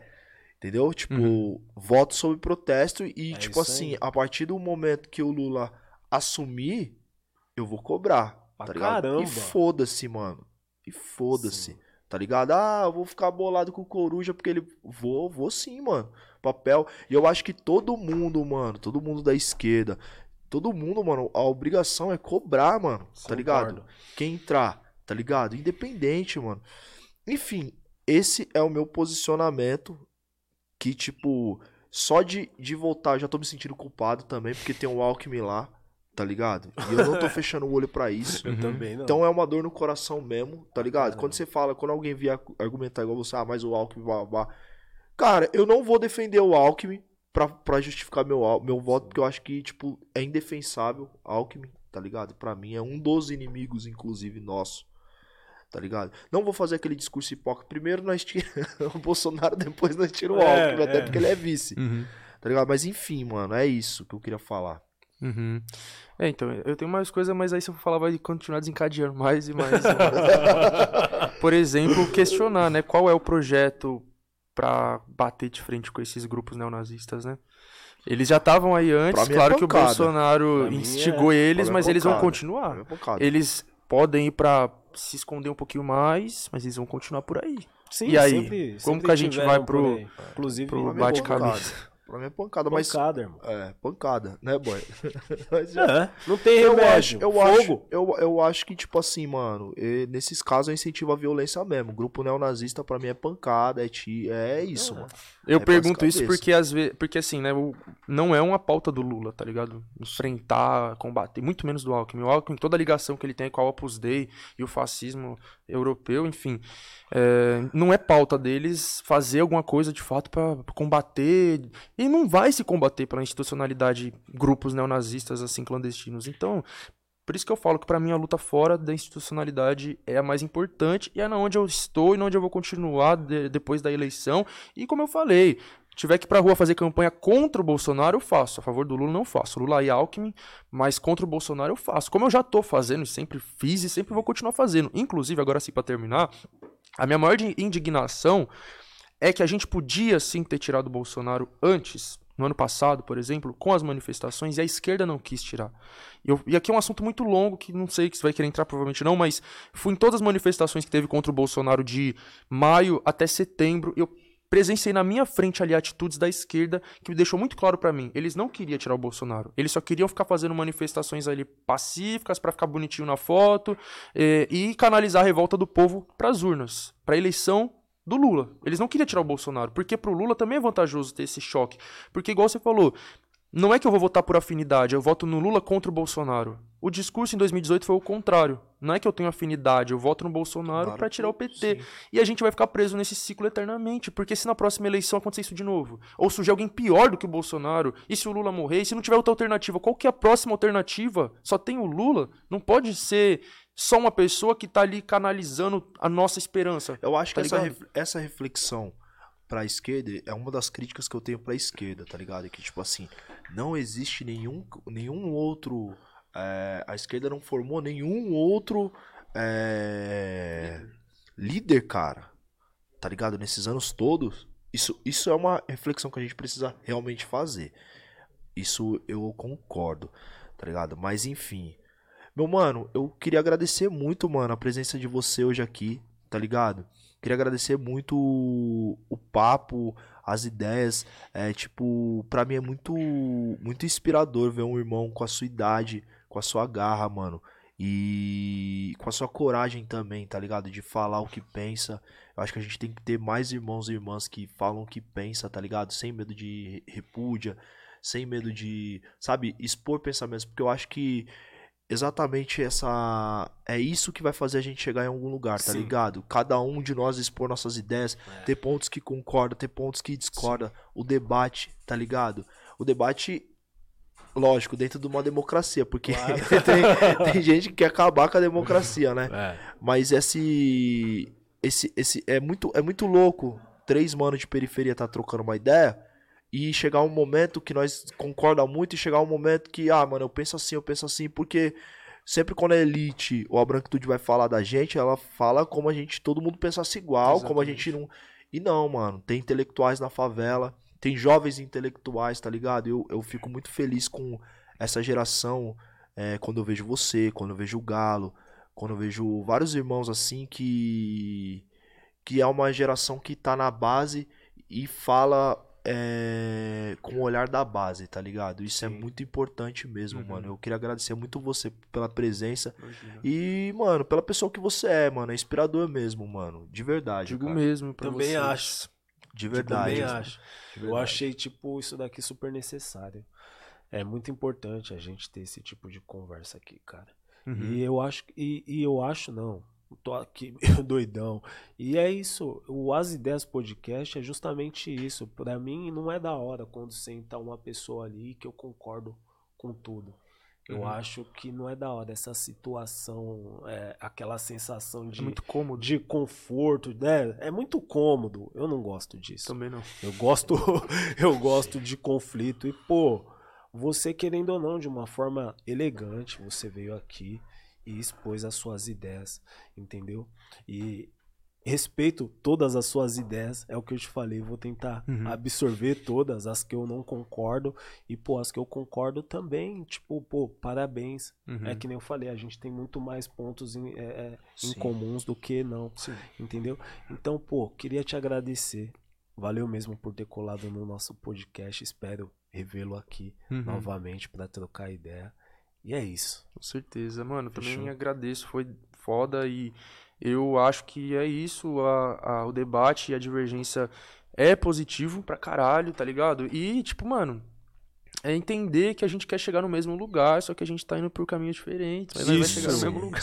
Isso aí, o importante é a gente saber que a gente quer alcançar. É, então, porque apesar de vocês vai ter um voto diferente do meu, vocês deixaram muito claro, não tenho afinidade com Alckmin, Uhum. não sou, não idolatro o Lula. Então, Sim. isso já é bota de vo- vocês num outro lugar, tá ligado? Porque mostra que o- o- a Uhum. intenção de vocês nada mais é do que a melhora da nossa vida, da periferia, da Sim. população brasileira, Uhum. tá ligado?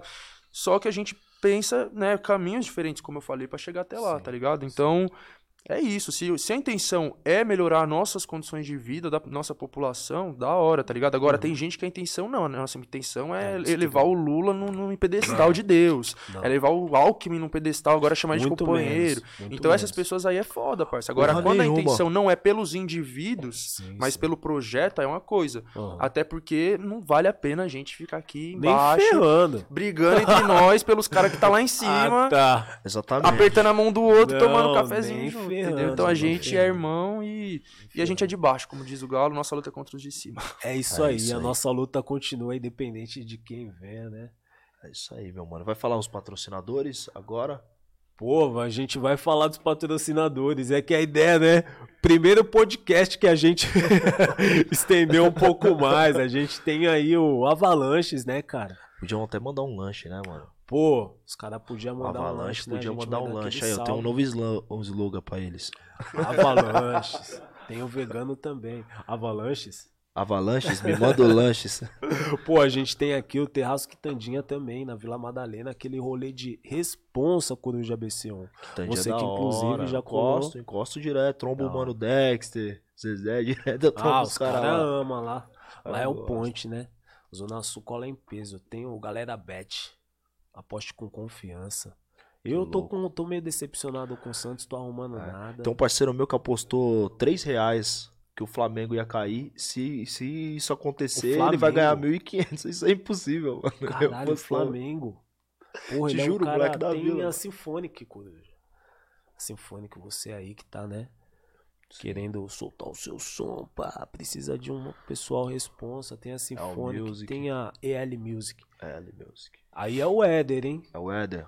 O Lá da Éder. Suíça. Lá Eu da sabia. Suíça, é, você tá trocando umas ideias lá, né, Bantes? Tem o Galpão do Fera também, rapaziada. Jardim São Luís, vocês aí da Maneiro. redondeza aí. Sou aquele louco. japonês, certo? Tem Sou Louco pelo meu time, Futicar.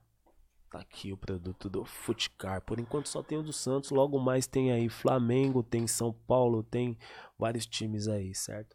Eu tô com esse do Santos aí, eu vou instalar no meu carro. Tô meio decepcionado com o Santão, mas o Futicar tá aí. Fechou, rapaziada? E esse foi o As, As Ideias Ideias Podcast. Fechou?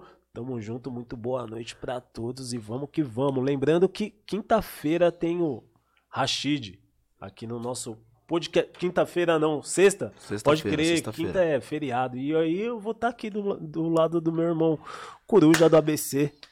De volta aqui. Estaremos aqui novamente. Fechou, rapaziada? É isso, tamo junto, vamos que vamos. Esse foi É mais nóis. um As Ideias Podcast. Tamo junto. Muito obrigado, Chavoso. Muito obrigado vocês de casa. Tamo junto. Valeu, valeu.